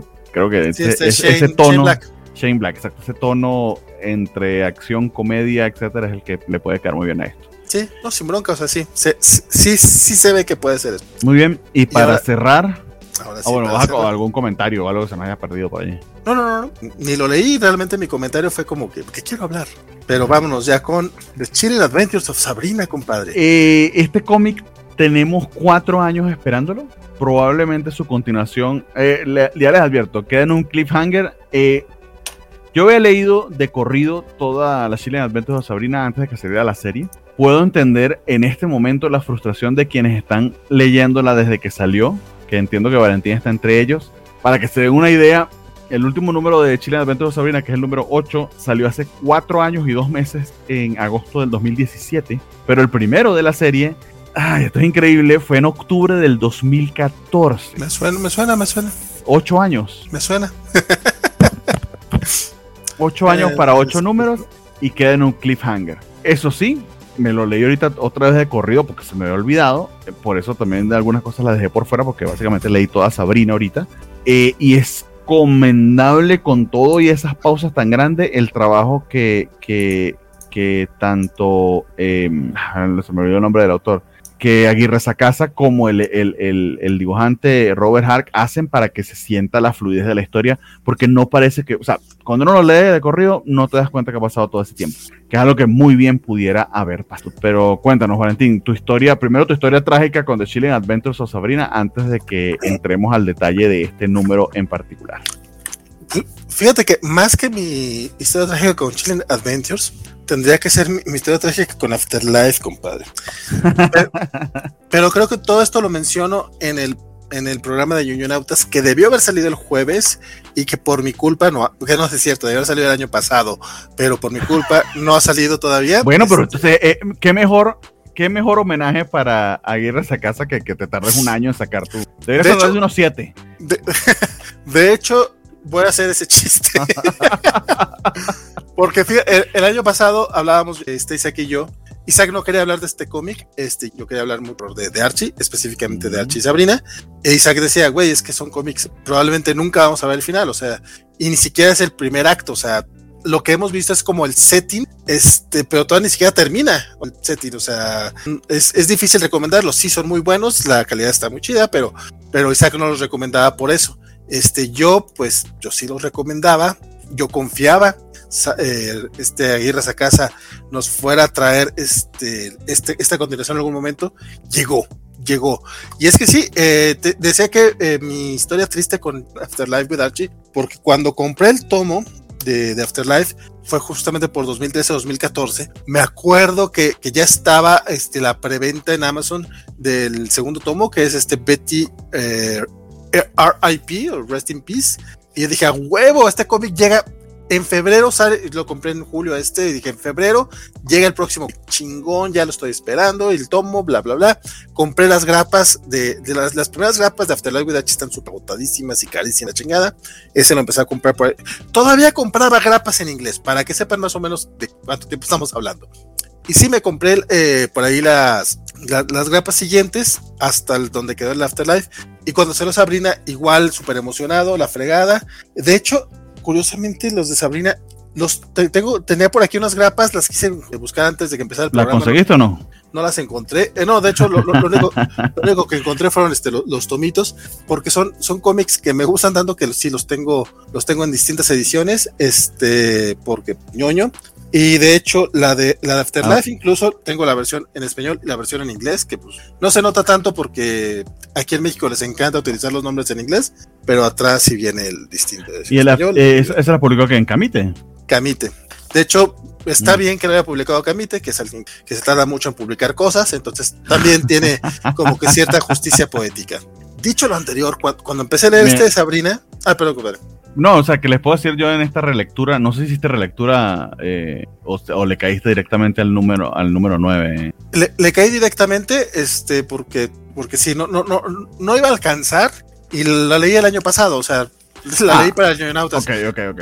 La tenía más o menos fresca. O sea, de verdad, o sea, yo lo acabo de leer todo corrido y es. Mm, no se siente que hayan pasado siete años, a menos de que literal, o sea, lo tengas muy en cuenta. Pero yo que lo leo de, de corrido ahorita, o sea, no parece que hubiese pasado siete años. Más bien la frustración que siente, que deben sentir los fans de esto al leer el final de este número y saber que quién sabe cuándo va a salir el siguiente, eh, es brutal. Pero este cómic de verdad, como él es una cosa tan única, tan bien hecha, sobre todo el trabajo de, de, Hack de, eh, y el coloreado que básicamente se siente como, como óleo o, como, una o sea, como una pintura en lienzo antigua, le da increíblemente una atmósfera terrorífica a esto. Muy, muy diferente de la serie. Tengan eso en cuenta quienes no han leído y vieron solamente la serie de Netflix. Esto, esto es muchísimo más oscuro. Pero nada, quería resaltar eso porque me llamó demasiado la atención. Te, te, dejo, Valentín, para que sigas comentando y bueno, nos comentes de qué va este número 9.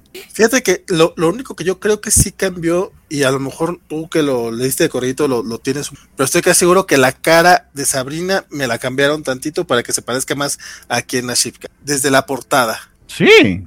Chécate la portada, este, se parece, creo que se, la carilla, o sea, antes Digo, obviamente es un dibujo, pueden variarle tal, tal cual, pero creo que tiene las facciones, los ojos un poquito más, más chicos y más alargados que, que la Sabrina que estábamos viendo eh, previamente.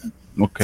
No es queja, porque también creo que es hasta cierto punto sutil, este, pero para mí sí hubo ese, ese ligero cambio en el diseño de, de Robert Hack. Este, Tengan en cuenta, de hecho, que la portada empieza con un diálogo donde dice, oh, hola, disculpen que he estado, me alejé por tanto tiempo, me extrañaron. Sí, no, no, y aparte es este, este homenaje a al Sabrina número uno clasiquísimo, que también en el intro de, la, de la serie de Netflix este, salía, salía tal cual esta imagen, ¿no? O sea, es, es una cosa muy chula. De hecho, déjame nada más te muestro para que veas cómo era la cara de Sabrina antes. Si te fijas, los ojos son un poco más, un poco más grandes, este, ya, o sea, El, rediseño es muy sencillo y la verdad es que nada más por pinche ñoño de retentivo anal, pero el cómic, híjole, está muy bueno, mantiene, como dijiste, lo dijiste muy bien, mantiene la calidad de una manera este, increíble, o sea, porque sí, sí se siente como, como, como si hubiera salido Sabrina la hace un mes, dos meses y no hace cuatro años, y su pinche madre, este, pero por lo mismo, esta es la parte 3 del arco, o sea, no es un número autoxivo, no empieza un arco, no, o sea, los hijos de su mal dormir, el hijo de su mal dormir de Roberto Aguirre esa casa, por irse a hacer, por irse así, ¿no? por irse a hacer las series de televisión de Riverdale y de, Sabrina, obviamente donde hay más lana, este, no escribió los guiones, simple, pues es eso, simplemente es eso. Y ya esta, esta tercera parte está muy bien dentro del cómic, es básicamente es Sabrina tratando de de decidir si puede o no llevar a cabo un acto. Que aquí advertimos, si no lo han leído, si que están pendientes, pues vamos con spoilers del número, pero que hace un muy buen resumen de cómo va la serie. Entonces, básicamente la situación es que eh, eh, Sabrina resucitó a su, a su novio. Este, luego de que pues el Covenant lo asesinara porque los vio en, pleno rito de, del bautizo este satánico en el que ella firma su nombre en el libro del demonio, etcétera, etcétera.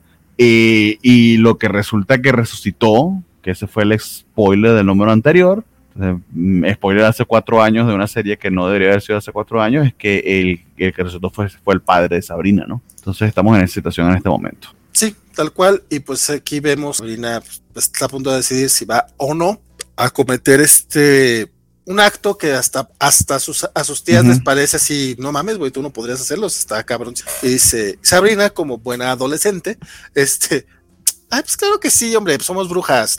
Todo lo puedo hacer yo muy fácil. Ajá, ajá. Este, y, y se va entre eso y entre ver al papá utilizando el cuerpo de, de Harvey. Y también haciendo bastantes, bastantes chingaderas porque el papá de esa chingada también. Entonces, el cómic es que es, el, sacerdote supremo de la isla, de la isla, de la iglesia del diablo. O sea, buenas personas aquí nadie es. Sí, no, definitivamente no.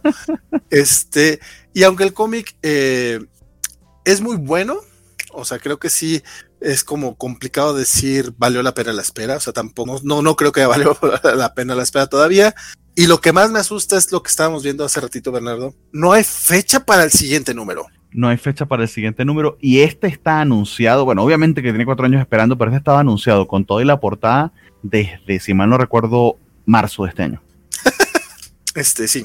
O sea, de verdad que se toman su dulce tiempo. Sí, la, la editorial de Archie es una editorial que si bien en los 50, 60 pues era súper grandísima y mandaba, bueno, pues simplemente este, el presidente era básicamente el que puso el Comic Code Authority, ¿no? gracias a Archie es que se pusieron esas madres.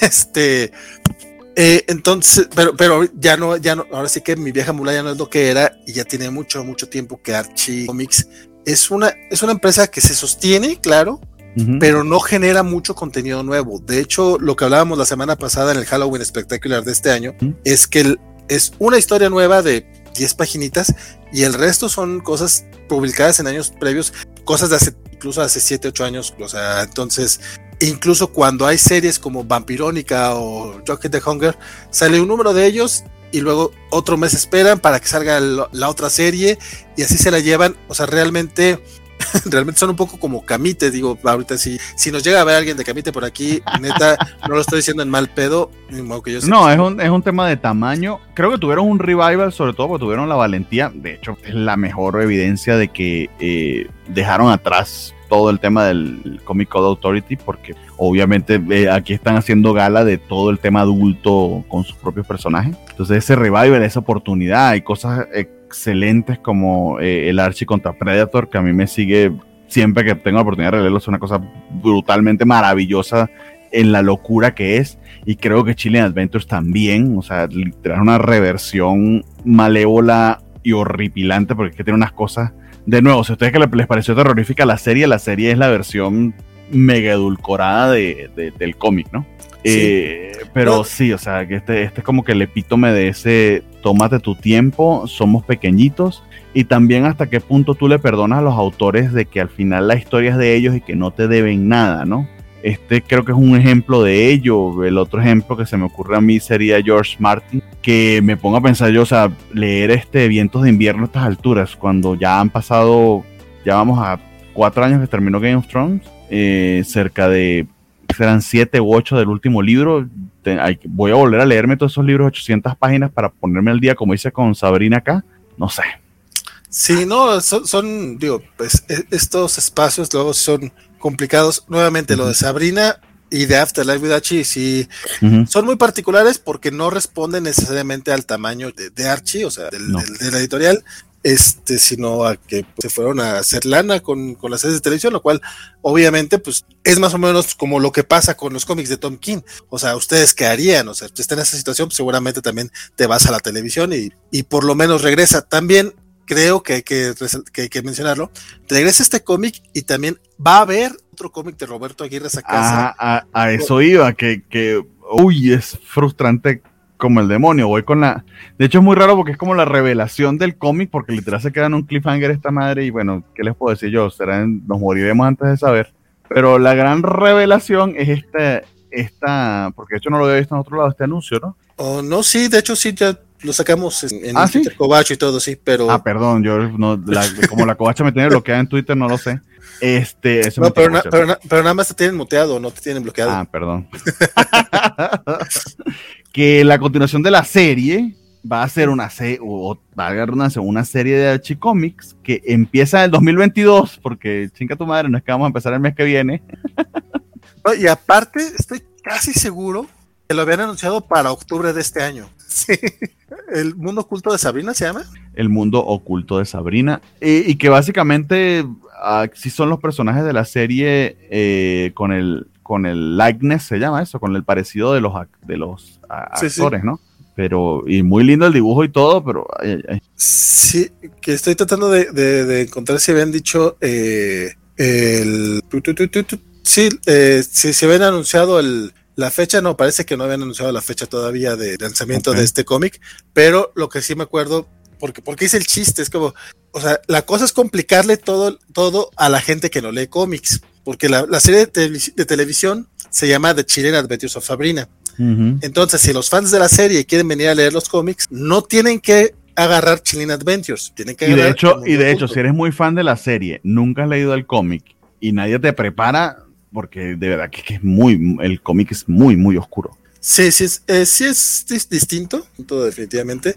Este, pues sobre todo porque Sabrina, por ahí de la finales de la segunda temporada y la tercera, como que agarró un matiz demasiado fresón. Uf, sí. La, la cuarta temporada. CW, pues se, puso CW por, por. Ajá, la cuarta temporada sí mejora muchísimo, creo yo, y tiene un final que a mí me gustó. Eh, yo sí estoy no te voy a decir que igual de emocionado que con el regreso de este cómic, pero sí es como que, ah, pues sí quiero ver qué onda. Pero de todas maneras es como, neta, Aguirre esa casa, vas a abrir otra serie, hijo de la fregada, la vas a terminar. Bueno, no sé, es que no sé si lo va a escribir él. ¿Sí lo va a escribir él? Sí, sí, sí. Chinga su madre, entonces me olvidó. y, o sea, de verdad que medio lo que dice Isaac tiene razón. Es así como que si termina, termina y la leemos, porque, o sea, yo me siento ahorita mega frustrado que literal que van a ser un año para volver a leerlo otra vez todo para ver un otro número. O sea, esto, esto en, en, grapas, y decimos grapas, no está Francisco para que nos corrija. Esto en grapas es increíblemente frustrante. Dice Mr. Max que los cómics de Riverdale estaban del asco. Sí, pero es que esos creo que sí no lo escribí a ir esa casa. Este, a ver qué tal le va con esta continuación. Eh, y sí, es muy complicado, sobre todo porque no tenemos fecha del número 10. Es como, ok, qué bueno que me trajiste otro cómic, pero, pero hay un plan y eso sí, no lo han anunciado. O sea, no, no han dicho si hay un plan de, publicación, aunque no se cumpla tal cual, pero que te diga, no se va a salir cada cuatro meses. Y dices, ok, ya, ya sabes si tiras o no. No sé cuánta gente va a comprar este, este cómic en grapa. O sea, te digo, yo sí tengo los anteriores, pero este ya no lo voy a comprar yo en grapa. O sea, ya me voy a esperar a, ver si sale, si termina el. yo, diría nada más por nada más por el morbo de tengo ocho años leyendo esta madre, esperé cuatro años por este número, pues nada más por eso puede que tenga valor. Los cómics para los nueve números que llevamos, este, sí, no, eh, ya será cosa de, ver qué, pasa más adelante. Eh, por lo menos como curiosidad, pues sí, sí es gracioso que regresara Sabrina. Entonces, y yo espero, en serio, espero que, regrese Archie. No sé, en algún momento. Es como, güey, aviéntate un puto cómic de 64 páginas y termina el arco. O sea, dame un final poco satisfactorio, pero dámelo. Pero... Sí, o sea, es, que también es una burla que este sea el número 9, te lo dejen en un cliffhanger porque vamos a terminar en el 12. O sea, ya tírate los cuatro números, güey. O sea. sí. O, o haz los cómics y cuando ya los tengas, los Ajá, también. Puede ser difícil. nota aparte, no está anunciado, pero la esperanza es lo último que se pierde. ¿Quién quita que literal si ya los tengan todos listos y va a salir 9, 10, 11 y 12 ahorita y terminan en enero? No sé. No, porque ya tiene que ser las solicitations. Ay, verdad. Por eso, por eso te digo que. que no hay ni eso, ¿no? ajá, de menos hasta enero no hay nuevos cómics de, de Por eso. Porque eso sí, hubiera sido como noticia, pues. O sea, anunciaron uno, uno nuevo, ¿ok? Y los otros culero.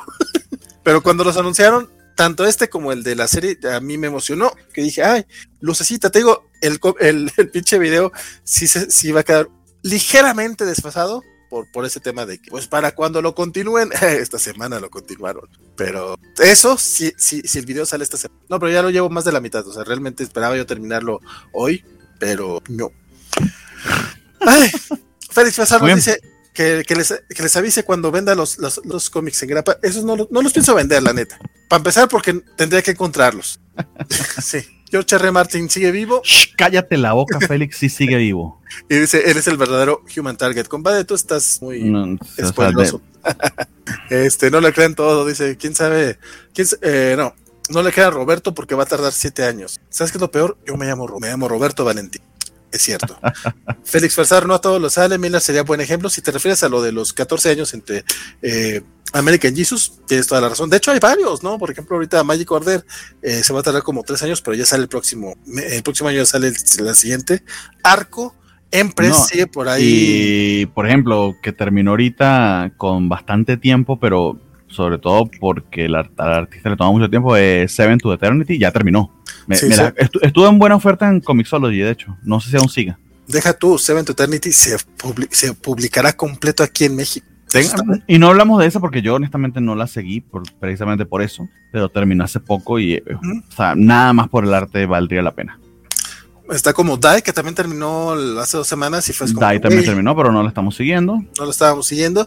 Y también Panini ya, ya anunció el segundo tomo y está confirmado, este, parece que está confirmado. Está en, preventa del segundo tomo, de hecho, ¿no? Así es, así es. Y parece que ese sí, al menos en los comentarios se han dicho que los, o sea, que termina el próximo año, va a ser eh, de cada cuatro meses y que sí están confirmadas esa serie. Que qué bonito, ah, porque luego. Gracias, Panini. Vayan y cómprala para que sí, porque para mí lo anuncia, pero si no, nadie va y compra el segundo tomo. Sobre todo este segundo tomo va a ser una buena prueba, porque siempre pasa eso con los cómics, ¿no? Que va bajando. Entonces, si realmente quieren los cuatro, los que le compremos el segundo, porque me quiero contar entre ellos, somos los que le vamos a probar a Panini que los todos porque sí los vamos a comprar. Lo, lo, que últimamente están diciendo mucho en las redes de Panini, y es algo que yo sí les he recomendado varias veces, no solamente con Panini, con Camite y con los títulos de Televisa que no sean Batman y el hombre araña. Cuando salgan los cómics es muy importante que los compren los primeros dos o tres meses de publicación. ¿Por qué? Porque es cuando las, las editoriales malamente que no tienen idea de que lo que están vendiendo ahora son TPBs, que no es lo mismo que las grapas, no es el mismo revenue rapidote. No, la rotación del inventario es como la de un libro, es lenta. Sí, es lo que deberían de entender, pero no lo entienden. Entonces, para ellos es muy importante esos primeros tres meses de, exhibición, porque si no dicen, no, es que no vendió. Y yo, güey, se sigue vendiendo Southern Bastards, o sea, no, no vendió de putazo. No es lo mismo a no vendió, pero ay, eh, trátales de explicar. Saludos a toda la gente de. No, y, hay un tema de retorno de inversión. Es decir, tú no haces un inventario para tenerlo ahí sentado para ver si alguien lo va a comprar, aunque en el, en el les estoy hablando del mundo del, del de los good de fat moving, que es de donde, trabajo yo. En el caso de los libros, o sea, por definición un libro no es fast moving, a menos de que sea Harry Potter o Canción de Hielo y Fuego, no sé.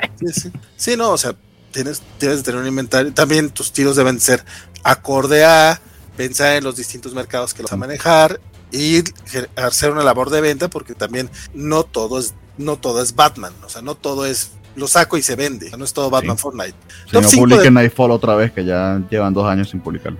Félix Farsar este, canjeó sus cochones diciendo top 5 de cómics del maestro Jeff Lemire que no recomienden. Y X-Men ya lo mencionaron. Entonces, ¿ese entra como parte? Híjole, es que es complicado. A ver, ¿qué no, más, eh, a, mí, sí me pierde con mi idea. Más que no. No habría nada. Es que sí, bueno, más que no recomendar, a eso iba, más que no recomendar, podría ser cómic que no está así en el nivel de Jeff Lemire chingoncísimo. Pero, pues es que no vende. Por ejemplo, está el de Hit Girl en Canadá, que es de Jeff Lemire con arte de Eduardo Rizzo, que está padre, o sea, está bueno, pero es un cómic que, con personajes que no son de Jeff Lemire, entonces de repente él no, no, no puede arriesgarse igual y aparte es, es un arco dentro una serie en la que Girl va a distintas a, distintos países, tampoco puede arriesgarse mucho, entonces por eso creo que no está en el mismo nivel, no es que sea malo, simplemente pues no es espectacular. Eh, los X-Men, ya los mencionamos, en general su corrida es. Este, híjole, me van a me van a meter los de Panini. Pero Berserker Unbound, por ejemplo, tampoco es tan espectacular. Está buena, entonces sí está chida. Pero... sobre todo porque se siente como el preludio a algo que creo que, como los Chilean Adventures o Sabrina, nunca va a llegar. No, no, y probablemente llegue. O sea, después es cómic, es cómic de él, o sea, está. Bueno, quién sabe si dependa de dependa de Mike Deodato, que ahorita está en exclusiva para Agua, podría ser la única razón para que, para que no, sí, pues, para que no salga, o sea, tan pronto el siguiente tomo. Pero pues en algún mm. momento yo creo que lo hará. Sí, porque creo que literal ahí salen los dos como creadores, ahora que lo pienso. Sí, sí, sí, son creadores. Este, híjole, mm, no he leído Essex County, pero ese creo que está muy bueno, entonces no. No, es que de hecho, o sea, de decirte yo, eh, y literal, eh, Berserker Unbound es así como que no es tan bueno como los otros, pero no es un mal cómic. De hecho, si te gusta Conan, Es, y, lo, y, piensas, bueno, no pudieron poner Conan porque, en fin, Conan es un pedo de los derechos y le pusieron otro nombre, pero literal, si lo miras así, es una historia de Conan en un Elseworld, que está, está interesante. Sí, sí, no, no, o sea, es que, y te digo también, el de Hit Girl tiene, tiene, ese, tiene ese detalle, o sea, no es malo, nada más no está tan espectacular como, como la, como, es que ahorita hablamos de tres cómics de este cuate, bueno, a lo mejor un poquito de trampa porque dos están en el universo de Black Hammer, pero de todas pero, maneras. Pero lo que está haciendo en The Humilio Don Teens con el tema de los flashbacks y algo que no, tiene no. Jeff Lemire también es que es muy generoso con sus artistas. Literal, Sí, sí. eh, él hace el guion, pero si tengo que dejar que mi artista brille en lo que tiene que hacer, Berserker Humano es un buen ejemplo de hecho, de eso. Mike Dato Jr., el trabajo que allí hace es bastante peculiar e interesante, es lo que le suma al cómic. Y en Eumeribio Don Teens, pues Tyler Crook, creo que se llama el artista, está brutal. Oye, Entonces, esto, sí. esto- estaba googleando para acordarme de series de Jeff Lemire. No, yo también estaba haciendo lo mismo, y así como que no, o sea, la estoy leyendo y no, ¿qué te puedo decir? El X-Men No, no, no. lo, ni siquiera diría que el X-Men no, porque yo no lo he leído, así que... Eh, es que está, y, y creo que tiene a Ramos en, en el arte, la verdad es que el equipo creativo estaba chidito, pero pues tampoco le dieron mucha chance de trabajarlo. No, lo que estoy viendo es que este eh, Lemire eh, va, va a volver a trabajar con Dustin, en- este, Dustin Nguyen para una miniserie eh, que se va a llamar Robin y Batman. Es- van a ser tres números y sale el 9 de noviembre. Está situada en, en- en los inicios de Dick Grayson. No la tenía en el radar y ya, y ya se me antojó. Pero será cuando Dick Grayson fue Batman. No, no, cuando Dick Grayson era Robin. En Ah, los. En los inicios de Family Tree, por ejemplo, no lo he leído. Pero sí, no, compadre, la verdad es Pero son cosas, o sea, pero Family estuvo nominado a Leisner, o sea, de verdad que a Jeff Lemire es, diferente, es difícil conseguirle algo así. Y es, es raro porque es increíblemente prolífico. Sí, compadre, no, no, la verdad es que sí te. Ahora sí te manchaste un poquito con tu top, mi buen Félix. Sí, se nota que son las una y media de la mañana. Dice Javier Saurio, a mí, me, a mí me encantaría saber su opinión acerca de Seven Eternity, ya sea por aquí o en un programa especial. Yo tengo los primeros tres tomos de Panini y estoy esperando el último. Pues, ¿Sabes que Para cuando salga el cuarto tomo, este le voy a proponer a Isaac y a lo mejor no sé si Bernardo quiera participar, una un ñoño nautas de los cuatro cómics. Me van a invitar a Ñoño Nauta. Yo pensé que Ñoño Nauta era la cosita especial de Lentín Isaac y nadie más podía entrar. No, no, no, hay, un, hay unos especiales en los, en los que aparece Ilse Espinosa. Ay, mira. Y ahora vas a tener sí. unos especiales conmigo. No, pues a mí me encantaría. Yo no he leído Seven to Eternity, pues sería una oportunidad maravillosa. Sí, Para enseñar algo completo sería brutal, nunca lo he hecho. Y se es, y se, y se es dice que es Exonti es top del Emir, top 3 del Emir para él. Entonces, pues, ¿qué se dice? ¿Qué se dice? Pues que ya nos vamos. La verdad es ¿Cómo que eh, qué manera de alargar este, este programa más de lo necesario. Mi buen, mi buen Bernardo. No, pues muchísimas gracias, muchísimas gracias por acompañarnos hasta ahora. Eh, eh, lo llegamos a las cuatro horas, pero por puro, por puro hablar del, del mame de Chilling Adventures. Eh, a mí me puedes seguir en Twitter como Bartiak. Eh, el lunes tenemos programa de, de anime. Entonces véanos por ahí porque seguimos con, lo- con los estrenos de, de otoño. Ah, de hecho, vamos a tener un programa un poquito especial porque si, si entendí bien es el cumpleaños de Natalia. Entonces, eh, acompáñenos aunque sea para que le deseen feliz cumpleaños a Nat. Oh, eso, Entonces- eso- eh, eso es bueno saberlo. Exactamente. Entonces, cuídense mucho. Muchísimas gracias por acompañarnos hasta ahora. A los que siguen en vivo conectados viéndonos, de verdad que eh, muy, muy amables. Esto lo hacemos básicamente por ustedes, así que gracias por estar con nosotros acá. Y nada, nos vemos la semana que viene. Eh, vamos a ver, esperemos que la lista de lectura no sea tan larga como esta para que sí la hagamos completa, porque precisamente a lo largo del, del pool list esta semana creo que nos jugó en contra. No, la, la verdad es que yo creo que se hablaron con cómics importantitos, sobre todo porque hubo muchos cómics importantes y sabemos que nos íbamos a llevar tiempo en ellos. Este, esperemos que les haya gustado, sobre todo a la gente que le gusta los cómics, este, la, la parte de los indies, pues por lo menos tardamos más de una hora en ellos. Entonces espero que ¿Eh? les haya gustado esta, esta sección esta semana. Este, saludos también. Como, como bien dijo Bernardo, los, que, los que andan todavía por acá, como Mario Alberto, este Mr. Max, Félix Farsar, este Javier Sabrio, un abrazote compadre, y Isaías Secundino, este que andan por acá, este, todavía echando el chisme. Y pues saludos también Elizabeth Bugalde que se conectó por ahí, toda la, toda la demás raza. Siempre se me va alguien, ustedes disfruten mucho. Este, mañana, mañana sábado, tienen los de Cobacheando un tema. Dicen que van a hablar de cómics de terror, pero no tienen idea todavía de cuál es bien. Y luego están queriendo hablar de los de hace cinco años, entonces todavía están en ese tema. Pero Tienen por que hablar de Junji Ito al menos, ¿no? no creo, no creo. Ah, la verdad que esos, esos viejitos no leen más nada que no haya sabido hace 70 años. En No, quieren hablar de Locan Key, de otra cosa. Si le ah. Locan Key es del 2008, no puedes tú, sobre todo porque Locan Key tenemos este programa de ñoñotas la próxima semana. Este, bueno, si sí, es, de error en defensa. No, no, sí, es de terror, es de terror. Pero de todas maneras, pasen a escucharlos a las 6 de la tarde. La próxima semana, recuerden que ya regresaron las noticias. Estamos a las 5 de la tarde los miércoles agarrando el lugar de que dejaron las covacharlas para que Elizabeth Ugalde pueda acompañarnos de vez en cuando. Y también este, eh, tanto la señorita Melón como Biscuchan echen ahí el chisme. Dicen que el equipo de covacharlas se va a hacer cargo del programa este miércoles. Ya veremos cómo les va. ¿Qué otra cosa? Eh, pues nada, síganos todas nuestras redes sociales, digo, los que andan por aquí ya a estas alturas, creo que ya lo hacen, pero de todas maneras recuerden que estamos en Twitter, Facebook, Instagram, también en Twitch, YouTube y TikTok, el TikTok parece que ya tienen como un mes que no lo actualizan. Así no se puede llevar una red para los jóvenes, muchachos. Entonces veremos, veremos si se puede reactivar un poquito ese desmadre. Mi nombre, mi nombre fue Valentín García. Espero que lo siga haciendo la próxima semana. Por favor, sigan ñoñando, sigan leyendo cómics y déjenos sus comentarios. Aquí, déjenos sus comentarios también este, en el video cuando esté ya disponible. También pueden dejar comentarios, si no estoy mal, a través del podcast en Apple. Y creo que Spotify ya lo está permitiendo, si no estoy mal, compadre, o algo así. Por lo menos nos está permitiendo encuestas y cosas por el estilo y las estamos tratando de poner. Entonces búsquenlas, búsquenlas para echar el chisme y eso sí, ya es, nos vemos. Cuídense mucho. Bye.